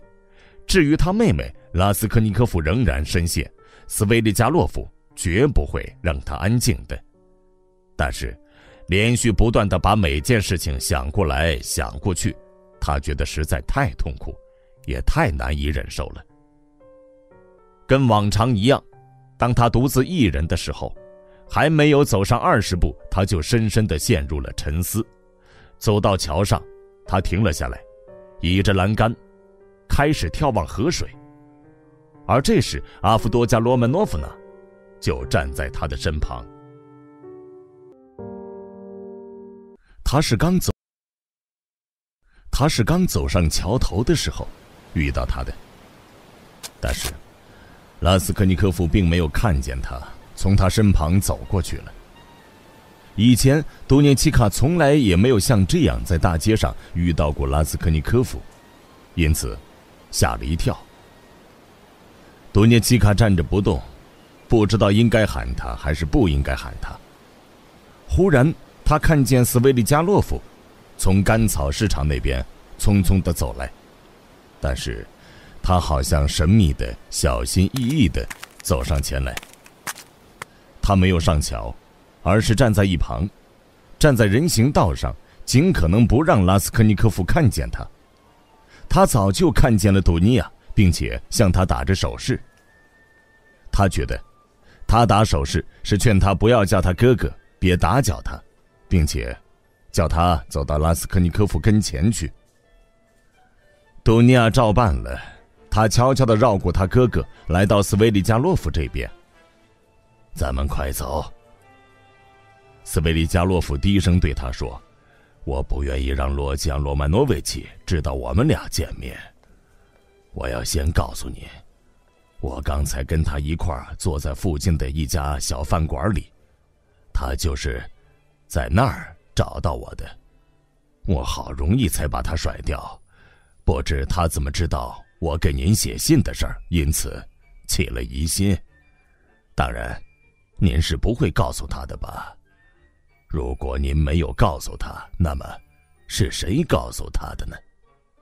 好，我们已经拐弯了。杜尼亚打断了他的话：“我哥哥现在看不见我们了。我向您声明，我不能再跟您往前走了。您要说什么，就在这儿跟我说吧。”这些话可以在大街上说。首先，这话绝不能在大街上说。其次，你也应该听听索菲亚·谢苗诺夫娜说什么。第三，我想给您看一些物证。最后，要是您不同意到我那儿去，我就不做任何说明，马上离开您。还有，请您不要忘记，您亲爱的哥哥的那件迥非寻常的秘密，完全掌握在我的手中。杜尼亚迟疑不决的站住了，用锐利的目光望着斯维利加洛夫。您怕什么呀？他镇静地说：“城里不比乡下，即使在乡下，也多半是您害我，而不是我害您。而这儿，您已经通知索菲亚·谢苗诺夫娜了吗？没有，我一个字也没有对他说过，甚至我也没有把握他现在是不是在家。不过，也可能在家。”今天他刚把他的继母安葬，这样的日子他是不会出去串门的。我不愿把这件事情过早的告诉任何人，我甚至多少感到后悔，不该告诉您。在这类事情上，稍不留神，就等于告密。我就住在这儿，住在这幢房子里。哦，我们已经到了，那就是我们这幢房子的看门人。看门的跟我很熟，您瞧，他在鞠躬嘞。他看见我和一位小姐走在一起，当然，他已经注意到您的脸了。要是您非常害怕对我怀疑的话，这对您会有用的。对不起，我说的太粗野了。我自己租二房东的屋子住，索菲亚·谢苗诺夫娜住在我的隔壁。她也是租二房东的屋子住，整个一层楼都住满了人。哦，您干嘛像小孩那样害怕呢？难道我真的这样可怕吗？斯维利加洛夫把脸一歪，露出一副体谅的笑容。但是这会儿他实在没有心思笑，他的心砰砰的跳着，胸口憋得慌。他故意提高嗓门，想把自己越来越厉害的激动心情掩盖住。但是，杜尼亚并没注意到这种特殊的激动，因为他说什么，他像小孩那样害怕他，说什么他觉得他很可怕，这些话都深深的激怒了他。虽然我知道您是个没有人格的人，可是我一点也不怕您。您在前面走吧，他说，看来很沉着，但是他的面色很苍白。斯维利加洛夫在索尼娅的房间门口站住了。让我问问，他在不在家？哦，不在家，多不凑巧。但是我知道他可能很快就回来。如果他出去，那一定是为了那几个孤儿的事儿，拜访一位太太去了。他们的妈妈已经死了，我过问了这件事，并且替他们安排了一下。再过十分钟，如果索菲亚·谢苗诺夫娜还不回来，那我就叫她本人来找您。要是您乐意的话，今天也行。嗯，这就是我的房间。我有两间屋子。这扇门后面是我的女房东列斯利赫太太的屋子。现在您看这儿，我让您看几件我的主要物证。我卧室的这扇门。通往两间完全空着的、准备出租的房子，这就是那两间屋子。对此，您应该看得稍微仔细些。斯维利加洛夫租了两个相当宽敞、带家具的房间。杜涅奇卡疑虑重重地向四下张望了一番，但是他在房间的布置和陈设方面并没有看出什么特别之处，虽然还是有值得注意的地方。比方说，斯维利加洛夫的这间屋子恰好介于两间几乎空着的屋子中间。他的屋子不是直接从楼道里走进去，而是要经过女房东的两间几乎空着的房间。斯维利加洛夫打开他卧室的一扇锁着的门，把另一间也是空着要出租的屋子指给杜涅奇卡看。杜涅奇卡站在门口。不明白为什么要请他看这间屋子，可是斯维利加洛夫急忙解释道：“来，瞧这儿，瞧这第二间大屋子。您注意那扇门，啊，那是锁着的。靠门放了一把椅子，这是两间屋子里唯一的一把椅子。这把椅子是我从我自己的屋子里搬来的。为了听得舒服些，这扇门的那边是索菲亚谢苗诺夫娜的桌子。”他就是坐在那张桌子跟前跟罗吉昂·罗曼诺维奇谈话的，而我就坐在这把椅子上，一连偷听了两晚上，每一次都听了两小时。啊，当然，我总能听到一些事情。呵 呵您认为怎么样啊？您偷听了？是的，我偷听了。现在回到我的屋子里去吧。这儿连坐的地方都没有。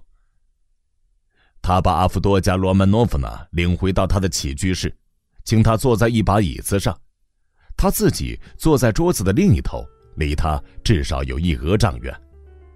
但是，他眼里从前曾经是多涅契卡那么害怕的欲火，大概这时又燃烧了起来。他打了一个寒噤，又疑虑重重的四下张望。他这个动作是无意的。他显然不愿意把他的疑虑暴露出来，但是斯维利加洛夫房间的偏僻位置终于使他吃了一惊。他想问问，至少他的女房东是不是在家，但是由于骄傲，他没有问。此外，他心里还有一种比担心自己要大得多的另一种痛苦，他感到一种难以忍受的苦恼。这是您的信，他说着，把那封信放到桌子上。您信里写的事情难道是可能的吗？您在信里暗示说，好像我哥哥犯了罪。您的暗示太露骨了，现在您不敢否认吧？您要知道，在您之前我就听说过这个愚蠢的谣言了，但是我一句也不相信。这种怀疑既可恶又可笑。我知道这件事，而且也知道他是怎么捏造出来的和为什么要捏造。您不可能有任何证据。您答应要证实这一点，那您就说吧。可是我得事先告诉您，您的话我不信，我不信。多涅奇卡急急忙忙把这几句话说完，霎时，脸上泛出了红晕。您要是不信，那么，您怎么会冒险独自到我屋里来呢？您为什么到这儿来呢？是单纯出于好奇心吗？别折磨我了，说吧，说吧。不用说。您是一位勇敢的姑娘，真的。我还以为您要请拉祖米辛先生护送您到这儿来呢，但是他既没有陪您来，也没有待在附近什么地方。我是看过的，您真有胆量，这说明您要救又罗吉昂·罗曼诺维奇。话又说回来，您的一切行动都是神圣的。至于您的哥哥，我该怎么说呢？您刚才亲眼看到他了，他怎么样？难道这就是您唯一的根据吗？不，我不是根据这个，而是根据他亲口说的话。他一连两个晚上到这儿来找索菲亚谢苗诺夫呢。我已经指给您看他们两人坐在什么地方，他把全部真相。都向他和盘托出了，他是杀人犯，他杀死了那个放高利贷的老太婆，一位官吏的遗孀，他自己曾向他抵押过东西，他还杀死了他的妹妹，一个名叫丽萨维塔做小买卖的，在杀他姐姐的时候，他无意中走了进去，他用随身带去的一把斧子把他们两人杀死了，他杀死他们。是为了要抢他们的钱财，嗯，他也的确抢了。他拿了钱和一些东西，他把这一切都一五一十地告诉了索菲亚谢苗诺夫娜。他是唯一知道他秘密的人，但是无论在言语上或者在行动上，索菲亚谢苗诺夫娜都跟这个谋杀案没有关系。相反，跟您现在一样，这件事把他吓坏了。您放心，他不会出卖拉斯肯尼科夫的。这不可能。多涅奇卡喃喃地说，他的嘴唇苍白的跟死人一样，他连气儿也喘不上来了。不可能，没有任何原因，没有丝毫原因，没有任何理由，这是谎话，谎话。他抢了人家，这就是全部原因。他拿走了钱和东西。不错，据他自己供认。钱和东西他都没有用过，他把它们藏在一块石头底下，而且现在还放在那儿。但这是因为他不敢用。他怎么会去偷去抢？这难道可能吗？他怎么可能想到做那种事呢？杜尼亚从椅子上跳起来叫道：“您不是认识他，也看见过他吗？难道他会是强盗吗？”他好像在哀求斯维利加洛夫。他把他的恐惧已经忘得一干二净了。哦，哈夫多加罗曼诺夫呢？这事种类万千，情况个别。一个贼偷东西，但是他心里知道他是个坏蛋。可是我就听说有一个上等人，他却抢了邮件。谁知道他呢？也许他还当真以为他做了一件很规矩的事呢。啊，当然，如果我是从别人那里听来的，那我一定像您一样也不相信。但是，我相信我自己的耳朵，他把全部原因都对索菲亚·谢苗诺夫娜做了说明。他最初也不相信自己的耳朵，可是他终于相信了自己的眼睛。他可是亲口对他说的呀。什么样的原因啊？说来话长，阿夫多加罗曼诺夫呢？我怎么说才好呢？嗯，这仿佛是一种理论，他跟我的看法一模一样。例如，如果主要目的是好的，那么做一两件坏事也是可以容许的。一桩坏事可以换来一百桩好事。对一个有自尊心和自命不凡的青年来说，要是他知道只要有，比方说，区区三千卢布。他生活目的中的整个事业、整个前途就会迥然不同，而他却没有那三千卢布，这当然是叫人恼火的。再加上饥饿、住房狭小、衣衫褴褛，并且清清楚楚地意识到自己的社会地位以及母亲和妹妹的处境，这一切都不能不叫他愤愤不平，尤其是虚荣心、骄傲。和虚荣心，天晓得，也许他还抱着一些好的志向。啊，我不是在责备他，请您别那样想。而且我也管不着，他还有一种自己的理论，一种平平常常的理论。根据这个理论，您知道，人被分为一般的材料和特殊的人两类，也就是说，有这样一些人，由于他们地位高，法律。不是为他们所制定，相反，他们自己为其余的人，也就是为一般的材料及垃圾制定法律。这个理论倒没有什么，普普通通。理论跟任何其他事物一样。拿破仑对他的吸引力太大了，也就是说，特别吸引他的是，有许多天才人物对于干一两件坏事满不在乎。他们毫不踌躇，一下子就跨了过去。他大概也自名为天才，就是说，有一个时期，他对这一点确信不疑。虽然他能够发明一种理论，可是他却不能毫不踌躇地跨过去。可见，他还不能算是一个天才人物。啊，没想到这一点，过去和现在都使他很痛苦。哼。对于一个自命不凡的年轻人，特别是在我们这个时代，这是有损尊严的。那良心的责备呢？那么您否认他有任何道德感吗？他难道是这样的人吗？呵呵，阿夫多加罗曼诺夫呢？现在什么事情都乱糟糟的。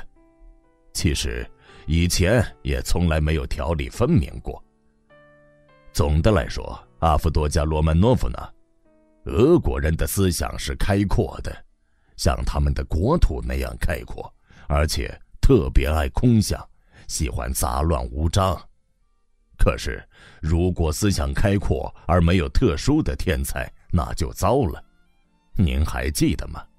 对于这类问题和这同一个题目，过去每逢晚上吃过晚饭以后，我们坐在花园里的露台上谈过多少次啊！嗯，您责备我的正是这种思想开阔。谁知道呢？也许我们谈话的时候，他正躺在这儿考虑他自己的那一套。在我们的知识界里，没有什么特别神圣、不可侵犯的传统观念。阿夫多加罗曼诺夫呢？充其量有人设法根据书本为自己编造出一些，呃，或者从编年史中找出一些什么来。但是那些人大部分是学者，而且从某一个角度看，全是些书呆子。所以。对于一个上流社会的人来说，这种举动简直不成体统。呃，话又说回来，我的看法您是知道的，我绝不责备任何人。我是个游手好闲之徒，而且我要坚持这样做下去。关于这一点，我们也不止谈过一次，我甚至有幸向您陈述过我的见解。哦，您的脸色非常苍白，阿夫多加罗曼诺夫呢？他这个理论，我知道。我读过发表在杂志上的那篇文章。嗯，谈到有一种人可以为所欲为，是拉祖米辛拿来给我看的。拉祖米辛先生，您读过您哥哥的文章？哦，发表在一本杂志上。有这样一篇文章吗？我都不知道。啊，这一定很有趣儿。哦，您上哪儿啊，阿夫多加罗曼诺夫呢？我想见一见索菲亚谢苗诺夫呢。多涅基卡用微弱的声音说：“到他那儿去怎么走？他也许回来了，我非得立刻见到他不可。让他……”阿夫多加罗曼诺夫呢，没能够把话说完，他简直喘不过气来了。哦，索菲亚谢苗诺夫呢，不到深夜是不会回家的。我认为是这样。他应该很快就回来，要是没有回来，那就得很晚很晚。而且懒洋洋的，啊，我从您的眼神里看得出来。你记得那个月夜吗？液体还在提转。胡说！杜尼亚的眼睛里闪耀着狂怒的光芒。胡说！你诽谤！我胡说！好，好，好，就算我胡说。我胡说八道。对女人提这类事情是不应该的。我知道你会开枪的，你这个漂亮的小野兽。好，你就开枪吧。杜尼亚举起了手枪，他的脸色一片死灰，发白的下嘴唇在哆嗦，一双冒出火来的乌黑大眼睛望着他。他下定了决心，估量着距离，等待着他的第一个动作。他还从来没有见过她这样美丽。在多涅奇卡举起手枪来的那一刹那，他眼睛里闪出的火光，仿佛把斯维利加洛夫烧伤了似的，使斯维利加洛夫心里产生了一阵痛苦。斯维利加洛夫向前移动一步，于是，一声枪响。子弹从他的头发上擦过，飞到他背后的墙上去了。他站住，轻轻的笑了起来：“呵呵，马蜂叮了我一口，他是瞄准我的头开枪的。哦，这是什么？哦，血！一条细细的血流从他右边的太阳穴上淌下来。他掏出手帕，把血擦掉。”子弹大概刚好擦破了他的头皮。多尼亚放下手枪，倒不是因为害怕，而是非常惊讶地望着斯维利加洛夫，好像他自己都不明白他到底做了什么，发生了什么事情。嗯哼，您没有打中，哦，再打一枪吧，我等着。斯维利加洛夫轻轻地说，依旧在冷笑，不过显得有点阴惨惨的。啊，像这样。在您搬起机头以前，我就可以把您抓住。多涅奇卡打了一个寒噤，迅速搬起机头，又举起了手枪。走开！他绝望地说：“我发誓，我还要开枪，我，我，我打死你！”行啊，就三步远。您不会打不死我的。不过，万一您打不死，那可就……他的眼睛熠熠发光，又向前跨了两步。多涅奇卡开了枪，但没有打响。哈哈，您没有把子弹上好，没关系，您的枪里还有一根雷管，快弄好啊！我等着。斯维利加洛夫。站在离多涅奇卡只有两步远的地方，阴沉的眼神里燃烧着炽烈的欲火。他抱着一不做二不休的决心，望着多涅奇卡，等待着。多尼亚知道他宁死也不会放他走，而且，而且现在只有两步路。当然，他一定能把他打死。蓦地，多尼亚扔掉了手枪。哦，扔了。斯维利加洛夫诧异地说：“他深深地喘了一口气，好像有什么东西一下子从他心上挪开了。也许这不单是怕死的重压，而且在这个时刻，他也未必怕死。他只是从另一种更伤心、更阴沉的感情中解脱了出来。到底是什么，他自己也说不清。”他走到杜涅奇卡跟前，用胳膊轻轻地搂住他的腰。杜尼亚没有抗拒。只是像一片树叶似的，浑身颤抖，用哀求的目光望着斯维利加洛夫。斯维利加洛夫似乎想说什么，但是他的嘴唇只扭曲了一下，说不出话来。你，你放我走吧，多尼亚哀求说。斯维利加洛夫哆嗦了一下，他这个“你”字说的跟刚才好像不同。那么，你不爱我吗？他轻轻的问。杜尼亚否定的摇了摇头，而且，你不可能永远也不爱我吗？斯维利加洛夫绝望的小声说：“永远也不爱。”杜尼亚低声说。在斯维利加洛夫的心里，刹那间进行了一场可怕无声的斗争。他用一种难以形容的表情望着他，忽然，他松开了胳膊，调转身去，快步走到窗口，站在窗前。又过了片刻，啊，钥匙在这儿。他从大衣的左边口袋里掏出钥匙，放在他背后的桌子上，没有向杜尼亚回过头来。拿去，快走。斯维利加洛夫直愣愣的望着窗外，杜尼亚走到桌前拿钥匙，快快！斯维利加洛夫反复的说，仍旧不回头，也不动弹。但是这个“快”字听来带有一种可怕的声调。杜尼亚懂得这个声调的意思，他一把抓起钥匙，冲到门口，迅速的打开门，从屋子里飞跑出去。不多一会儿，他像发了疯似的跑到运河边，朝逼桥的方向跑去。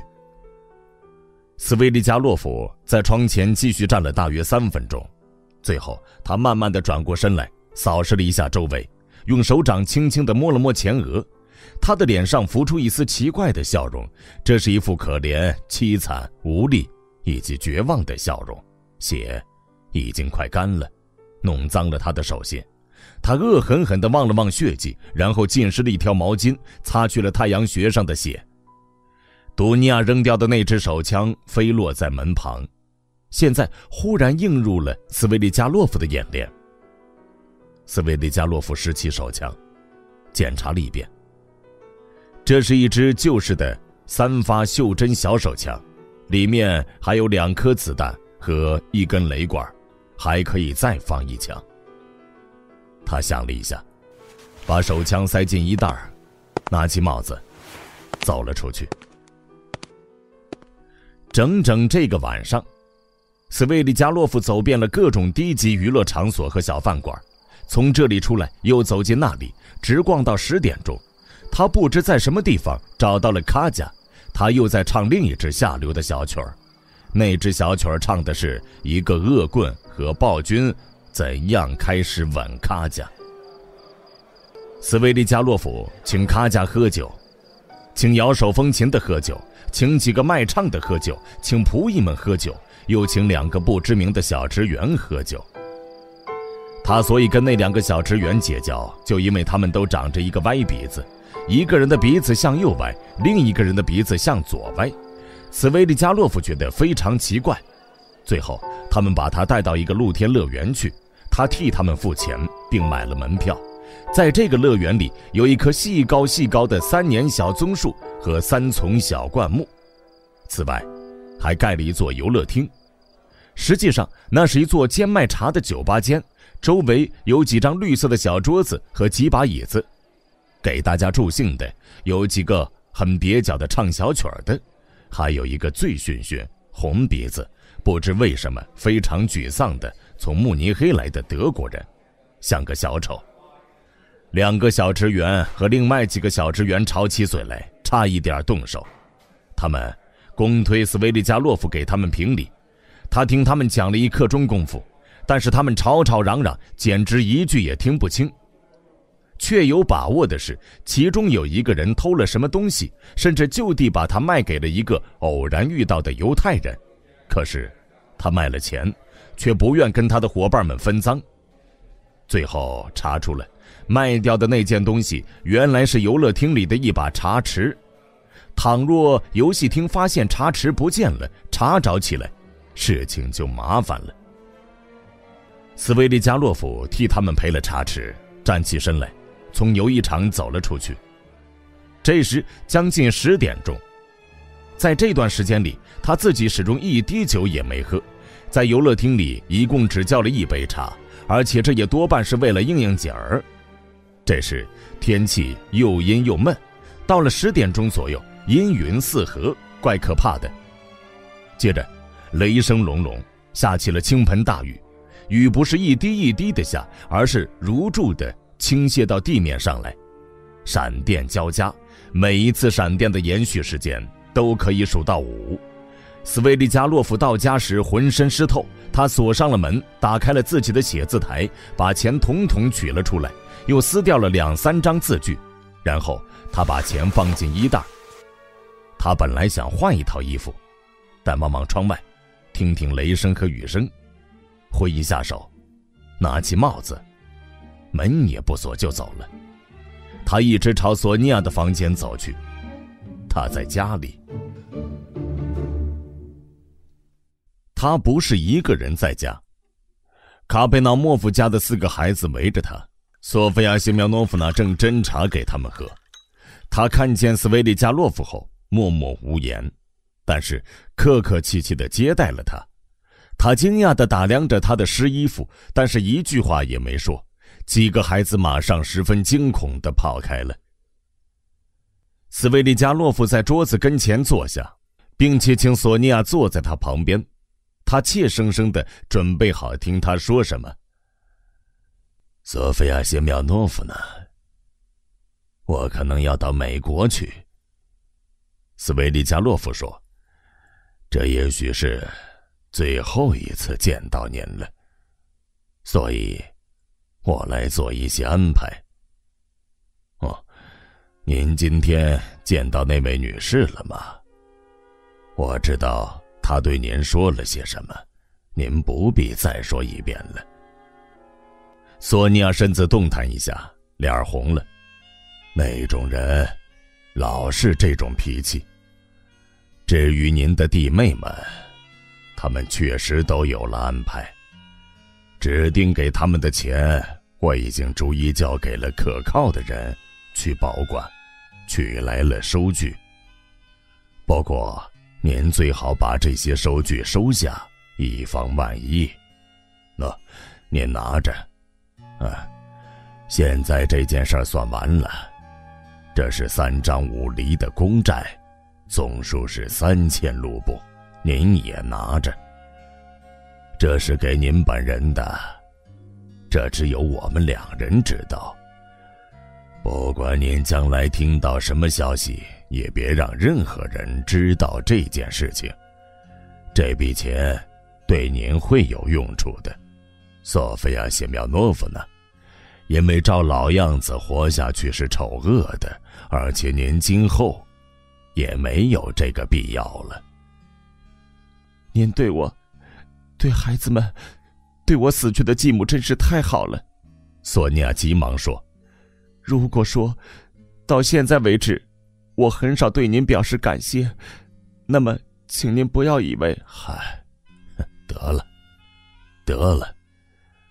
至于这笔钱，阿尔卡季伊凡诺维奇，我非常感谢您。可是我现在不需要。”我一个人任何时候也能养活自己，请您别以为我不识抬举。既然您的心这么好，那么这笔钱这是给您的，给您的，索菲亚·谢苗诺夫娜，请您别再多说了，因为我也没有功夫。您会需要这笔钱的，洛江·罗曼诺维奇，只有两条路，要么当头一枪，要么。去西伯利亚。索尼娅吃惊的望了他一眼，哆嗦起来。呵呵，您别担心，我什么都知道。是他亲口对我说的。况且，我也不是一个会出去随便瞎说的人。我不会告诉任何人的。您当时叫他去投案自首，您做的很对，这对他。要有利的多，如果他要到西伯利亚去，他去，您也会跟他去吧？对吗？对吗？好，要是这样，这就需要钱了。为了他，您是需要钱的，您明白吗？我给了您，就等于给了他。此外，您还答应过。要还阿玛利亚·伊万诺夫娜的债，我听见您说过的，索菲亚·辛苗诺夫娜，您怎么可以这样不假思索的把那些债务揽下来呢？这是卡捷琳娜·伊凡诺夫娜欠那个德国女人的债，不是您欠的呀！啊，您别去理睬那个德国娘们儿，像这样在世界上就没法活下去了。好。要是有人向您问起我或者有关我的什么事情，明天或者后天会有人问您的，您千万别说我现在来找过您，也千万别给别人看这些钱，也别说我给过年钱，对任何人也别说。好，现在再见。他从椅子上站起身来。替我向罗江罗曼诺维奇问好，啊，顺便说一句，您暂时把钱放在拉祖米辛先生那里也行。您认识拉祖米辛先生吗？哦，您当然认得他，这小伙子还不错。明天或者，呃，到必要的时候，就拿去给他。在这以前，您把钱好好藏起来。索尼娅也从椅子上跳起来，吃惊的望着斯维利加洛夫。他非常想说什么，想问他几句话，可是他还不敢，也不知道从哪儿说起。您怎么可以？怎么可以冒这么大的雨出去呢？怎么？要动身到美国去，害怕下雨吗？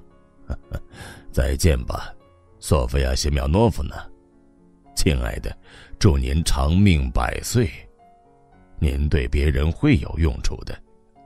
哦，对了，请您告诉拉祖米辛先生，说我问他好，您就说阿尔卡季伊凡诺维奇斯维利加洛夫问他好，一定要告诉他。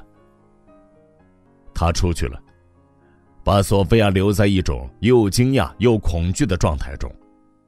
他心里充满了一种茫然而痛苦的疑虑。后来发现，就在当夜十一点多钟的时候，斯维加洛夫又极其离奇的、出人意料的去访问了一户人家，那时雨还在下。十一点二十分，他全身湿漉漉的走到瓦西里耶夫岛上马雷路三号街他未婚妻父母住的那座窄小的住宅前。他敲了好久才把门打开。起初，他的访问引起很大的惊慌，但是阿尔卡基伊凡诺维奇是这样一个人，只要他愿意，他就可以做出一副非常迷人的模样。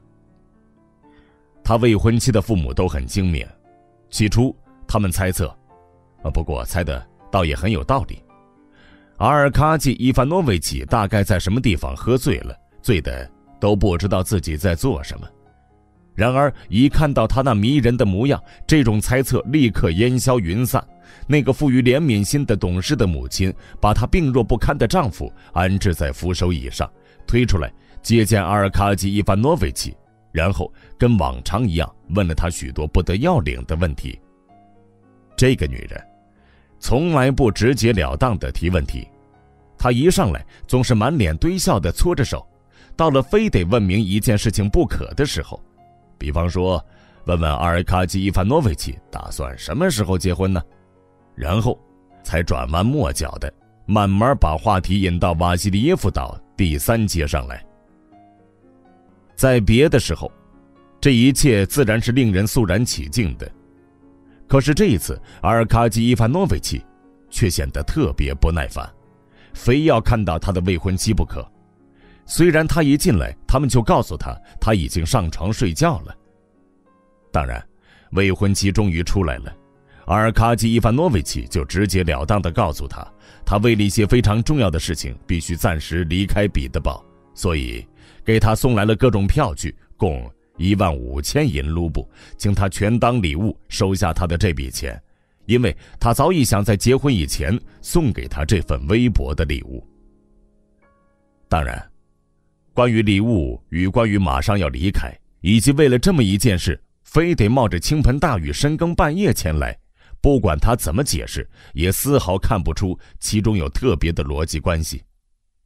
不过事情倒很顺利，甚至那不可避免的阿呀和哎呦、询问和惊讶，都不知怎的变得异乎寻常的有节制，但是却表达出最热烈的感激，甚至那位最懂事的母亲还流出了眼泪，更显得这种感激的深切。阿尔卡基伊凡诺维奇站起身来，笑着吻了吻他的未婚妻，摸了摸他的小脸蛋儿答应他很快就会回来。他从他的眼里虽然看到那孩子气的好奇，但同时也看出某种很严肃的无声的问题。他沉吟片刻，又吻了吻他。这时，斯维利加洛夫感到由衷的懊恼，他想到那份礼物马上就要被那个最懂事的母亲锁起来，归他保管了。斯维利加洛夫向大家告辞后走了出去，让那一家人继续处在那种。异乎寻常的兴奋状态中，但是那位心肠仁慈的妈妈却用压低了的声音迅速说出了几句话，把他们最主要的几个疑问解答了。她断定阿尔卡基伊万诺维奇是个大人物，是个做大事、有钱有势的人。天晓得他心里想些什么。他心血来潮，想走就走了，想送人钱就送人钱了，因此。没有什么值得大惊小怪的。当然，他浑身湿透这件事还是奇怪的。但是，比方说英国人，甚至比那还要古怪呢。而且，这些上流社会的人都不在乎别人议论他们什么，也不拘什么礼节。也可能他到这儿来，故意做出那副模样，让人们看看他谁也不怕。而主要的是，这件事对谁都不能说。因为天晓得将来会出什么事，而那笔钱一定要赶快锁起来。不用说，幸亏肥多夏一直待在厨房里。最要紧的是，绝对、绝对、绝对不能在那个诡计多端的列斯利赫面前露出一个字来，以及诸如此类等等。他们坐在那儿叽叽咕咕的，一直谈到大约两点钟，但那位未婚妻。也早就上床睡觉了，他既感到惊讶，又有一点悲伤。这时正是半夜，斯维利加洛夫过了梯桥，朝彼得堡岛走去。雨停了，但是风仍在怒吼。他打起哆嗦来。片刻间，他特别好奇的，甚至带着疑问望了望小涅瓦河黑黝黝的河水。但是马上，他就想到站在水边很冷，于是转身朝 B 大街走去。他顺着那条没有尽头的 B 大街，已经走了很久，差不多有半个钟头。在黑暗里，不止一次绊倒在木板铺的人行道上，但他还是好奇的。在大街右侧寻找着什么。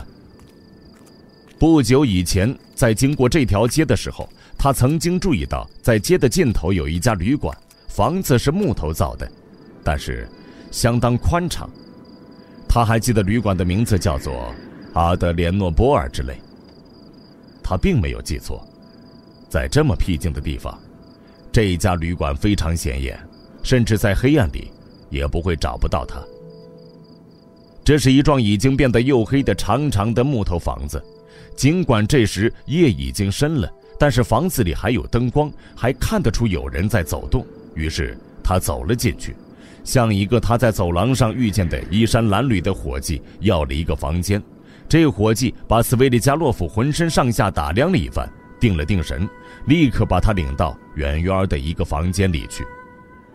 这是在楼梯底下走廊尽头一个角落里的。一间不透风的小屋子，但是别的房间没有了，全有人住了。那个穿得破破烂烂的伙计用询问的神气望着他。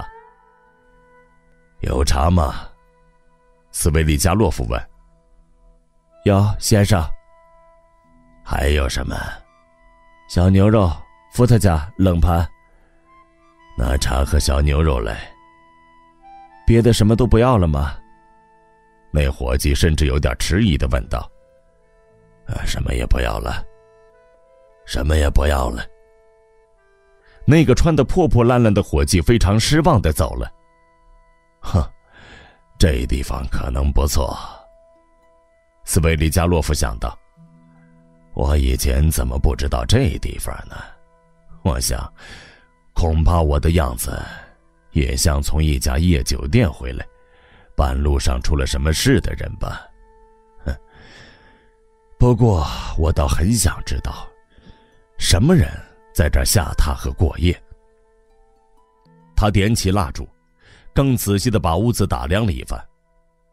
这屋子矮小极了，小的斯维利加洛夫几乎连身子都站不直，只有一扇窗子，床铺很脏。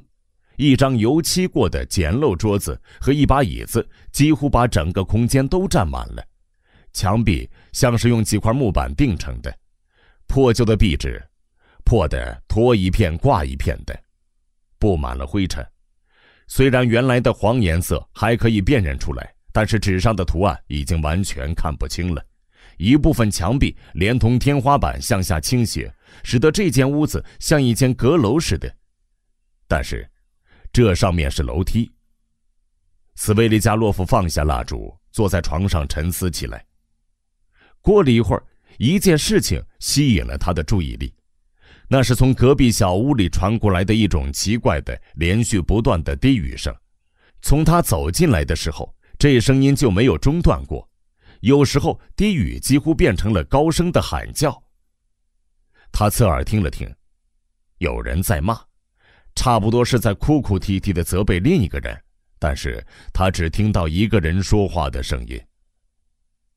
斯维利加洛夫站起来，用一只手遮住了蜡烛光，墙上立刻有一条缝隙在发亮。他走上前去，张望起来。那间屋子比他这间大一些，里面有两个人，一个人头发十分蜷曲，脸涨得通红。神态激昂，摆出一副演说家的姿态站在那儿。那人没有穿长礼服，为了保持身体的平衡，他把两条腿岔开，用手捶着自己的胸脯，气势汹汹地责骂那一个人是叫花子，甚至没有一官半职，是他把他从泥坑里救出来的，他什么时候乐意，什么时候就可以把他赶出去，而这一切都是上帝的旨意。挨骂的那个朋友坐在一把椅子上，看神气，好像非常想打喷嚏，但是又怎么也打不出来似的。有时候，他用一种绵羊般的迷惘眼光望着那个讲话的人，但是显然他一点也不懂他到底在讲什么，甚至也未必听见那人说了些什么。桌上的一根蜡烛已经快要点光了。桌上还放着一只剩下一点点儿的伏特加酒瓶、酒杯、面包、玻璃杯、黄瓜，以及剩了点残渣的茶具。斯维利加洛夫仔细打量着情景之后，便无动于衷地把头从墙缝上移开，又在床上坐了下来。穿得破破烂烂的伙计把茶和小牛肉端来以后，忍不住又问了一声：“还要什么不要啊？”但他听到的又是否定的答案，便走了，再也没有回来。斯维利加洛夫赶紧喝了一杯茶，暖了暖身子，但是一口东西也吃不下，他完全没有食欲。他开始觉得发起烧来，于是把大衣和上衣都脱去，用被子裹住身体，在床上躺下。他心里很烦恼。这一回身体不病就好了。哼，呵呵，他想到，苦笑了一声。屋里很闷，蜡烛光朦朦胧胧，外面的风还在呼啸，有一只老鼠在墙角的什么地方又抓又挠，整个屋子散发出一种老鼠和皮革的气味。他躺在那儿，仿佛在做梦，思绪起伏。他似乎很想把思想集中在某一件事情上。窗外大概是一座花园。他想，树叶在飒飒的响，在狂风暴雨之夜，在黑暗中。我多么讨厌树叶的飒飒声啊！听了真叫人恶心。于是，他想起。刚才他经过彼得罗夫公园的时候，甚至想到这种声音就觉得反感。这时他又联想起梯桥和小涅瓦河，仿佛身上又觉得冷起来，就像刚才站在河边的时候那样。我这辈子从来不喜欢水，甚至风景画中的水也不喜欢。他想，他忽然又对一个奇怪的念头哑然失笑。嗯，可不是嘛。目前这一切美学问题和舒适问题，应该都是无所谓的。可是我这时候却偏偏变得 变得爱挑剔了，就好像一头野兽在类似的情况下，一定要给自己挑选一个合适的地方似的。哎。刚才真应该回到比特洛夫公园去。大概觉得天太黑了，太冷了吧？好像我需要一种舒适感似的。哦，对了，我为什么不把蜡烛吹灭呢？他把蜡烛吹灭了。隔壁那两个人已经上床睡觉了。他看见。刚才那个墙缝里已经没有了亮光，心想：“啊，马尔法比特勒夫呢？现在您应该光临了。天这么黑，地方那么妥当，时间也很别致。可是偏偏现在您又不来了，不知为什么，他忽然想起。”不久前，在他实行对杜涅奇卡的计谋前一小时，他曾经向拉斯科尼科夫推荐，把他托付给拉祖米辛保护。正如拉斯科尼科夫所猜想的，我那时这样说，主要是跟自己过不去。但是，这个拉斯科尼科夫的确是个骗子，他经历了不少事情。一旦他那套谬论付诸实行，他将来也会变成一个大骗子。可是现在，他太想活下去了。就这一点来说，这号人是卑鄙的。随他去吧，他爱干什么就干什么，跟我没关系。他怎么也睡不着。多涅奇卡刚才的模样渐渐的出现在他面前，一阵战栗忽然传遍他全身。不，我现在不能想这个。他醒悟过来，想到，我应该想点别的事情。真是又奇怪。又可笑。我从来也没有对任何人有过深仇大恨，甚至从来不曾有过非报复不可的念头。这不是一个吉兆，不是吉兆。我也不喜欢争吵，也不急躁。这也不是一个吉兆。而且，刚才我向他许了多少愿呢？哦，真见鬼！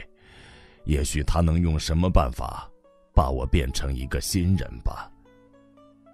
他咬紧牙关，又不想了。这时，多涅奇卡的模样又出现在他面前，就像他刚刚放完第一枪时一模一样。那时，他害怕极了，放下手枪，面如土色，呆呆的望着斯维利加洛夫。在那种情况下。斯维利加洛夫要把他捉住两次都可以，要是他自己不去提醒多涅奇卡，多涅奇卡连举起手来保护自己都不会想到。斯维利加洛夫想到，在那一刹那，他几乎可怜起多涅奇卡来了，心里好像很难过。唉，见鬼！又想起这些事情，应该把这一切统统抛开。一定得抛开。他迷迷糊糊，快要睡着了，发寒热时的战栗也渐渐停了下来。忽然间，仿佛被窝里有什么东西在他的胳膊和腿上跑了过去。他吃了一惊：“哦，见鬼！大概是老鼠。”他想：“我把小牛肉留在桌上了。”他很不愿意掀开被子起来挨冻，但是忽然间又有什么讨厌的东西唰的一声从他的腿上跑过去。他撩开被子，点起蜡烛，他打着寒战，弯下腰去，把床铺检查了一遍，什么东西也没有。他拿起被子来抖了抖，忽然一只老鼠跳到床单上，他扑过去想捉住它，可是那只老鼠。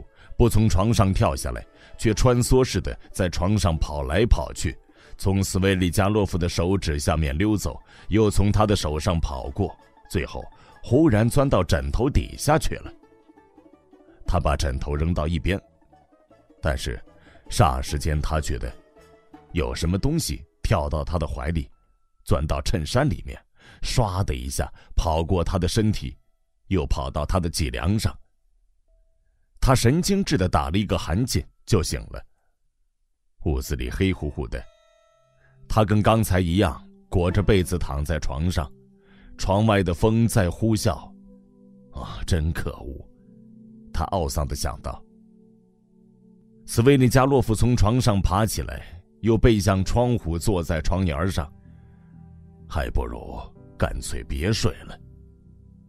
他下了决心，窗口。又冷又潮。他没有站起来，他把被子拉过来裹在自己身上。他没有点蜡烛。他什么也不想，也不愿意去想，但是各种幻想和一些支离破碎的想法却在他的脑海里一个接一个的掠过，仿佛他又陷入了昏昏欲睡的状态。也许是寒冷，也许是黑暗，也许是潮湿。也许是在窗外呼啸着、晃动着树枝的风，引起了他对幻想的强烈的癖好和渴望。但是，在他的眼前却不断呈现出鲜花，在他的想象中出现了一片美丽的景色，一个晴朗、温暖，甚至几乎是炎热的日子，一个节日——圣灵降临节，一座带有英国风味的华美的乡村别墅。花坛处处，到处生长着芬芳的花卉，花旗四绕，把整个宅子都给包围了。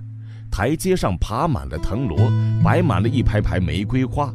敞亮的、凉爽的楼梯上铺着华丽的地毯，两旁摆满了栽在中国花盆里的稀有花卉。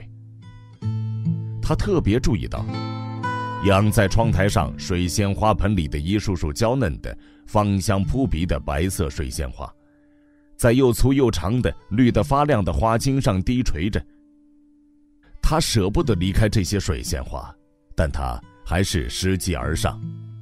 上了楼，走进一间高大的客厅，这里也到处是花，窗前摆着花，通往露台的敞开的门两侧摆着花，露台上也摆着花，地板上撒着新割的芬芳的青草，窗子是敞开的，一阵阵清新凉爽的微风飘进屋里来，鸟儿在窗下周啾，在屋子中央，在铺了一块白缎子的桌子上放着一口棺材。棺材外面包着白绸子，镶着密密的白周边棺材的四面八方都放着花圈，在花的中央躺着一个穿白纱衣服的少女，他的两只手好像用大理石雕刻的一样，交叉着放在胸前。但是，他松散的金黄色头发湿漉漉的，头上戴了一个玫瑰花环。他脸上那端庄的、已经僵硬的轮廓，看上去也像用大理石雕刻似的，但是挂在他苍白的嘴唇上的笑容，却充满了不是儿童所应有的无限的悲伤和巨大的哀怨。斯维利加洛夫认识这个少女，棺材旁边没有神像，没有蜡烛，也听不到祈祷的声音。这个少女是投河自尽的。她只有十四岁，但这已是一颗破碎了的心。这颗被侮辱的心毁灭了自己，她受到的凌辱震撼了她那年轻幼稚的心灵，用不应受到的羞辱玷污了他那像天使般纯洁的灵魂，迫使他发出了最后绝望的呼叫。但是，这呼叫没有人能听见。这是一声被无耻凌辱的绝叫。在潮湿寒冷的黑夜里，当积雪已经融化，当外面的风还在嚎叫的时候，斯维利加洛夫醒了过来，从床上站起，走到窗前。他伸手摸到插销，打开了窗户。风疯狂地吹进了他那窄小的屋子，仿佛用寒冷边谷的霜花沾满了他的脸和。他那只穿着一件衬衣的胸膛。窗外大概真的是一个类似花园的地方，而且看来也是一处什么乐园。白天这里可能有点卖唱的在唱歌，也有卖茶的茶座。可是现在从树上和灌木上吹落的雨点儿不断的飞进窗户里来，天黑的像在地窖里一样，因此只能朦胧的看出一些黑影。斯维利加洛夫弯着腰，把胳膊支在窗台上，目不转睛地朝黑暗里凝视了足有五分钟。这时，忽然从幽暗的夜色里传来一声炮响，接着又是一声。啊，这是号炮。河水上涨了。他想，到早晨。水就要漫到街上低洼的地方来，把地下室和地窖淹没。地下室里的老鼠将要求到水面上来，人们将在风雨交加中，浑身上下湿淋淋的，骂骂咧咧的，把他们的破烂搬到楼上的高层去。可是现在几点钟了？他刚这样想时，附近什么地方的壁钟？正急匆匆的滴答作响，敲了三下。哦，再过一个钟头，天就要亮了。还等什么呢？我应该马上出去，一直走到贝特洛夫公园，在那儿挑选一棵给予遍体鳞伤的高大灌木。我只要用肩膀轻轻一碰，就会有千万颗水滴落到我头上来。他离开窗口，关上窗户，点起蜡烛，穿上上衣和大衣，戴上帽子，拿着蜡烛走到走廊。他想去找那个穿得破破烂烂的伙计。那人睡在一间小破屋子里的一堆蜡烛头和各种垃圾中间。把房钱付给他，然后离开旅馆。这时候最好了，没法找到更好的了。他穿过一条狭长的走廊，走了半天，一个人也找不到。他正想大声喊叫的时候，忽然一眼看见，在一个阴暗的角落里，在一只旧柜子和门中间，有一件奇怪的东西，好像是一个活的什么东西。他弯下身去，用蜡烛照了照，看见一个小孩一个顶多只有五岁的小女孩那孩子一面哆嗦一面哭，好像衣服湿的像一块浸透水的擦地板的抹布。他看见了斯维利加洛夫，好像并不害怕，只是带着茫然与惊讶的神情，用他那双乌黑的大眼睛望着斯维利加洛夫。他有时抽噎几下，就像那种哭了很久已经不哭了，甚至已经得到了宽慰，可是有时候又不免要抽打几下的孩子一样。那小女孩的脸很苍白，看上去疲惫不堪。她冻僵了，但是他怎么到这儿来的呢？他准是躲在这儿一整夜没睡。他开始询问那小女孩。小女孩忽然活跃起来，她用孩子的语言口齿不清的飞快说起话来。她提到妈妈，说妈妈要打她，说她打碎了一只碗。小女孩没完没了的讲，从她的话里，她多少可以猜出，她是一个没人疼的孩子。他母亲大概是个永远喝得醉醺醺的厨娘，大概她就在这个旅馆里做工。她打了这个孩子。并且吓唬他，这小女孩打碎了妈妈的碗，吓坏了，所以昨天晚上就逃出来，大概淋着雨在外面什么地方躲了很久，最后才偷偷跑到这里来，藏在柜子后面，在这儿的角落里坐了一整夜，因为潮湿、黑暗，又害怕因为这一切遭到妈妈的毒打，因此打着哆嗦，哭着。他把小女孩抱起来。回到自己的房间里，让她坐在床上，开始给她脱衣服。小女孩赤着脚穿的那双破鞋完全湿透了，像在水坑里泡了一整夜似的。他给小女孩脱完衣服，就把她放在床上，用被子把她全身裹住，连头都蒙了起来。小女孩马上就睡着了。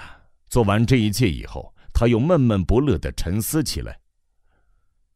我怎么还割不断瓜葛呢？嗯。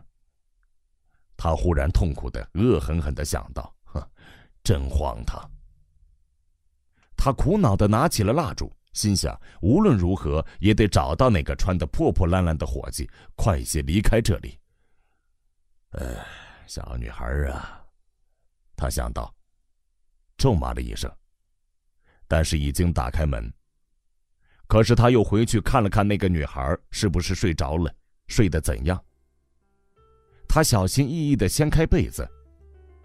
女孩睡得很香很甜，女孩在被窝里已经暖和过来，苍白的小脸蛋已经有了血色。不过，很奇怪，她脸上的血色仿佛比一般孩子们脸上的红晕更鲜艳，更浓郁。这是发烧的红晕呢。斯维利加洛夫想：“这就像酒后的红晕，好像有人让他喝了满满一杯酒似的。他那鲜红的嘴唇像在燃烧，喷着火焰，这是怎么回事呢？”他忽然觉得小女孩那黑黑的长睫毛在颤动，一眨一眨的，仿佛就要抬起来了。而在睫毛下面窥视着的，是一双狡猾、尖利、没有一点孩子气的撩人秋波。仿佛那女孩并没有睡着，只是假装睡着罢了。是的，的确是这样。他的嘴唇微笑着咧了开来，他的嘴角在颤动，仿佛还在强忍着。可是，现在，他已经再也忍不住了。小女孩在笑，分明在笑啊！在那张完全不像孩子的脸上，露出一副厚颜无耻的挑逗人的表情。这是淫荡，这是风流女子的脸，是法国出卖肉体的交际花恬不知耻的脸。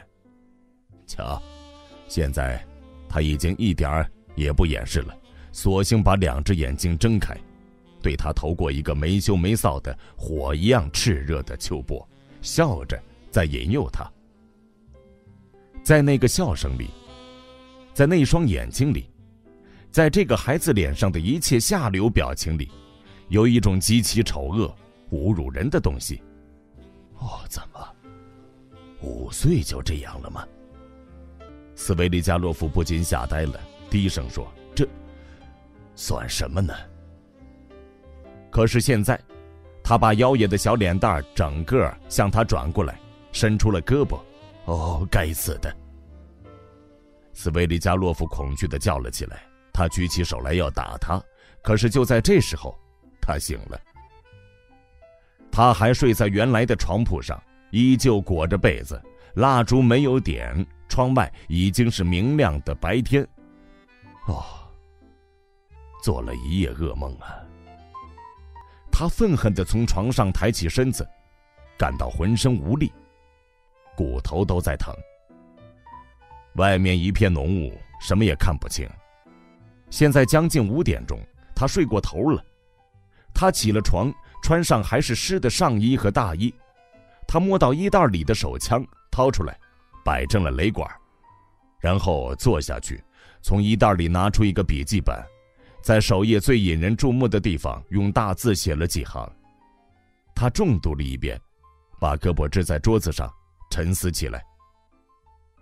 手枪和笔记本都放在他的胳膊肘旁边，几只睡醒了的苍蝇飞来，落在放在桌上没有吃过的小牛肉上面。他朝他们看了很久，最后他开始用那只闲着的右手去捉一只苍蝇。他捉了很久，弄得精疲力竭，可是怎么也捉不住他。他终于发现自己在干这种有趣的事情。清醒了过来，打了个寒噤。于是，他站起身来，毅然决然地走出屋子。过了一会儿，他已经在大街上了。乳白色的浓雾笼罩着全城。斯维利加洛夫沿着肮脏的木块铺的滑溜溜的马路，朝小涅瓦河方向走去。他仿佛看到了小涅瓦河一夜之间上涨了河水，彼得罗夫岛，湿漉漉的小道，湿漉漉的青草，湿漉漉的树木，最后，是那棵灌木。他懊丧地打量着一幢幢房子，打算想些别的事情。大街上遇不到一辆马车，也没有一个行人。那些黄澄澄的小木头房子的百叶窗紧闭着。看上去既肮脏又凄凉，寒冷与湿气攫住他的全身，他感到一阵发冷。他偶尔遇见一些小铺和菜摊的招牌，便把每一块都仔细读一遍。木块铺就的马路已经到头了，他已经走到一幢大石头房子跟前，一条肮脏的、冷得瑟瑟发抖的小狗夹着尾巴在他前面跑过，一个身穿大衣、烂醉如泥的人。脸朝下横躺在人行道上，他朝那人望了望，又继续往前走去。忽然，他看见左手有一座很高的消防队瞭望塔。啊，他想，这儿正是地方。何必到贝特罗夫岛去呢？至少有一个官方的见证人。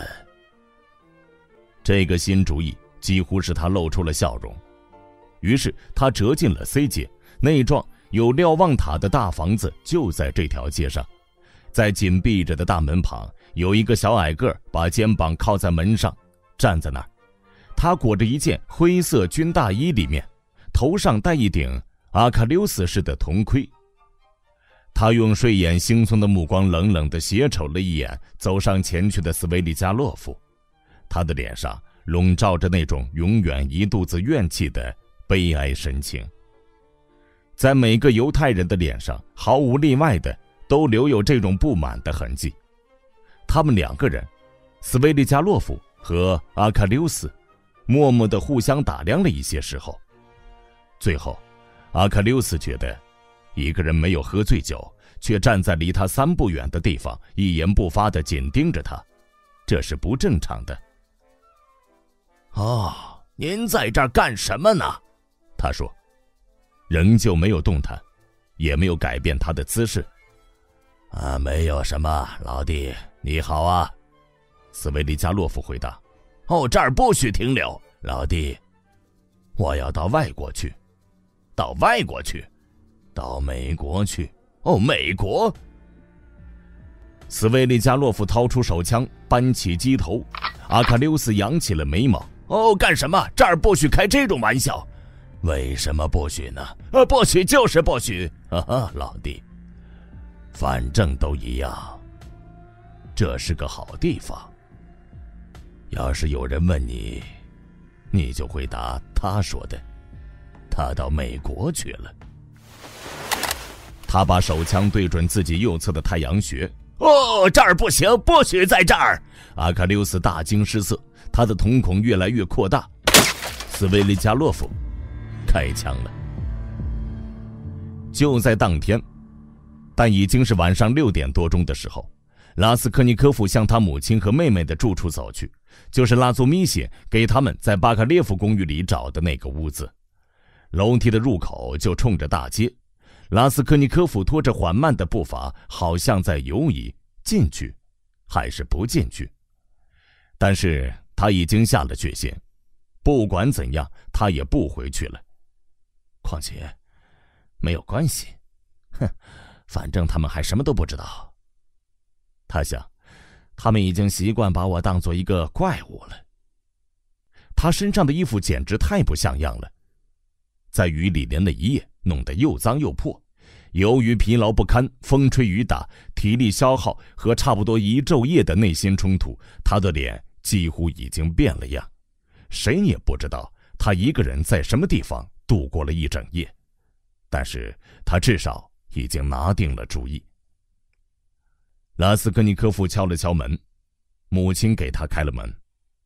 多涅奇卡不在家，甚至女佣人当时也不在。普利赫利亚·亚历山大洛夫娜，先是又惊又喜，连话也说不出来，继而又拉着他的手，把他拽进屋里。哦，你总算来了！他高兴的结结巴巴地说：“罗家，我这样愚蠢的迎接你，眼泪汪汪的。你别生我的气，我是在笑，不是在哭啊！你以为我在哭吗？不，我是高兴。我就有这样一个傻毛病，爱流泪。”自从你爸爸去世以后，我动不动就掉泪。哦，坐下吧，亲爱的，我瞧你准是累了。哎呦喂，你身上弄得多脏呀！妈妈，昨天我淋了雨。纳斯科尼科夫说：“哦，不不。”普利赫利亚·亚历山大洛夫娜赶紧打断了他的话：“你以为我还是以前那个婆婆妈妈的老毛病？马上又要开始盘问你了吗？你放心。”我懂，我什么都懂。我现在已经学会了这儿的规矩。哦，真的，我也明白这样的规矩较好。我已经想明白了，我怎么能了解你的想法，并且要求你向我报告呢？也许只有上帝才知道你心里有什么事情和计划，或者又产生了什么想法。我怎么能总是打扰你，问你在想什么呢？哦，你看我，哦，上帝呀，我干嘛像个疯子似的跑来跑去呢？罗家，你在杂志上发表的那篇文章，我正在读第三遍，是德米特里·布洛科菲奇拿来给我的。我一看到那篇文章，就啊呀一声叫了起来。我想，我真是个傻瓜，原来他在忙这种事儿呢。啊，这就是事情的谜底。当时他脑子里可能有新思想。他正在思考，可是我却去麻烦他，打扰他。我读了那篇文章，我的孩子。当然，有很多地方我不懂，不过这是理所当然的，我怎么能懂呢？给我看看，妈妈。拉斯科尼科夫拿过杂志，匆匆的看了一眼自己那篇文章。不管这跟他的处境与心情有多么不协调，但他还是感到一种奇怪的又苦又甜的滋味就像每一个作者初次看见自己的作品被发表的时候那样。更何况，他只有二十三岁呀。这种感觉只延续了一刹那。他读完几行以后，皱了皱眉头，一种可怕的苦恼紧压在他的心头。过去几个月来。他全部的内心冲突一下子都涌上了心头，他又是恼恨又是厌恶的，把文章扔到桌子上。但是罗家，不管我有多笨，我还是能够看得出来，你很快即使不能成为我国学术界首屈一指的人物，也将是最优秀的人物之一。他们竟敢以为你疯了，呵 呵啊！你不知道，他们的确是那样想的。啊，这些卑鄙的小人，他们怎么能够懂得什么是具有远见卓识的人呢？可是，杜涅奇卡也差一点相信他们的话了。哦，真糟糕！你已故的父亲向杂志投过两次稿，先是一首诗，呃，手稿我还保存着呢，以后我给你看哈。呃，后来是整整一部中篇小说，我自己请求让我替他抄写的。我们两人拼命祷告。希望能够采用，可是没有被采用。洛家，六七天以前，我看见你的衣服，你的生活，看见你吃什么穿什么，心里真是难受极了。但是现在我知道，我这人还是太笨，因为凭你的聪明才智，你想要什么就可以得到什么。看来目前你并不稀罕这些，因为你正在从事重要的多的事情。多尼亚不在家吗？妈妈，不在家。罗家，家里常常看不见他，他把我一个人撇在家里。多亏德米特里普洛科菲奇常常来陪我坐坐，而且老是谈到你。他很爱你，尊重你，我的孩子。我倒不是说你妹妹不孝顺我，我对她很满意。她有她的性格，我有我的性格。她好像有了自己的什么秘密，但是。我对你们没有任何秘密，当然，我深信杜尼亚非常聪明，而且他爱我，也爱你，但是我不知道这一切会有什么结果。罗家，你来看我，使我感到很幸福，可是他却出去玩去了，错过了跟你见面的机会。等他回来，我要告诉他，你不在家的时候，你哥哥来过，你上哪儿玩去了？哦，罗家。你也别太惦记着我，你能来就来，不能来，也没关系，我等着就是了。不管怎样，只要我知道你爱我，我也就心满意足了。我要读你写的那篇文章，听听所有的人谈论你，嗯，偶尔你来看看我，还有比这更幸福的吗？哦，现在你不是，不是，来。安慰你的母亲了吗？我，我知道。说到这里，普利赫利亚亚历山大罗夫娜忽然哭起来了。哦，我又哭了。你别管我，我太蠢了。哦，主啊，我怎么老是坐着呢？他忽然跳起身来叫道：“哦，有 coffee。”可我怎么没给你喝呢？你瞧瞧我这种老太婆的自私，我马上，马上就拿来。好，妈妈，不用了，我马上就走。我不是来喝咖啡的，请您听我说几句话吧。普利赫利亚亚历山大罗夫娜胆怯的走到他面前。好，妈妈。不管发生什么事情，不管您听到关于我的什么消息，不管有人告诉您我怎么样了，您会一直像现在这样爱我吗？他忽然满腔热忱的问道。他对自己所说的话，好像既没有思索，也没有点点分量似的。哦，罗家，罗家，你怎么了？你怎么可以问我这样的话呢？谁会来对我谈论你呢？再说，不管谁来跟我说什么，谁的话我也不信。我干脆把他撵出去。我来向您保证，我一直是爱您的。现在，我甚至很高兴，只有我们两个人，而且杜涅西卡也不在家。他仍旧那样感情冲动的接着说：“我来是为了坦率的告诉你，虽然您将面临不幸，但是您应该相信，现在您的儿子爱您胜过爱他自己。您曾经以为我冷酷无情，不爱您，那都是不对的。”我永远不会不爱你。好，就说到这儿吧。我觉得我应该这样做，应该这样开始。普利赫利亚·亚历山大罗夫娜默默的搂着他，把他紧紧的抱在自己的胸前，轻轻的哭着。你究竟怎么了，罗家？我不知道。他终于说道：“在这段时间里。”我一直在想，一定是我们叫你厌烦了，而现在我才看出你在准备应付一场大祸，所以你才这样忧愁。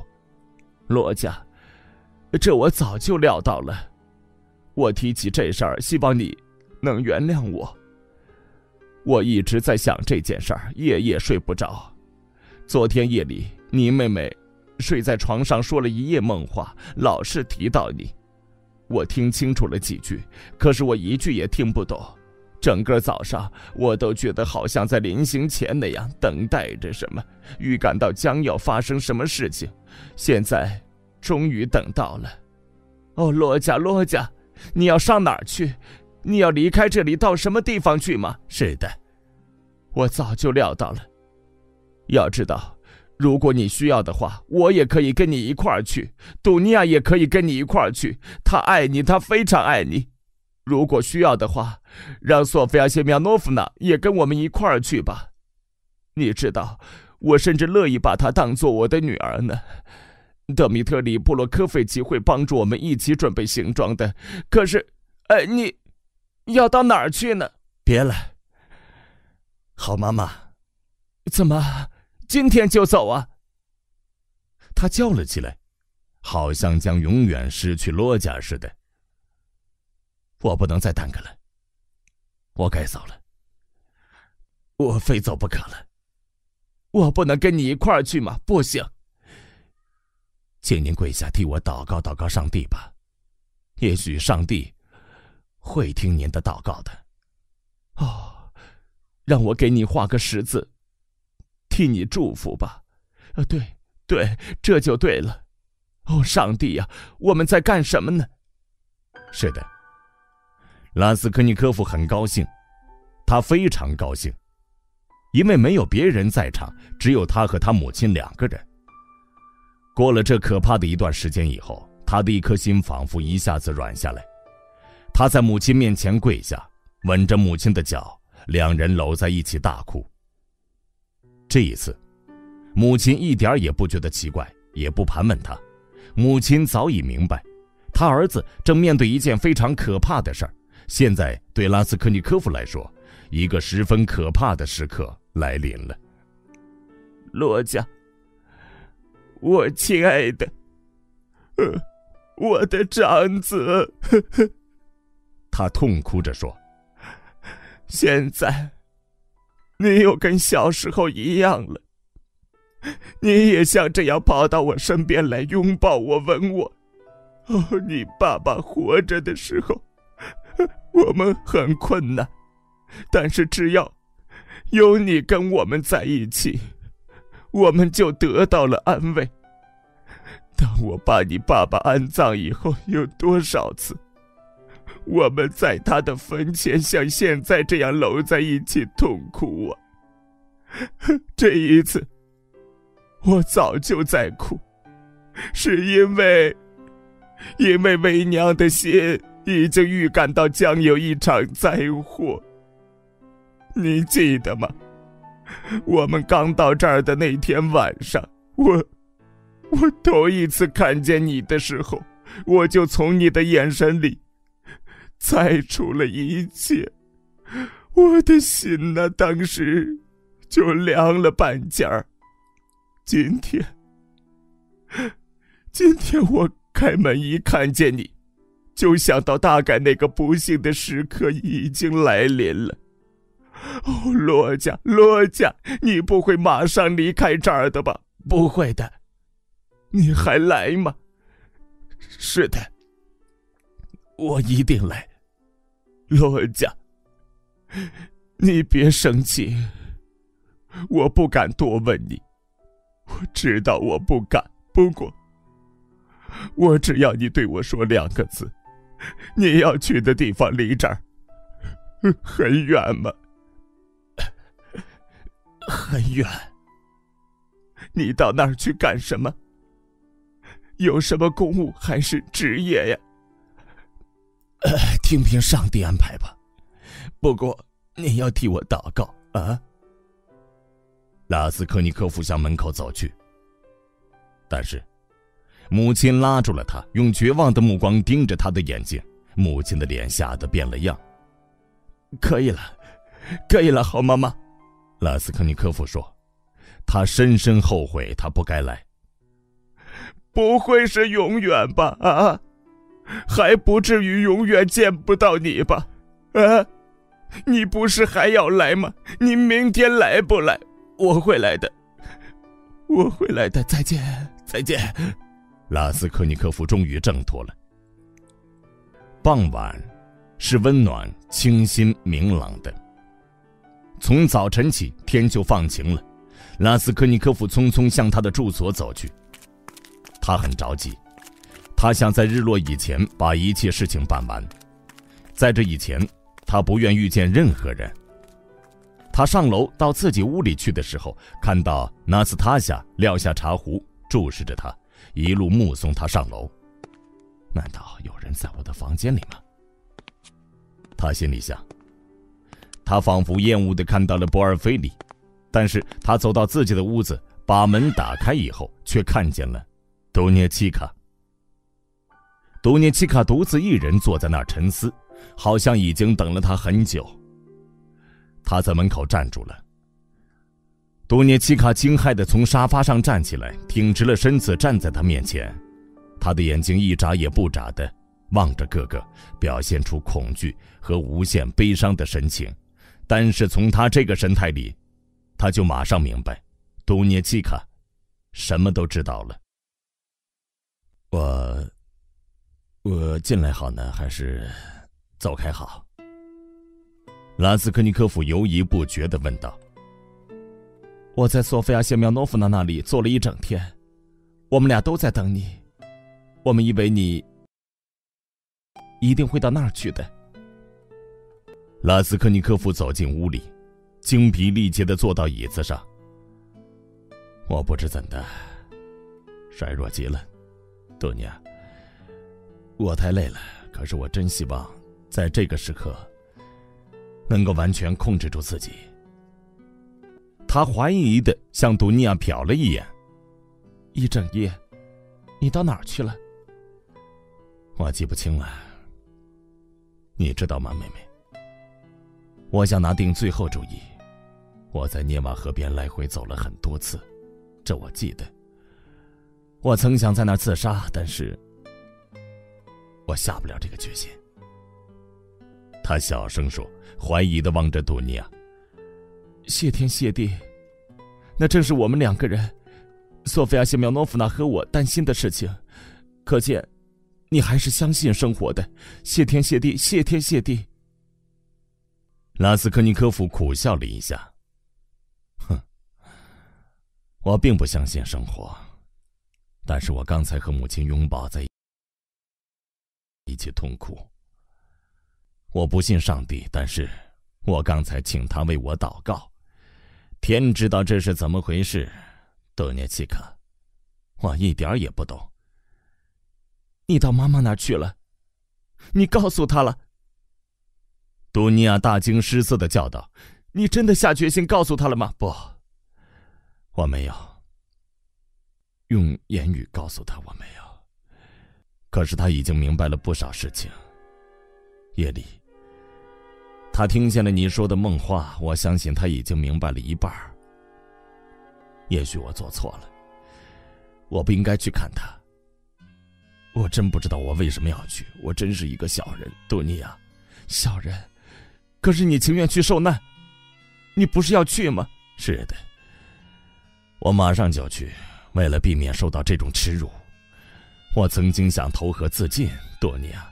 但是当我已经站在河边的时候，我想，既然我过去一向以为自己很坚强，那么现在就不应该害怕耻辱。他急急忙忙的抢先说：“这是高吗，多尼？是高，洛家。”从拉斯科尼科夫那双黯然无光的眼睛里，好像闪出了一道光。他对于自己依然高傲，似乎感到高兴。妹妹。你不会以为我不过是害怕投河自尽吧？他问，带着怪难看的冷笑，望着杜尼亚的脸。哦，罗家，别说了！杜尼亚痛苦的叫道。沉默持续了约莫两分钟，他低着头坐在那里，望着地板。杜涅奇卡坐在桌子另一头，痛苦的望着他。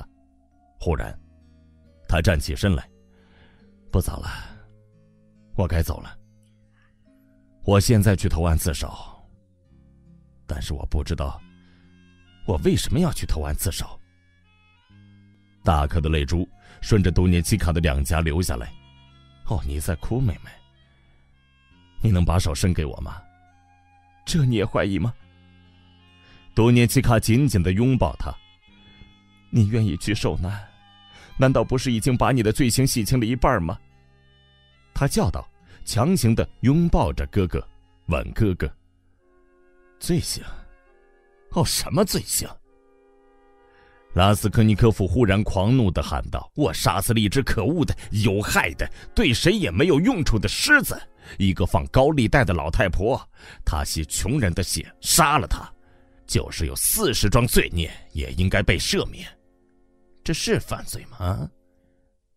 我想的不是他。”也根本没有想去洗刷他，为什么大家从四面八方指着我的脊梁，说什么罪罪？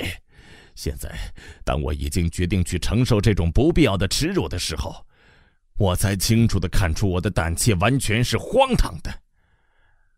我所以做出这个决定，只因为我的卑下和无能，还因为这样做也许对我有好处，就像这个。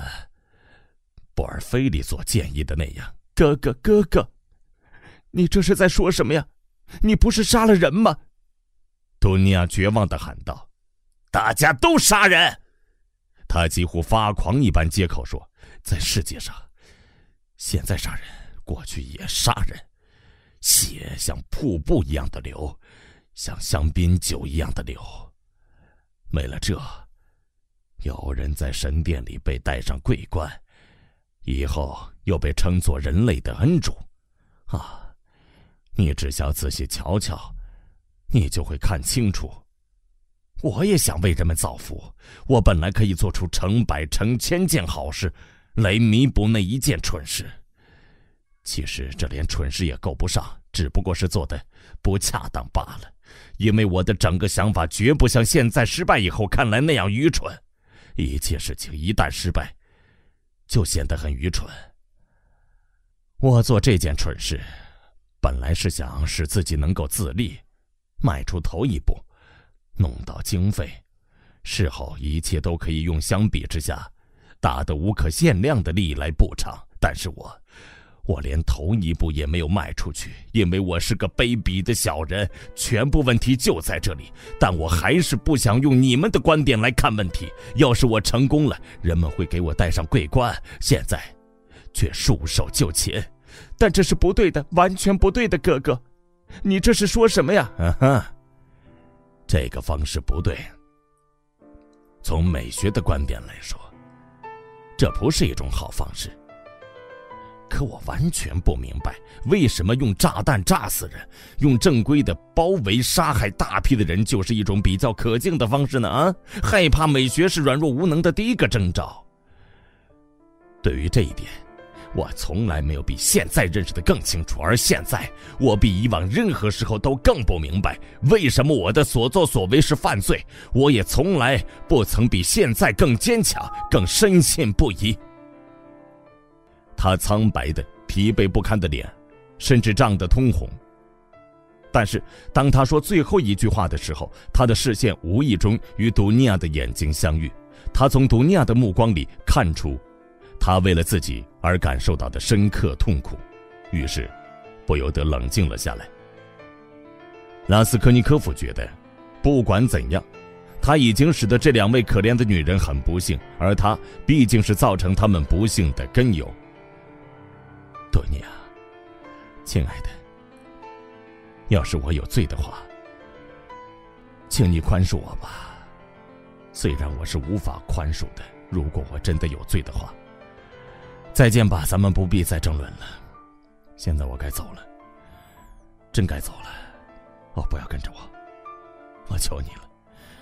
我还要到别的地方去一下，你应该马上到妈妈那里去陪着她。我求你答应我这样做，这是我对你最后的也是最大的请求。任何时候也不要离开他。我把他一个人提心吊胆的留下，他会受不了的。他不死，也会发疯的。你陪陪他吧。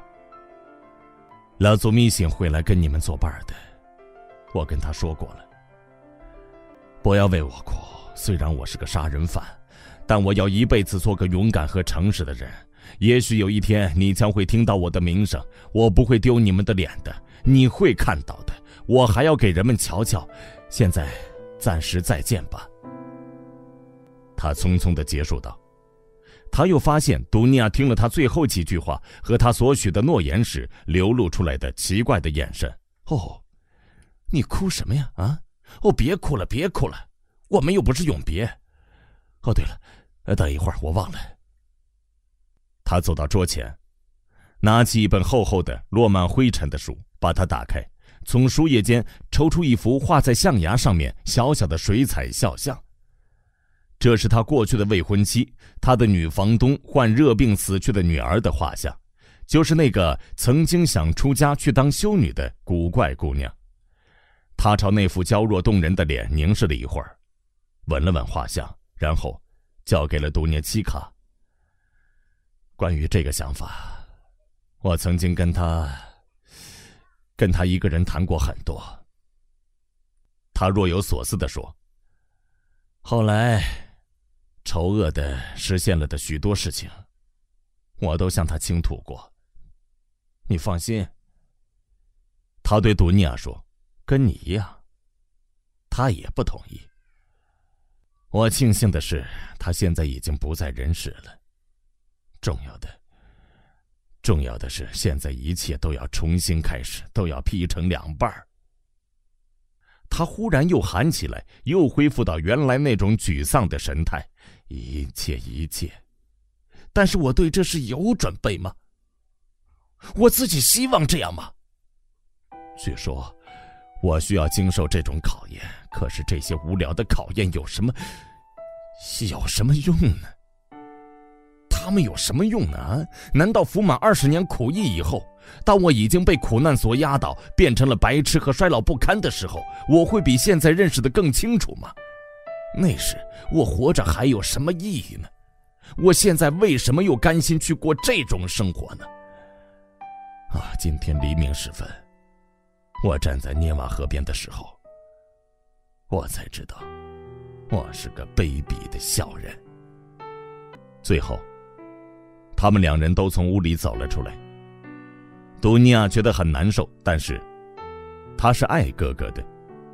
他已经动身走了，可是走了五十步光景，他又回过头来，对拉斯科尼科夫望了一眼，还看得见他。但是，走到街角的时候，拉斯科尼科夫也回过头来，两人的视线最后一次相遇了。但是他看见妹妹在望着他，便不耐烦的，甚至恼怒的向妹妹挥了一下手，叫她走开，而他自己。则飞快的转过街角。我太凶了，这我知道。他暗自想到。过了一会儿，他因为刚才自己对杜尼亚那样恼怒的挥手而感到惭愧起来。不过，既然我不配被人爱，为什么他们还要这样爱我呢？啊，如果我孤身一人，谁也不爱我，我自己也从来没有爱过任何人，那该多好啊！那么这一切，就都不会发生了。我倒很想知道，难道在未来的十五年或者二十年之内，我的心会变得那么谦卑？我居然会在人们面前变得诚惶诚恐、感激涕零，每说一句话都要把自己叫做强盗吗？是的，正是这样，正是这样，这就是他们现在要把我送到那儿去的目的。这正是他们所需要的。你瞧，他们一个个招摇过市，其实他们每个人就其本性来说都是坏蛋和强盗，甚至更糟是白痴。如果是我免于流放，他们就会一个个义愤填膺、气急欲狂。哼！我多么恨他们大家呀！他深思起来，到底通过什么过程能够使他对？对他们大家诚惶诚恐、心悦诚服呢？哦，为什么不会这样呢？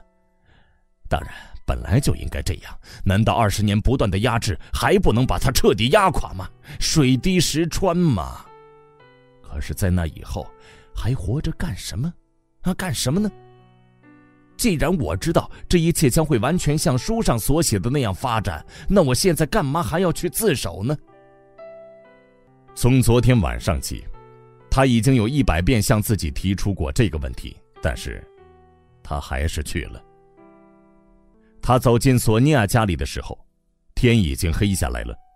索尼娅心慌意乱地等了他一整天，他跟杜尼娅一同等着他，因为想起斯维利加洛夫说过这件事，索尼娅知道，所以杜尼娅一清早就来找他了。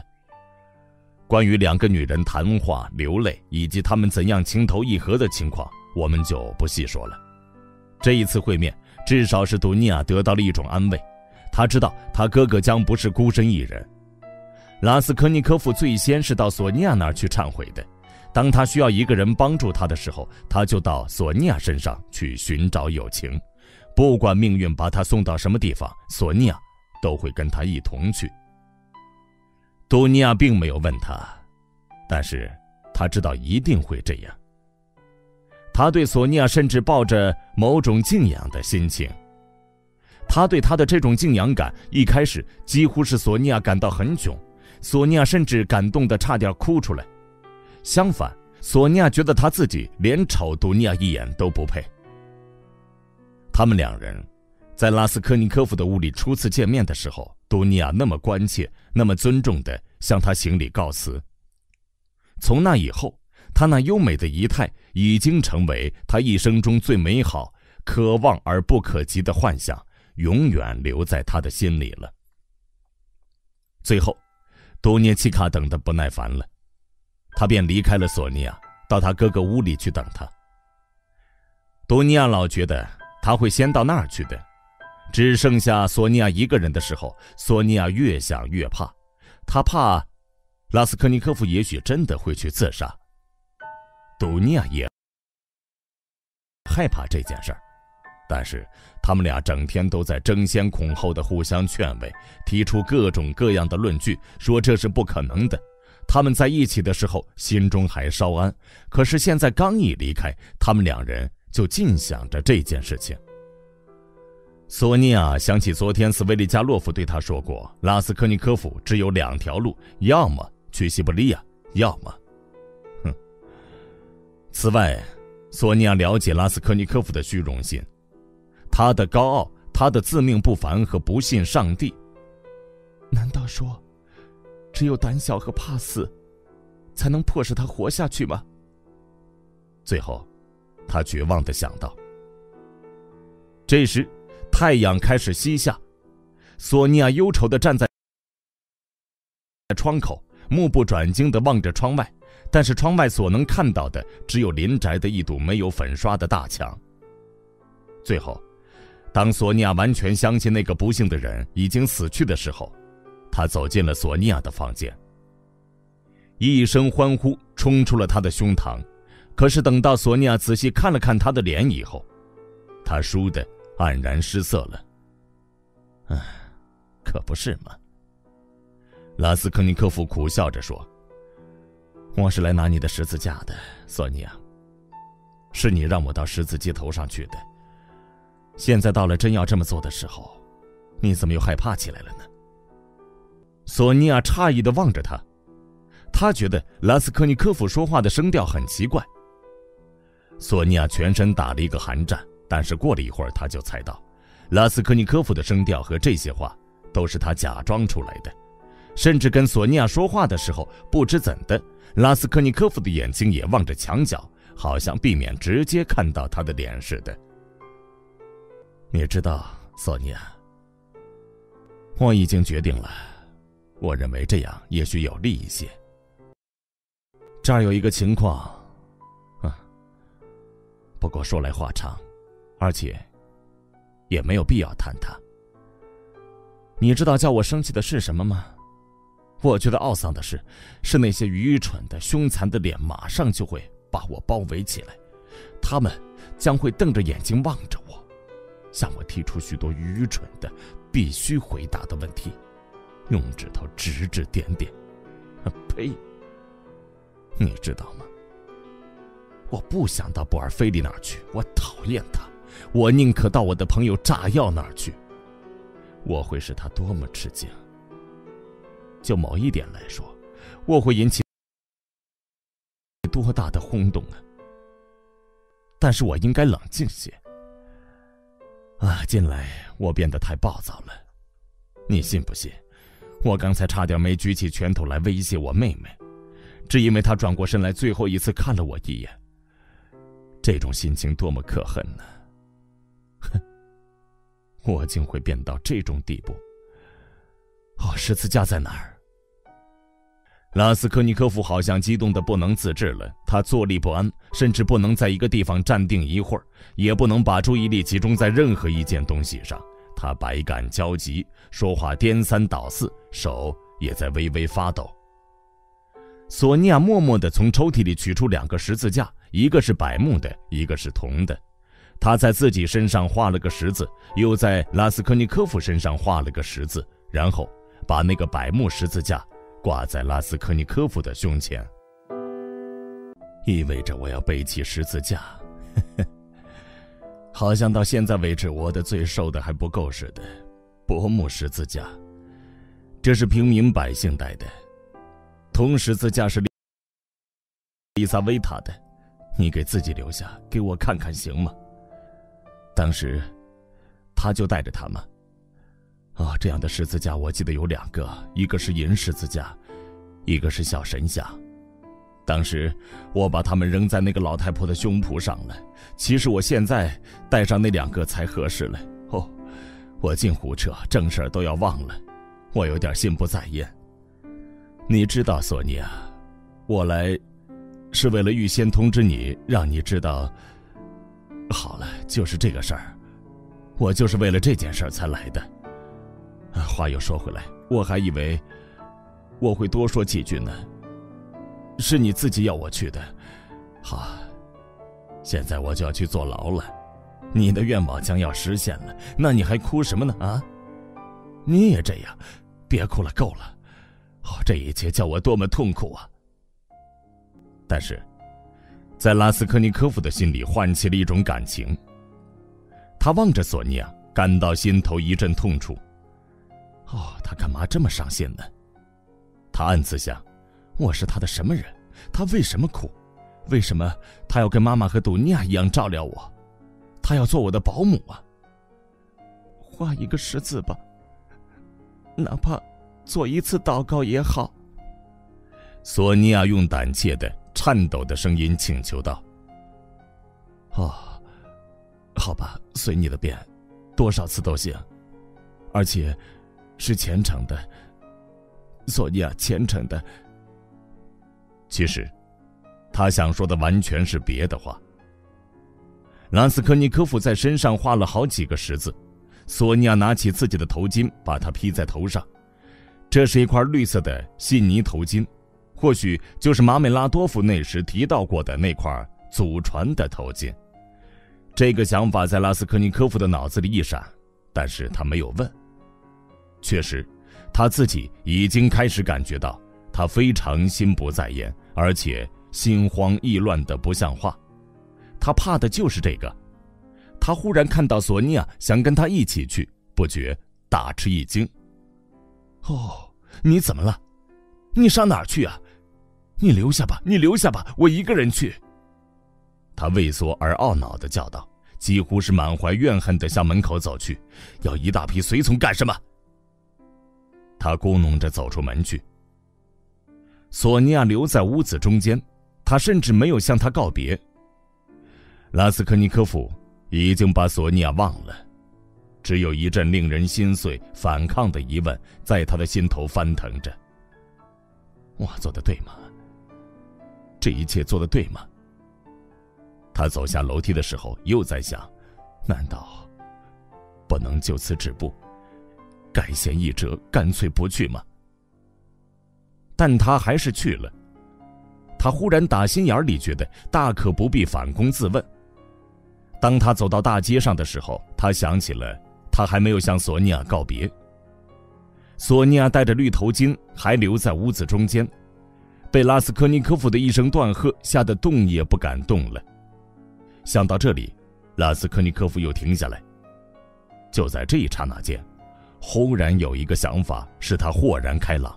这个想法好像在等待时机，使他大惊失色似的。哦，刚才我为什么到他那儿去？我去干什么呀？啊？我告诉他有事儿。有什么事儿呢？什么事儿也没有。是为了告诉他我要去了吗？那又怎么样呢？毫无必要。我爱他吗？难道我不爱他吗？刚才我像撵一条狗似的把他撵走了。难道说我真的需要他的十字架吗？哦，我多么堕落呀！不，我需要的是他的眼泪。我需要看见他怎样害怕，看看他心里多么痛苦，多么难过。我想抓住一件什么事拖延一下，看看他。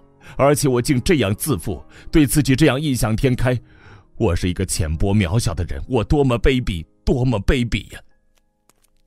他顺着运河的堤岸走去。他不需要再走很远，可是他走到桥边，又站住了，然后忽然拐上桥，朝甘草市场走去。拉斯科尼科夫贪婪的左顾右盼，凝神注视着每一件东西。可是又不能把注意力集中在任何一件上头，一切都从他眼前一晃而过。再过一个礼拜，再过一个月，我就要被装进囚车里，从这座桥上驶过，被带到某一个地方去。那时，我将会怎样来看这条河呢？哦，把这记住好吗？这个想法在他脑子里闪过。哦，瞧，这块招牌。那时，我将怎样读这几行字母呢？这上面写着贸易公司。哦，记住那个 A 字母 A。过一个月再来看它，看这个 A。那时候我会怎样来看它呢？那时我会有什么感觉、什么想法呢？上帝呀！我现在的这些忧虑，实在是多么微不足道啊！当然，这一切准是很有趣的。从某一点来说，我在想什么呀？我像个小孩似的自吹自擂。我有什么可惭愧的呢？多挤呀！哦，这个胖子大概是个德国人。刚才他推了我一下。他知道他推的是谁吗？抱着孩子的那个乡下女人在要饭。他要是以为我比他幸福，那才有趣儿呢。为了好玩，我不妨给他一点什么。兜里还有一个五戈比的钱币。哦，这钱是哪儿来的？来来，拿着吧，伯母。上帝保佑您。那个乞丐哭声哭调地说。拉斯科尼科夫走进甘草市场。他非常不喜欢在人群中挤来挤去，但是他却正朝人最多的地方走去。此刻他宁可把世界上的一切都给众人，只要能够让他一个人独自待一会儿。但是，他自己又感觉到，他一个人连一分钟也待不下去。人群中有一个醉汉在胡闹，他一个劲儿的想跳舞，但是他老是歪着身子向一边倒下去。人们围住他看热闹。拉斯科尼科夫挤到人群中去，朝那个醉汉看了几分钟，忽然哈哈大笑起来，笑声短促而又断断续续。不一会儿，他已经把那个人忘了。虽然他的眼睛还在望着他，但是他已经看不见他了。最后，他离开了那里，他甚至不记得自己当时在什么地方。但是，当他走到广场中心的时候，他突然产生了一种内心活动。一阵冲动立刻控制了他，攫住了他的全部身心。他蓦地想起了索尼娅的话：“到十字街头去，向人们跪下，吻一吻大地，因为你对他也犯了罪。”再大声地向大家说：“我是杀人犯。”他想起这话后，浑身发起抖来。这些日子。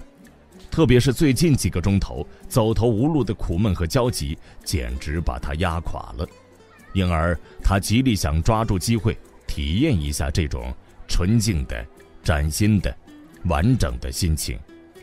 这种心情就像疾病发作一样，突然降临在他身上，像一个火花似的，在他心里燃烧起来。突然像一场大火，烧遍了他的全身。他心里的一切立刻软化了，他泪如雨下。他就这么扑倒在地上。他跪在广场中心，趴在地上，怀着快乐和幸福，吻了吻这片肮脏的土地。他站起身来，然后又跪下去磕头。哦，瞧他喝醉了。站在他旁边的一个小伙子说，发出了一阵笑声。哎，哥们儿，他这是要到耶路撒冷去。现在向他的孩子们，向他的祖国告别呢。他向大伙儿磕头致谢，吻着京城圣彼得堡和他的土地。一个喝醉了的小市民加了一句：“这小伙子还挺年轻呢。”第三个人插嘴说：“还是个上等人呢。”一个人用庄重的声音说道。哎，眼下谁分得清哪个是上等人，哪个不是啊？这些反应和冷言冷语制止了拉斯科尼科夫的行动。他正要脱口说出“我杀了人”这句话，可是话到嘴边又咽了回去。然而，他心平气和地忍受了这些叫喊，头也不回地一直穿过小巷，向警察局的方向走去。在半道上，有一个人影在他面前一晃。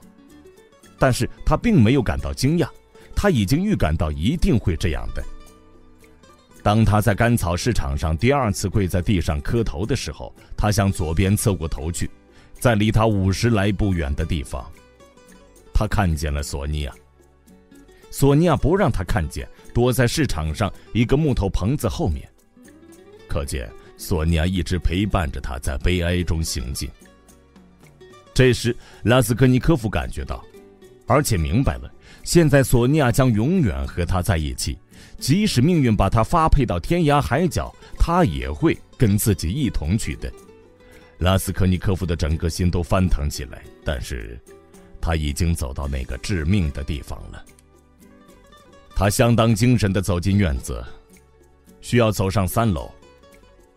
我还得上去，他想。他总觉得离那个致命的时刻还很遥远。还有很多时间，还可以考虑很多事。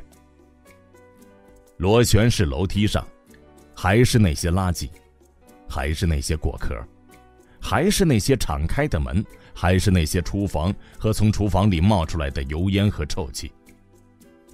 自从那天以后，拉斯科尼科夫再也没有到这里来过。他的两条腿发麻发软，但他还是向上走去。他站定了一会儿，稍事休息。定一定神，以便像个人似的走进去。但是，为什么要那样呢？哦，这又是为什么？当他意识到自己的行动时，他忽然想到：既然我必须把这杯苦酒喝下去，反正不是一样吗？越是令人厌恶越好。在这刹那间，炸药伊利亚·比特洛维奇的身影在他脑子里闪过。难道真的到他那儿去吗？难道不能去找别人吗？找尼克基姆·福米奇不行吗？马上回去，到警察分局长的家里去，起码这样可以随便一点。哦不不，还是去找炸药，还是去找炸药。既然我非得喝这杯苦酒不可，那么就一口喝干吧。他觉得浑身发冷，几乎迷迷糊糊的打开了警察局的门。这一次，警察局里人很少，只有一个看门的和一个老百姓站在那里。警卫甚至没有从隔墙后面向外张望一下。拉斯科尼科夫走进了隔壁的屋子，也许还可以不讲。这个想法在他的脑子里一闪。这儿有一个穿着私人便服的职员，正坐在办公桌前准备写什么；还有一个职员则坐在墙角里。扎梅托夫不在，当然，尼克基姆·夫米奇也不在。呃。都不在吗？拉斯科尼科夫问那个坐在办公桌前的人：“您找谁呀？”“哈哈哈哈哈哈哈！真是闻所未闻，见所未见。可是俄罗斯的精灵哦，在童话里是怎么说的？啊，忘了。您好。”忽然，有一个熟悉的声音叫了起来。拉斯科尼科夫发抖了。炸药站在他的面前，他输的。从第三间屋子里走了出来。这是命中注定的呀，拉斯科尼科夫想。他为什么在这儿呢？您找我们吗？有什么事儿？伊利亚·比特洛维奇大声说道。看来他的心情极好，甚至有一点兴奋。啊，您要是来办事儿，未免来得太早了。我自己也是碰巧在这儿，不过我将尽力效劳。不瞒您说。呃，您您贵姓？呃，贵姓？呃，请原谅，拉斯科尼科夫啊，不错，拉斯科尼科夫。难道您以为我忘了？哈，请您别以为我是那样的人。罗江，罗罗罗江内奇，好像是这样称呼吧？啊，是不是？罗江罗曼内奇啊，对对对对对对，罗江罗曼内奇，罗江罗曼内奇。哈哈哈，我差一点就想起来了，甚至还向别人打听过多次。呃，不瞒您说，自从我跟您打过那次交道以后，我心里非常难过。后来有人告诉我，我听说您是一位青年作家，甚至是一位学者，可以说锋芒初露。哦，上帝，作家和学者，谁最初没有标新立异呢？我和我的妻子都很重视文学，我的妻子简直是文学迷呀。文学和艺术啊，只要人是高尚的，其余的一切都可以凭才能、知识、智力、天才来获得。呃，比方说，帽子，啊，帽子又算得了什么呢？帽子只不过跟煎饼一样，我可以到吉姆曼公司去买，但是帽子下面的东西，帽子盖着的东西，我就买不到了。啊，不瞒您说，我甚至想去拜访您，向您解释一下，但是。我想您也许，啊，不过我忘了问您，也许您真的要办什么事儿吧？啊，说吧，您的亲人来了。是的，母亲和妹妹。啊，我已经很荣幸的见过令妹了，一位很有教养、非常漂亮的姑娘。啊，不瞒您说，我很后悔啊。那次我对您太急躁了，真是事出意外。由于您昏厥过去，我当时对您有点疑心。那件事后来已经完全弄清楚了，啊，多么野蛮和狂热！我懂得您为什么那么愤慨，您大概是因为家里人来了要搬家吧？不不，我只是随便。我来问问，我原以为我能在这儿找到扎梅托夫呢。哦，对了，你们俩交上朋友了。哼，我听说了。呃，扎梅托夫不在我们这儿了，您来迟了一步。呃，是的，亚历山大，呃，格里戈列维奇离开我们了。他从昨天起就不在这儿了，他调走了。离开之前，他甚至跟所有的人都吵了一架，哦，简直没有礼貌。他是个浮躁的小伙子，如此而已。他本来是很有前途的，可是，去他们的吧！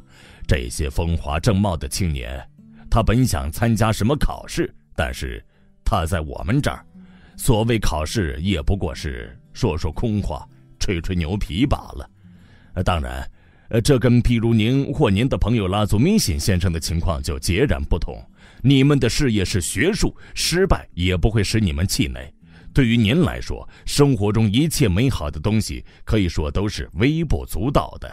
您是个苦行僧、修道士、隐士，对于您来说，一本书，呃，夹在耳朵上的一支笔，学术研究，这才是您精神翱翔的地方。我自己也多少，呃。哈，您读过利文斯顿的札记吗？没有，可我读过啊。不过近年来有很多虚无主义者，这也是可以理解的啊。呃，现在是什么时代？呃，请问，呃，不过我跟您，呃，您当然不是一个虚无主义者了。请您坦率的回答，坦率的，不，不是不。要知道，您可以坦率地对我说，您别不好意思，就像您私下跟自己说话一样。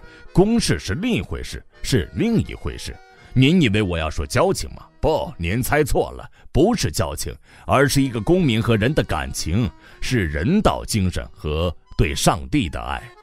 我也许是个秉公办事的官吏，但是我必须永远觉得我是一个人，是一个公民，得心里有数。您刚才谈到扎梅托夫，扎梅托夫会在一个下流场所喝一杯香槟酒或者顿河酒，闹出一场法国式丢人现眼的事。您的扎梅托夫啊，就是这样的人，而我也许可以说出与忠诚和崇高的感情，再加上我的地位、官衔和身份，哦，都替他羞死了。我已经结婚，有了孩子，我履行着作为一个人和一个公民的义务。但是，请问，他是什么人呢？我把您看作一个有学问的高尚的人。再说，目前还突然冒出这么多产婆。拉斯科尼科夫疑惑地扬起了眉毛。伊利亚·彼得罗维奇刚吃完饭，拉斯科尼科科夫觉得他的那些话大部分是一连串空洞的声音，不过其中有些话他还是好歹听明白了。他狐疑的。望着他，不知道这一切将怎样收场。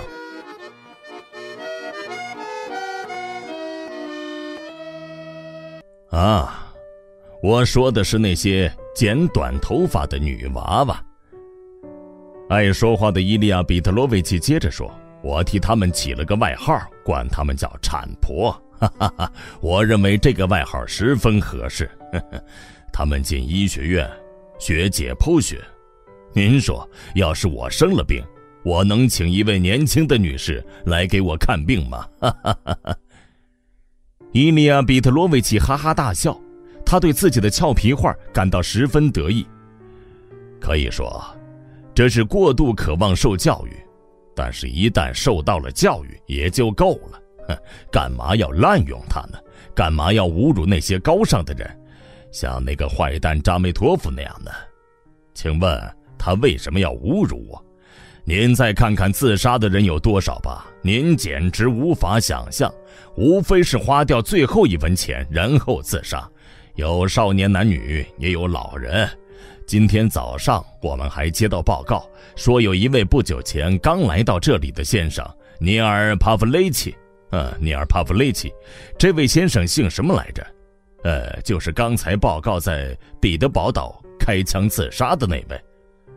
斯维利加洛夫，有一个人从隔壁房间里嘶哑而冷淡的回答说：“拉斯科尼科夫吃了一惊，斯维利加洛夫，斯维利加洛夫自杀了。”他叫了起来：“哦吼，呃，怎么？您认识斯维利加洛夫？”“是的，认识。他不久前刚到这儿来。”“是的。”他刚来不久，他的老婆死了。他是个行为放荡的人，他忽然开枪自杀，真是丢人现眼，简直不可思议。他在他的笔记本里留下几句话，说他死前脑子完全清醒，他的死跟任何人没有关系。据说他很有钱。哦，您怎么会认识他的？我认识他，我妹妹在他们家当过家庭教师。哦，哦哦哦，那么您一定可以告诉我们一点关于他的事情了。您没有怀疑过他会自杀吗？昨天我还见过他，他在喝酒。我什么也不知道。拉斯科尼科夫觉得好像有什么东西压到他身上，把他压住了似的。哦，您的脸色好像又发白了。我们这儿的空气太闷了。是的，我得走了。拉斯科尼科夫咕哝说：“请原谅，打扰您了。”哦，哪儿的话，您什么时候来都可以。看到您，我很愉快，而且我很高兴这样说。伊利亚·彼特罗维奇甚至伸出了手。我只想，我是来找扎梅托夫的。我明白，我明白。看到您，我很愉快。我很高兴。再见，拉斯科尼科夫微笑道。他走出门去，摇摇晃晃，头昏眼花，两条腿都麻木了。下楼的时候，他用右手扶着墙。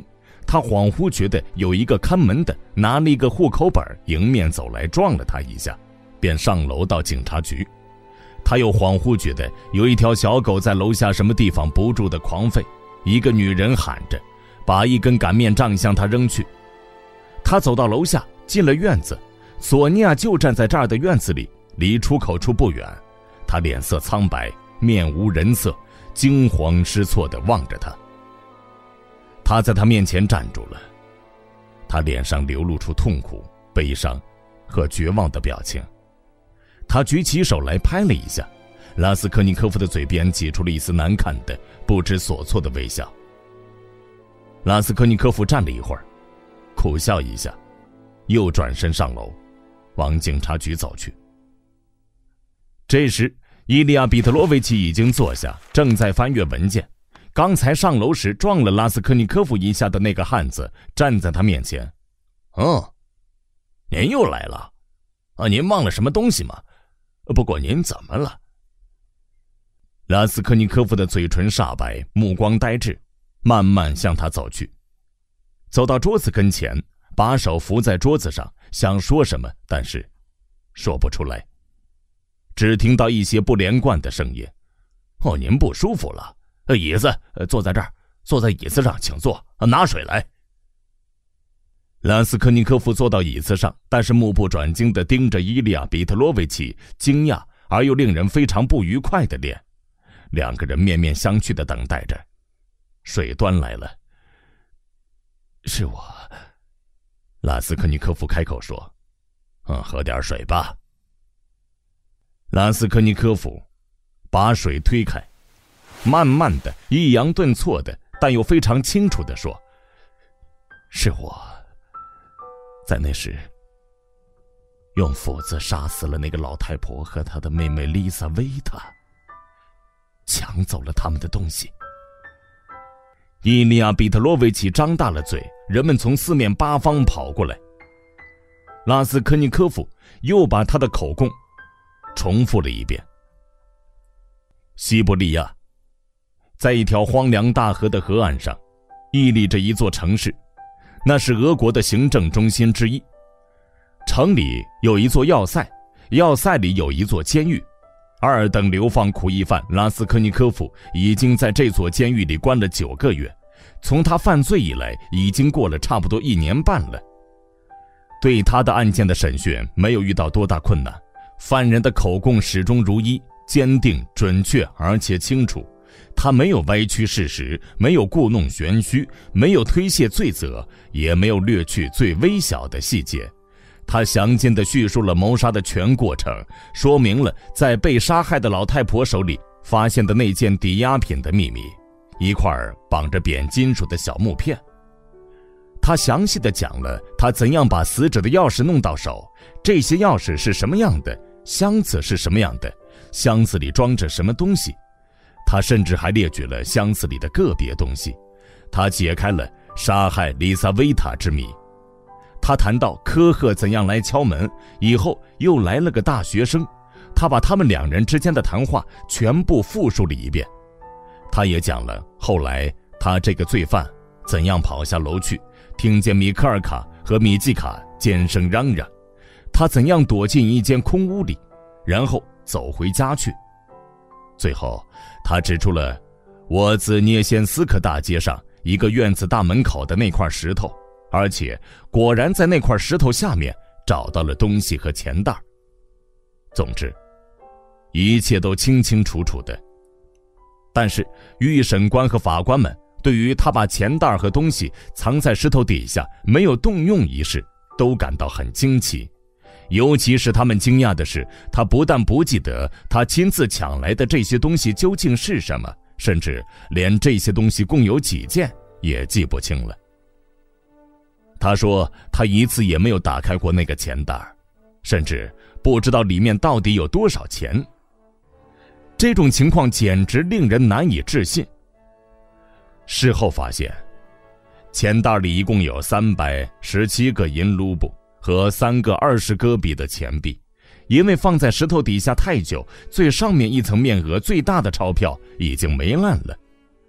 法官们花了很长时间想弄清楚，为什么被告在别的一切事情上都供认不讳，偏偏在这件事情上要撒谎呢？最后，有些法官，特别是擅长心理学的法官，甚至认为，那也是可能的。他确实没往钱袋里看过，因此也并不知道里面有什么东西。后来就这样把它藏到石头底下去了。但是他们从这一点马上得出结论说，这件罪行，除非是由于某种一时的精神错乱，由于一种病态的想杀人抢劫的偏执狂，既没有进一步目的，也不是为了贪图钱财，否则是不可能发生的。这个结论恰好符合近来最时髦的那种关于一时精神错乱的理论。在我们这个时代，人们常常设法将这种理论应用在某些罪犯身上。此外，许多证人，包括佐西莫夫医生、拉斯科尼科夫从前的同学、他的女房东和佣人，都确凿无误地证明拉斯科尼科夫早就患有多疑症。这一切都有力地促使人们得出一个结论。拉斯科尼科夫并不完全像一般的杀人犯、强盗和抢劫犯，这里一定另有原因。使那些抱有这种看法的人十分遗憾的是，犯人根本不想为自己辩护。对于究竟是什么动机驱使他去杀人和抢劫这个决定性的问题，他回答得非常清楚，直言不讳。他说：“这一切的原因，是他恶劣的境遇。”他的贫穷和走投无路，他指望从死者身上至少弄到三千卢布，再靠这笔钱为他一生的事业打下基础。他所以起意杀人，那是由于他轻率和懦弱的性格，贫穷和失意使这种性格更加突出。对于究竟是什么原因促使他前来投案自首这个问题，他干脆回答说：“是真诚的忏悔。”这一切。几乎是无可讳言的。然而，就所犯的罪行来说，判决却是出乎意外的宽大。这可能是因为犯人不仅并不想替自己辩护，甚至还似乎企图把自己的罪行说得更重一点。一切奇怪的、特殊的情况都被考虑到了。犯人在犯罪以前一直处于一种病态和困苦的状态，这是毫无疑问的。至于他为什么没有使用他抢来的东西，人们认为这一部分是由于他事后悔恨交加，一部分是由于他犯罪时的精神状态并非完全正常。无意中杀害丽萨维塔这事儿就是一例，他更加证实了后一种假设：一个人犯了两件凶杀案，居然是会忘记门是开着的。最后，他出面自首的时候，这个案子恰好。正被那个垂头丧气的狂人尼古拉的假口供搅成了一团乱麻，而且，当时对于真正的罪犯，不仅提不出明显的罪证，大家甚至不曾有过怀疑。博尔菲利比特洛维奇丝毫没有食言，这一切都大有助于对被告从轻量刑。此外，还完全出人意外地发现了另一些对被告十分有利的情况。过去曾是大学生的拉祖米辛，不知打哪儿调查出了一个情况，而且提出了证据：犯人拉斯科尼科夫在大学读书的时候，曾经用他自己最后的一点钱，帮助过一位害痨病的穷同学，维持他的生活几乎达半年之久。那位同学死后，他又去照料这位网友仍旧活着的年老多病的父亲。这位网友从十三岁起就用自己的劳动来养活他的父亲。最后，拉斯科尼科夫又把这位老人送进医院，等老人也死了之后，就把他安葬了。所有这些情况对于决定拉斯科尼科夫的命运一事都产生了某些有利的影响。拉斯科尼科夫从前的女房东。就是他那位已故的未婚妻的母亲寡妇扎尔尼岑娜也出庭作证，说当他们住在五角地一带的另一栋房子时，一天夜里失火，拉斯科尼科夫曾经从一家已经着了火的房间里救出两个小小孩，他自己还因此被烧伤。经过仔细的调查之后，许多证人都充分证明了这件事。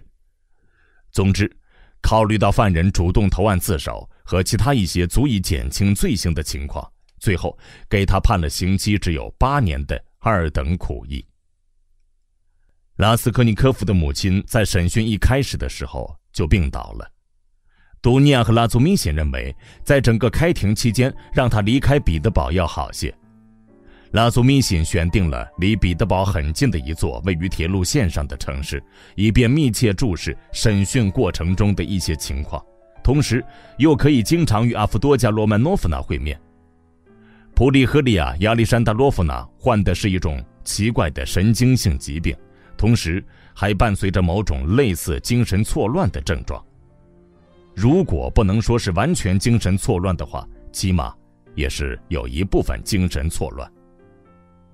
杜尼亚最后一次看望他哥哥回来的时候，发现他母亲已经病得很重，在发烧、发抑郁。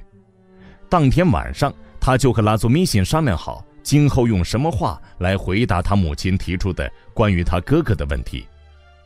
为了他母亲的健康，他们甚至编造了一个有头有尾的故事，说拉斯科尼科夫为了办一件私人委托的事情，到俄国边界上一个遥远的地方去了。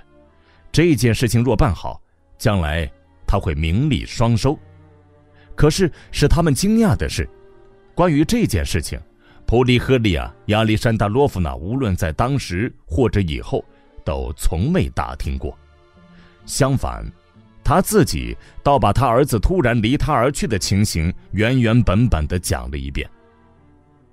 他泪流满面的告诉他们，拉斯科尼科夫怎样前来向他告别，并暗示他们只有他一个人知道许多非常重要、非常秘密的事情，并且说罗贾有许多非常强大的敌人。所以，他甚至必须躲起来。至于他未来的前程，他认为，等某些敌情消失以后，他的前途无疑会是光辉灿烂的。他向拉祖米辛断言，早晚有一天，他的儿子将要成为一名国家要人。他的文章和他那杰出的文学才能都能证明了这一点。母亲不断的读那篇文章，有时候甚至高声朗诵。就差睡觉的时候没有手不释卷，可是，骆家究竟在哪儿？他几乎问也不问。尽管别人很明显的避免跟他谈到这个问题，其实光是这一点也足以引起他的怀疑。最后，他们对于普利赫利亚·亚历山大罗夫娜对某些事情采取的这种奇怪的沉默，不禁害怕起来。比方说，以前他们住在小城市的时候，支持他活下去的唯一希望和唯一期待，就是尽快收到他宝贝儿子罗家的信。可是现在，他接不到罗家的来信，却毫无怨言。这种无法解释的情况使杜尼亚十分担心。他想到，也许母亲对儿子的命运有一种可怕的预感，因此不敢打听，生怕听到更可怕的消息。总之。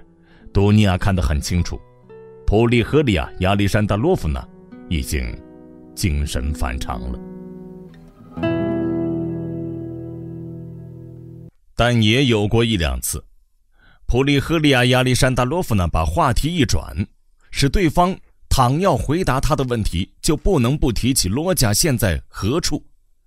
当回答不免使他很不满意或者觉得可疑的时候，他就忽然变得愁容满面，闷闷不乐，一言不发。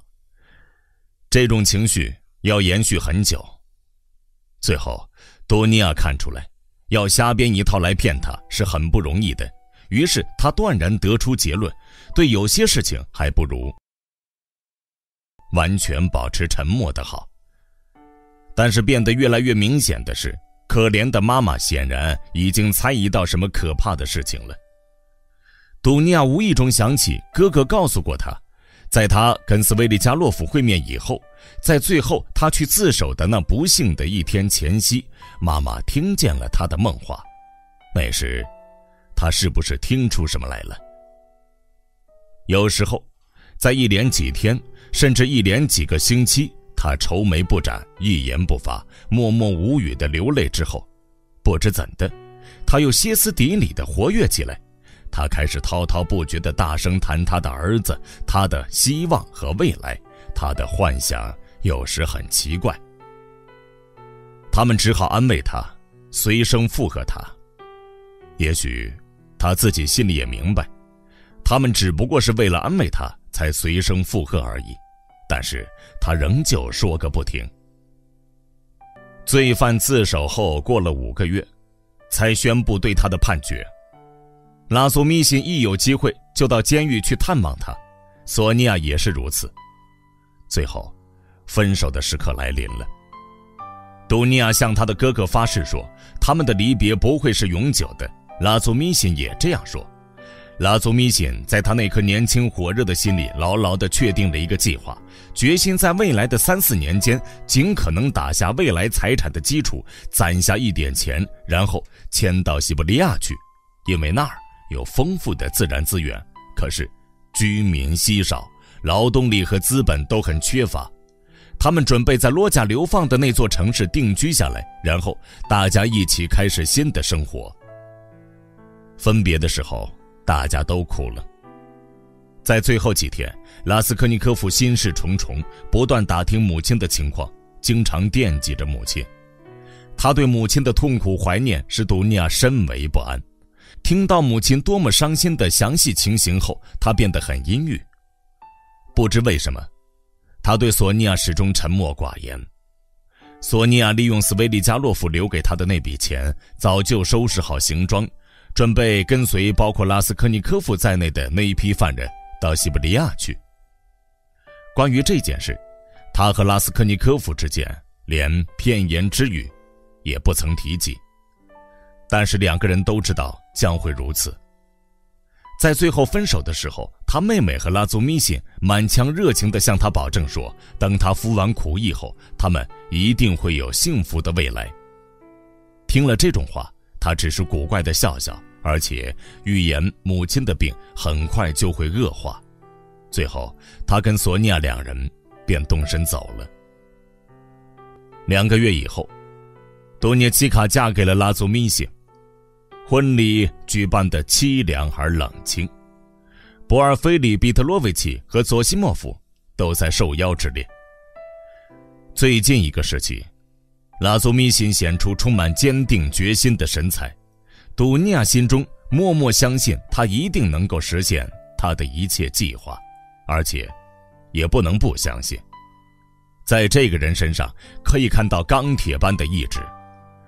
此外，他又回大学任课，以便完成他的学业。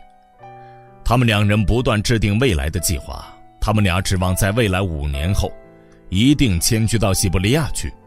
在那以前，就只能只靠索尼娅了。普利赫利亚亚历山大罗夫娜愉快地祝福了女儿跟拉祖米辛的婚事，但是在他们结婚以后，她好像变得越发悲伤和忧愁了。为了使他得到片刻的欢愉，拉祖米辛顺便把那个大学生和他衰老父亲的事告诉了他，还告诉他。去年，拉斯科尼科夫为了从火里救出两个小孩，自己被火烧伤，甚至还病了一场。这两个故事使得普利赫利亚·亚历山大洛夫娜本来就不大正常的脑子简直兴奋欲狂。他不住地谈这些事情，在大街上也逢人便讲。虽然多尼亚总是陪着他，在公共马车上，在商店里，只要能抓住一个听他说话的人，他就谈起他的儿子，他儿子的文章，他儿子怎样帮助一个大学生，怎样在救火时被火烧伤等等。多涅奇卡简直不知道怎样去阻止他。除了这种兴奋的病态情绪所包含的危险之外，还有一件事也叫人提心吊胆。也许有什么人会从过去那次审讯想起拉斯科尼科夫的名字，并且谈起这件事来。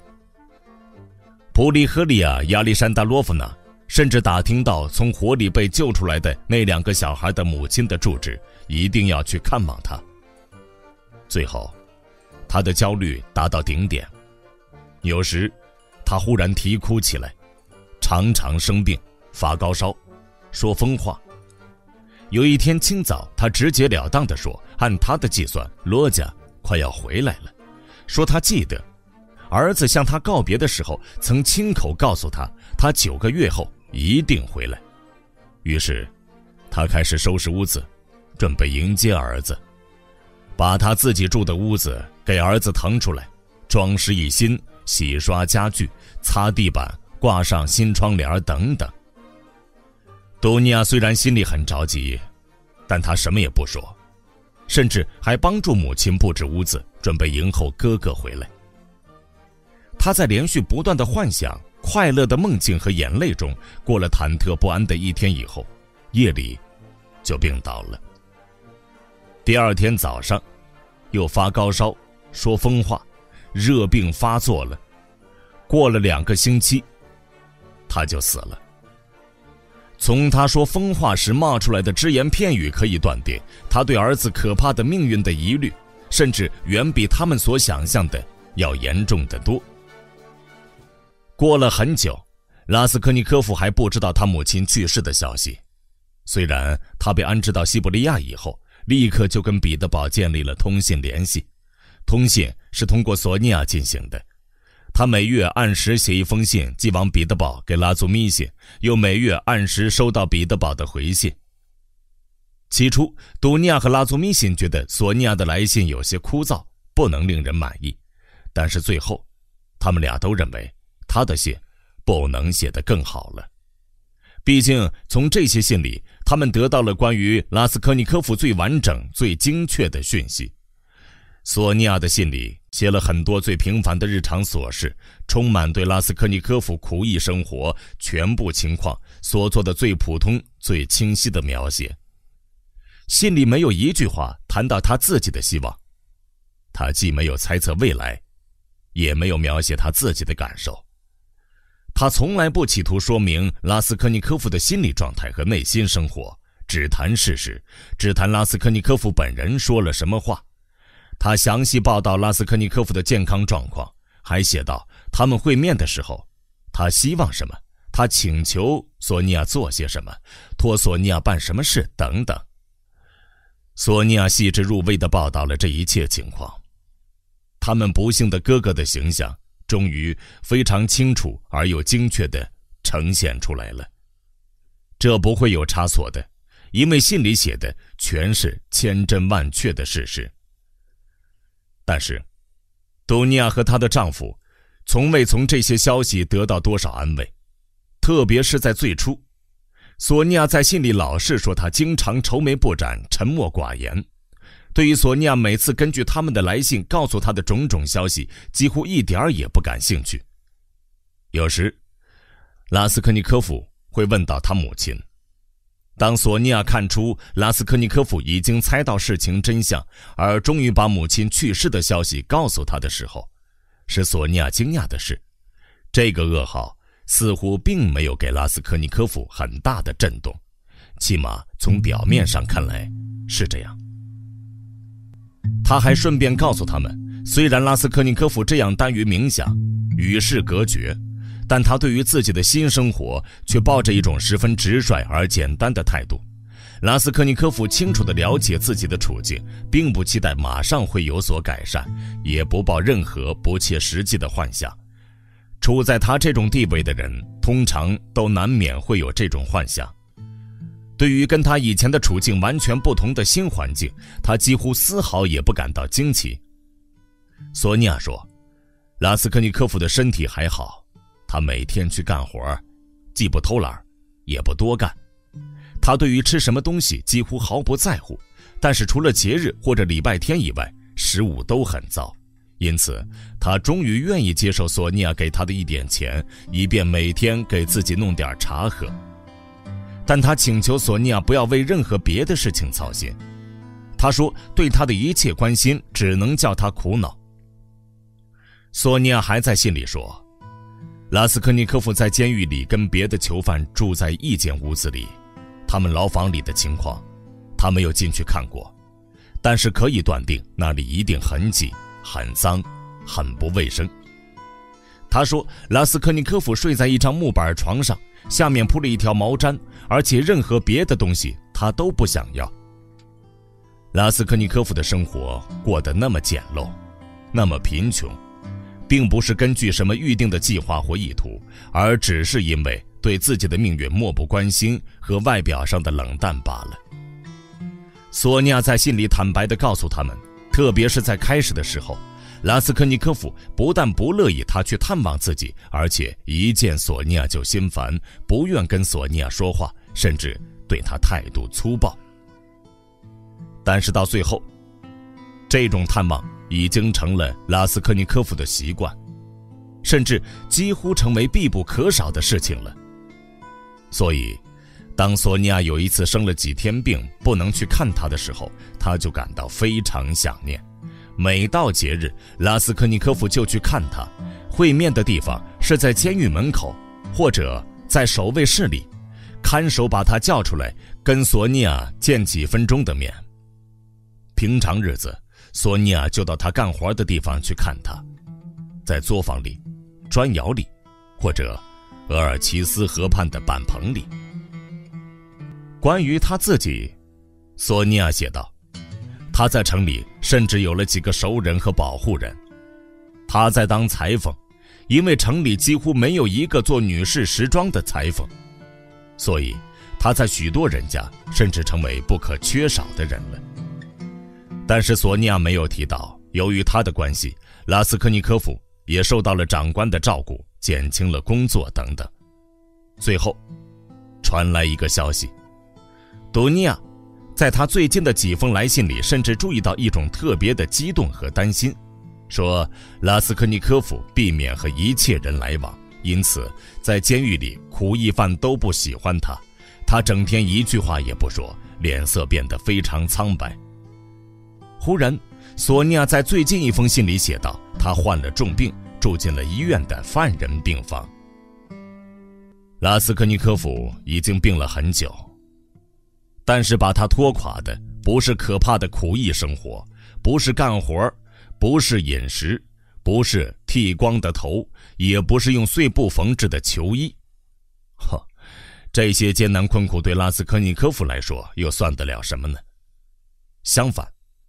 他甚至还喜欢干活嘞，干活干到精疲力竭之后，他至少可以得到几小时的安眠。飘着蟑螂的素白菜汤对他来说又算得了什么呢？过去当大学生的时候，他往往连这种菜汤也没有。他的球衣很暖和，适于他目前的生活方式。他甚至感觉不出自己带着脚镣。他对自己的光头和两色球衣感到羞耻吗？在谁的面前感到羞耻呢？在索尼娅面前吗？索尼娅怕他，他会在索尼娅面前感到羞耻吗？那么，是怎么回事呢？拉斯科尼科夫甚至在索尼娅面前都感到羞耻，因此他才用武慢粗鲁的态度折磨索尼娅。但他引以为耻的，并不是他那剃光了的头和他的脚镣，他的自尊心。深深的受了伤害，是他受了伤害的自尊心使他生了病。要是他能够认罪服罪，他该多幸福啊！在那种情形下，他就会忍受一切，甚至忍辱含垢。但是，虽然他对自己做了严格的审判，他那变得冷酷的良心，并没有从他以往的所作所为中找到特别可怕的罪恶，除了那个任何人都会碰到的简单的失策以外，他感到羞惭，是因为，他拉斯科尼科夫。由于某种盲目的命运的判决，才如此无望、无声无息而又愚蠢的毁灭了。如果他想使自己的良心多少得到一点平静，那就只有俯首帖耳地向这个判决的荒谬屈服。目前，他感到的是一种空洞、毫无目的的焦虑，将来肯定会是一无所得的永无休止的牺牲。这便是人世间摆在他面前的一切。八年刑满以后，他才只有三十二岁，依旧可以开始新的生活，但这又有什么意义呢？他为什么必须活下去？他又打算干什么？他将为什么而奋斗？只是为了生存而活下去吗？但是他以前曾经有过无数次准备，为一个理想、一个希望，甚至为一个幻想而献出自己的生命。对于他来说，仅仅活下去永远是不够的，他总希望有更大的生活目的。也许正是由于这种愿望而产生的力量，才使他认为他与别人不同，他应该享有更多的权利。要是命运能让他忏悔，那多好啊！那种使他肝肠寸断、彻夜不眠的炽热的忏悔，那种使人想要上吊或者跳进深渊的痛不欲生的忏悔，啊，那样的忏悔，会使他多么高兴啊！痛苦和眼泪毕竟也是生活呀。但是他对自己的罪行毫无悔改之意。至少他可以迁怒于自己的愚蠢吧。就像他以前迁怒于使他终于身陷囹圄的那些荒唐而又愚蠢至极的行动一样，但是现在，在监狱里，在空闲的时候，他又把自己从前的一切行为认真探讨和考虑了一遍，他完全不认为那些行为像他以前在那个不祥的时刻所感到的那样愚蠢和荒唐了。自从。开天辟地以来，他想到，世界上就涌现出各式各样互相冲突的思想和理论，而我的思想在哪一方面比别的思想和理论更愚蠢呢？人们只要用完全独立的、开阔的眼界去看待事情，不被庸俗的影响所左右，那么我的思想当然也就根本不会显得那么奇怪了。唉。否定者和不值钱的哲人们，你们为什么要半途而废呢？为什么他们觉得我是胡作非为呢？他问自己：“因为他是暴行吗？”“暴行”这词儿是什么意思呢？我问心无愧。当然，犯了刑事罪，当然，犯了法杀了人，那你们就依次砍掉我的脑袋不就得了？当然，在这种情况下，甚至许多不是继承政权，而是自己夺取政权的人类的恩主们，在他们事业的开端就应该被处死了。但是那些人成功了，因此他们是对的，而我呢，失败了，所以我没有权利迈出这一步。只有在这一点上，他才承认他有罪，他失败了，并且去自首了。使他痛苦的还有一个想法：他为什么当时不自杀呢？他当时为什么站在河边而选择了自首的道路呢？想活下去的愿望真的这么强烈吗？这么难以克服吗？斯维利加洛夫尽管那么怕死，他不是把死克服了吗？他苦恼不堪的不断问自己这个问题，他无法理解。也许就在那时候。当他站在河边的时候，他就已经预感到，在他自己的心灵里，在他的信仰里，具有很深的虚假。他不懂得这种预感可能正是他一生中未来的转折、未来的复活，以及他将来对人生新的看法的先兆。拉斯科尼科夫宁愿认为，这不过是本能的沉重束缚罢了。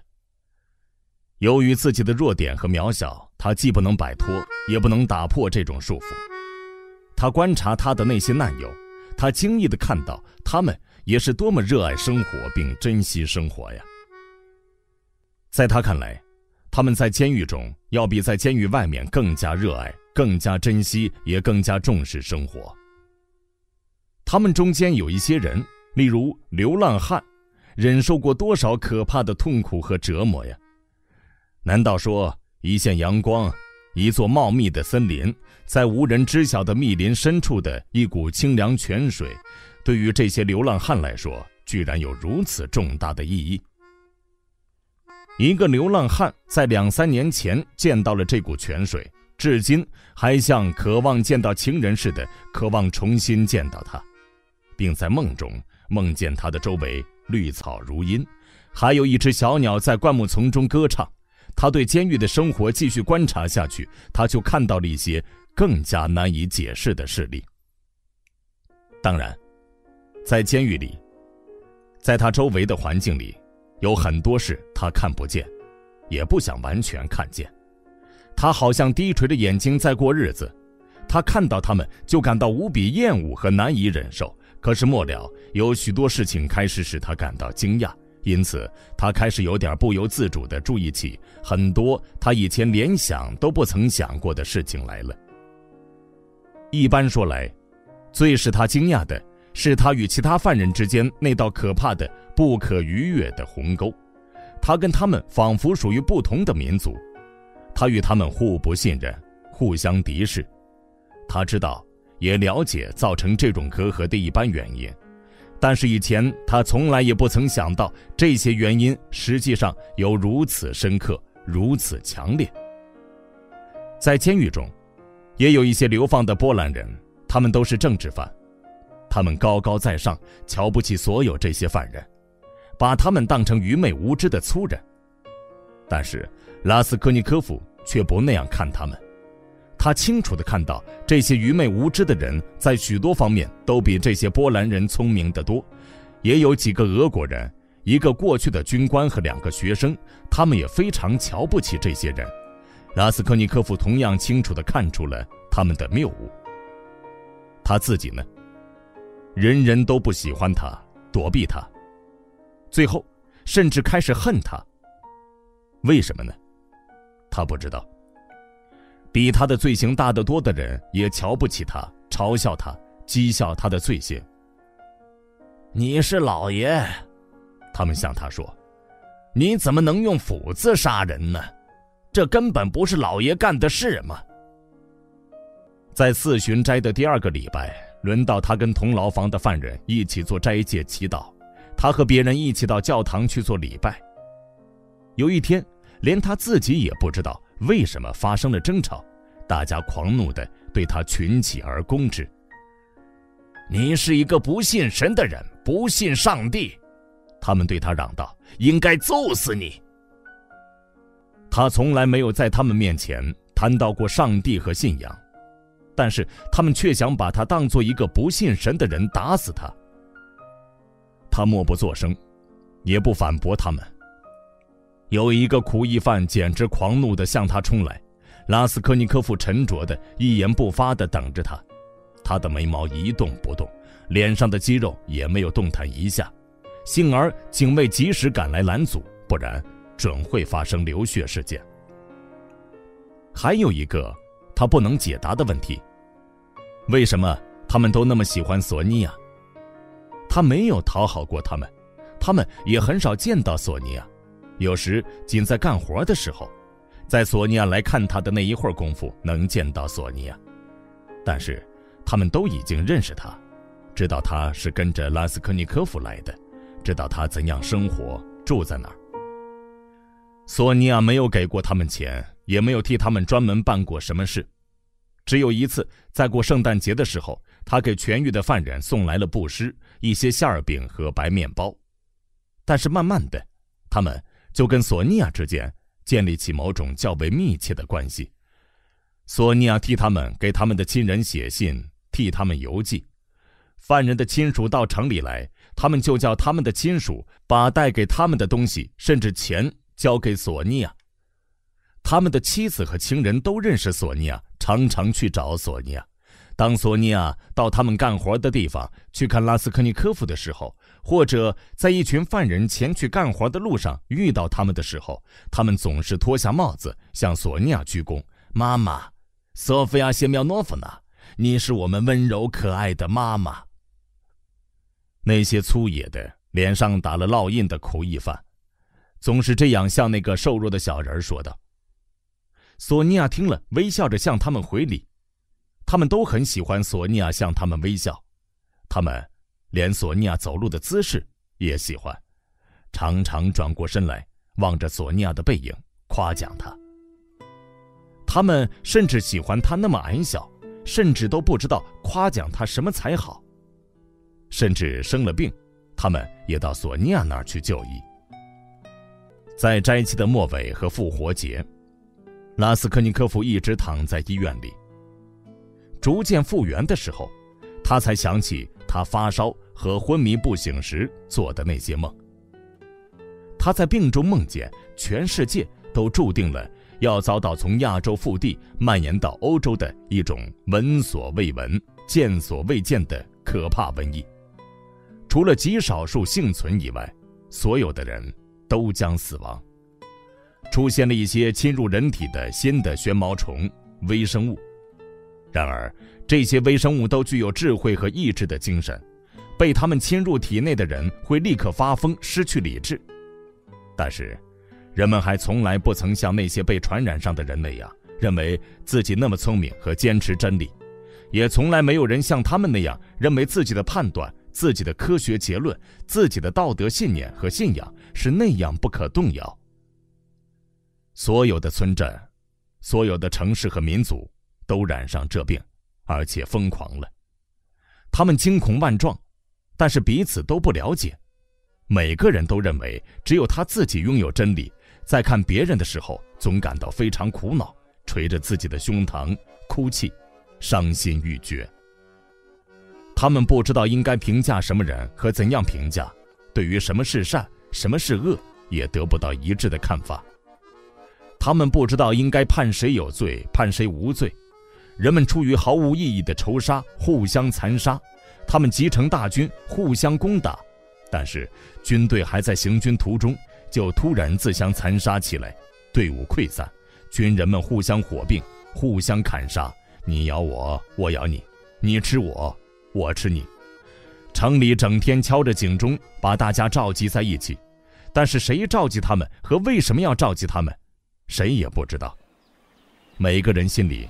都充满了惊恐，最普通的行业也被置之不顾，因为人人都提出自己的主张、自己的修改方案，众说纷纭，莫衷一是。农业停顿了。有些地方，人们成群的聚在一起，商量采取共同的行动，发誓永不分离。但是，马上又做出跟他们刚才打算做的截然不同的事来。他们开始互相指责、殴打和厮杀。火灾发生了，饥荒发生了，一切人和一切东西都在毁灭，瘟疫传染开来，蔓延得越来越广，全世界只有少数人得救，这些人是纯粹的特殊人物，他们的使命是创立新的人种，开始新的生活，使大地净化和焕然一新。但是，没有人在任何地方看见过这些人，也没有人听过他们说话和他们的声音。使拉斯科尼科夫苦恼的是，这种毫无意义的梦魇，竟那么凄恻，那么痛苦地萦回在他的记忆里。发烧时的幻想所留下的印象，久久不能消失。在复活节以后的第二周，温暖晴朗的春天来到了。在犯人的病房里，装有铁栏的窗户也打开了，哨兵在窗外踱来踱去。他生病期间，索尼娅知道病房里去看过他两次。每一次都必须请求许可，而要得到许可是很难的。但索尼娅经常到医院的院子里去，站在窗下，特别是傍晚的时候，有时候索尼娅去，只是想在院子里站一会儿，从远处望一眼病房的窗户。有一天，在将近黄昏的时候，差不多已经完全复原的拉斯科尼科夫睡着了。他醒来后，信步走到窗口，忽然看见索尼娅远远的站在医院大门口。索尼娅站在那儿，仿佛在等待什么似的。这时候，好像有什么东西刺进他的心。他哆嗦了一下，赶快离开了窗口。第二天，索尼娅没有来。第三天，也没有来。他发现他不安的等着索尼娅。最后，他出院了，回到牢房。他从别的犯人那里听说，索尼娅谢苗诺夫娜病了，躺在家里，不能出门。他担心极了，派人去打听她的病情。他很快就知道索尼娅的病并不危险。索尼娅听说他十分惦记他，关心他，便叫人送来一张用铅笔写的便条，告诉他，索尼娅只是得了一点轻感冒，现在已经好多了。他很快就会到拉斯科尼科夫干活的地方去看他。当拉斯科尼科夫读这张便条的时候，他的心剧烈的、痛苦的跳动着。又是一个温暖晴朗的日子，清晨六点钟左右，拉斯科尼科夫到河边去干活，在那儿的棚子里，有一座烧石膏的窑，他们在那儿砸石膏，总共只派去三个人干活。一个犯人跟着警卫一同到要塞拿工具去了，另一个犯人在劈木柴，把他们放进窑里去。拉斯科尼科夫从棚子里出来，走到河边，坐在棚子旁边一堆木头上，望着荒凉的大河。从高岸上望去，四周一览无遗。从遥远的对岸，隐隐约约地飘来了歌声。一望无际的草原上洒满了阳光。牧人的帐篷看上去像是一个依稀可辨的小黑点儿，那是自由的地方。住在那儿的人跟这儿的人完全不一样，在那里时间仿佛停止了，好像亚伯拉罕及其部族的时代还没有过去。拉斯科尼科夫坐在那儿，目不转睛地凝视着远方，他的思想化为梦境，变成冥想。他什么也没有去想，但是内心的抑郁折磨着他。使他烦恼。忽然间，索尼娅出现在他身边。索尼娅悄悄地走了过来，坐在他的身旁。时间还很早，清晨的寒气依然袭人。他穿着破旧的大衣，包着一块绿色的头巾。索尼娅的脸上还有病容，略显消瘦和苍白。他亲切而愉快地向他笑了笑，但是。跟往常一样，怯生生地向拉斯科尼科夫伸出手去。索尼娅向他伸出手去的时候，总是怯生生的，有时候甚至根本不敢伸出手去，好像害怕他会推开他似的。他跟索尼娅握手的时候，似乎总是感到厌恶，总是好像一见到他就心烦。有时候在索尼娅前来探监时，拉斯科尼科夫一直执拗的一言不发，有时候，索尼娅在他面前战战兢兢、痛苦万分的离去。可是这一次，他们两人的手紧紧的握在一起了。他向索尼娅迅速的瞟了一眼，什么也没有说，又把眼睛低下去望着地上。就他们两个人，谁也没有看见他们。这时候，卫兵也把脸转过去了。这是怎么发生的，连他自己也不知道。但是蓦地，好像有什么东西把他托起，把他抛到了索尼娅的脚下。他抱住索尼娅的膝头，哭了起来。一开始，索尼娅吓得面无人色。索尼娅跳了起来，哆哆嗦嗦地望着他。但是就在这一刹那间，他立刻全明白了。索尼娅的眼睛里闪耀出无限幸福的光芒。索尼娅明白了，对索尼娅来说已经毫无疑问，她爱索尼娅，无限的爱索尼娅。这个时刻，终于来临了。他们想谈谈，但是一句话也说不出来。他们的眼里满是泪水，他们俩都面色苍白，形容憔悴，但是在他们带有病容的苍白面孔上，已经闪现出焕然一新的未来曙光，重新开始一种崭新的生活的曙光。爱，使他们复活了，彼此的心都为对方蕴藏了滋润心田且取之不尽的生命源泉。他们决定等待和忍耐。他们还得等待七年，在这以前，将要受到多少难以忍受的苦难，享受多少无限的幸福啊！但是，拉斯科尼科夫已经复活了，拉斯科尼科夫也知道这一点，那整个已经复活的身心完全感受到了这一点，而索尼娅，索尼娅是仅仅依靠拉斯科尼科夫的生命才活着的呀。当天晚上。牢房已经上锁，拉斯科尼科夫躺在木板床上，想念着索尼娅。这天，拉斯科尼科夫甚至觉得以前敌视他的所有苦役犯都对他另眼相看了。拉斯科尼科夫甚至首先开口跟他们攀谈起来，他们也和蔼地回答他。他现在回想起来，认为这是理所当然的。难道现在一切不都应该改变吗？拉斯科尼科夫想念着索尼娅，他想起他曾经经常折磨索尼娅，使索尼娅的心感到痛苦。他想起索尼娅那苍白瘦削的小脸但是这些回忆现在几乎不再使他苦恼。他知道，今后他将以何等深挚的爱情去偿还索尼娅所受的一切痛苦。过去的一切一切苦难，又算得了什么呢？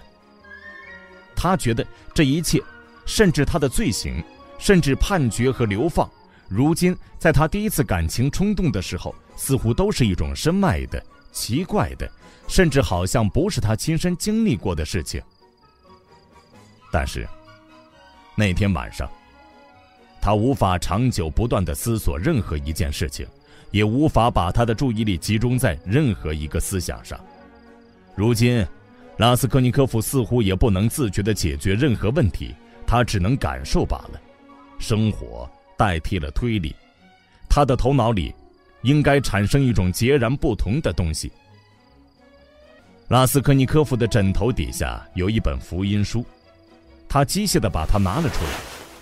这本书是索尼娅的，他曾把书中拉萨路复活的故事读给拉斯科尼科夫听。开始服苦役的时候。拉斯科尼科夫以为索尼娅会用宗教来折磨他，跟他谈福音书，并逼他看这本书。然而，使拉斯科尼科夫非常惊讶的是，索尼娅一次也没有跟他谈起这些事，甚至一次也没有劝他读福音书。在拉斯科尼科夫生病前不久，是他自己向索尼娅要这本书的。索尼娅默默地把书给他拿来了，到现在为止。他还没有把这本书打开过，甚至现在，他也没有把它打开。但是有一个念头从拉斯科尼科夫的脑海里掠过：难道他的信仰，现在不应当成为我的信仰吗？至少他的感情，他的追求。那天一整天，索尼娅也很激动，甚至夜里又生起病来。但是。索尼娅是那么幸福，以至于他对自己的幸福几乎害怕起来。七年，不过七年罢了。在他们幸福的开头，在某些时刻，他们两人都几乎把七年的光阴看成只有七天似的。拉斯科尼科夫甚至不知道，新生活并不是轻易能够取得的，他还必须为他付出高昂的代价。将来他也得付出巨大的努力来换取这种新的生活。但这，也是一个新的故事的开端。这故事说的是一个人如何逐渐获得新生，他逐渐蜕变，逐渐从一个世界进入另一个世界，逐渐认识到迄今为止他完全不了解的现实。这可以成为一篇新小说的主题。但是。我们现在的这篇小说就到此为止了。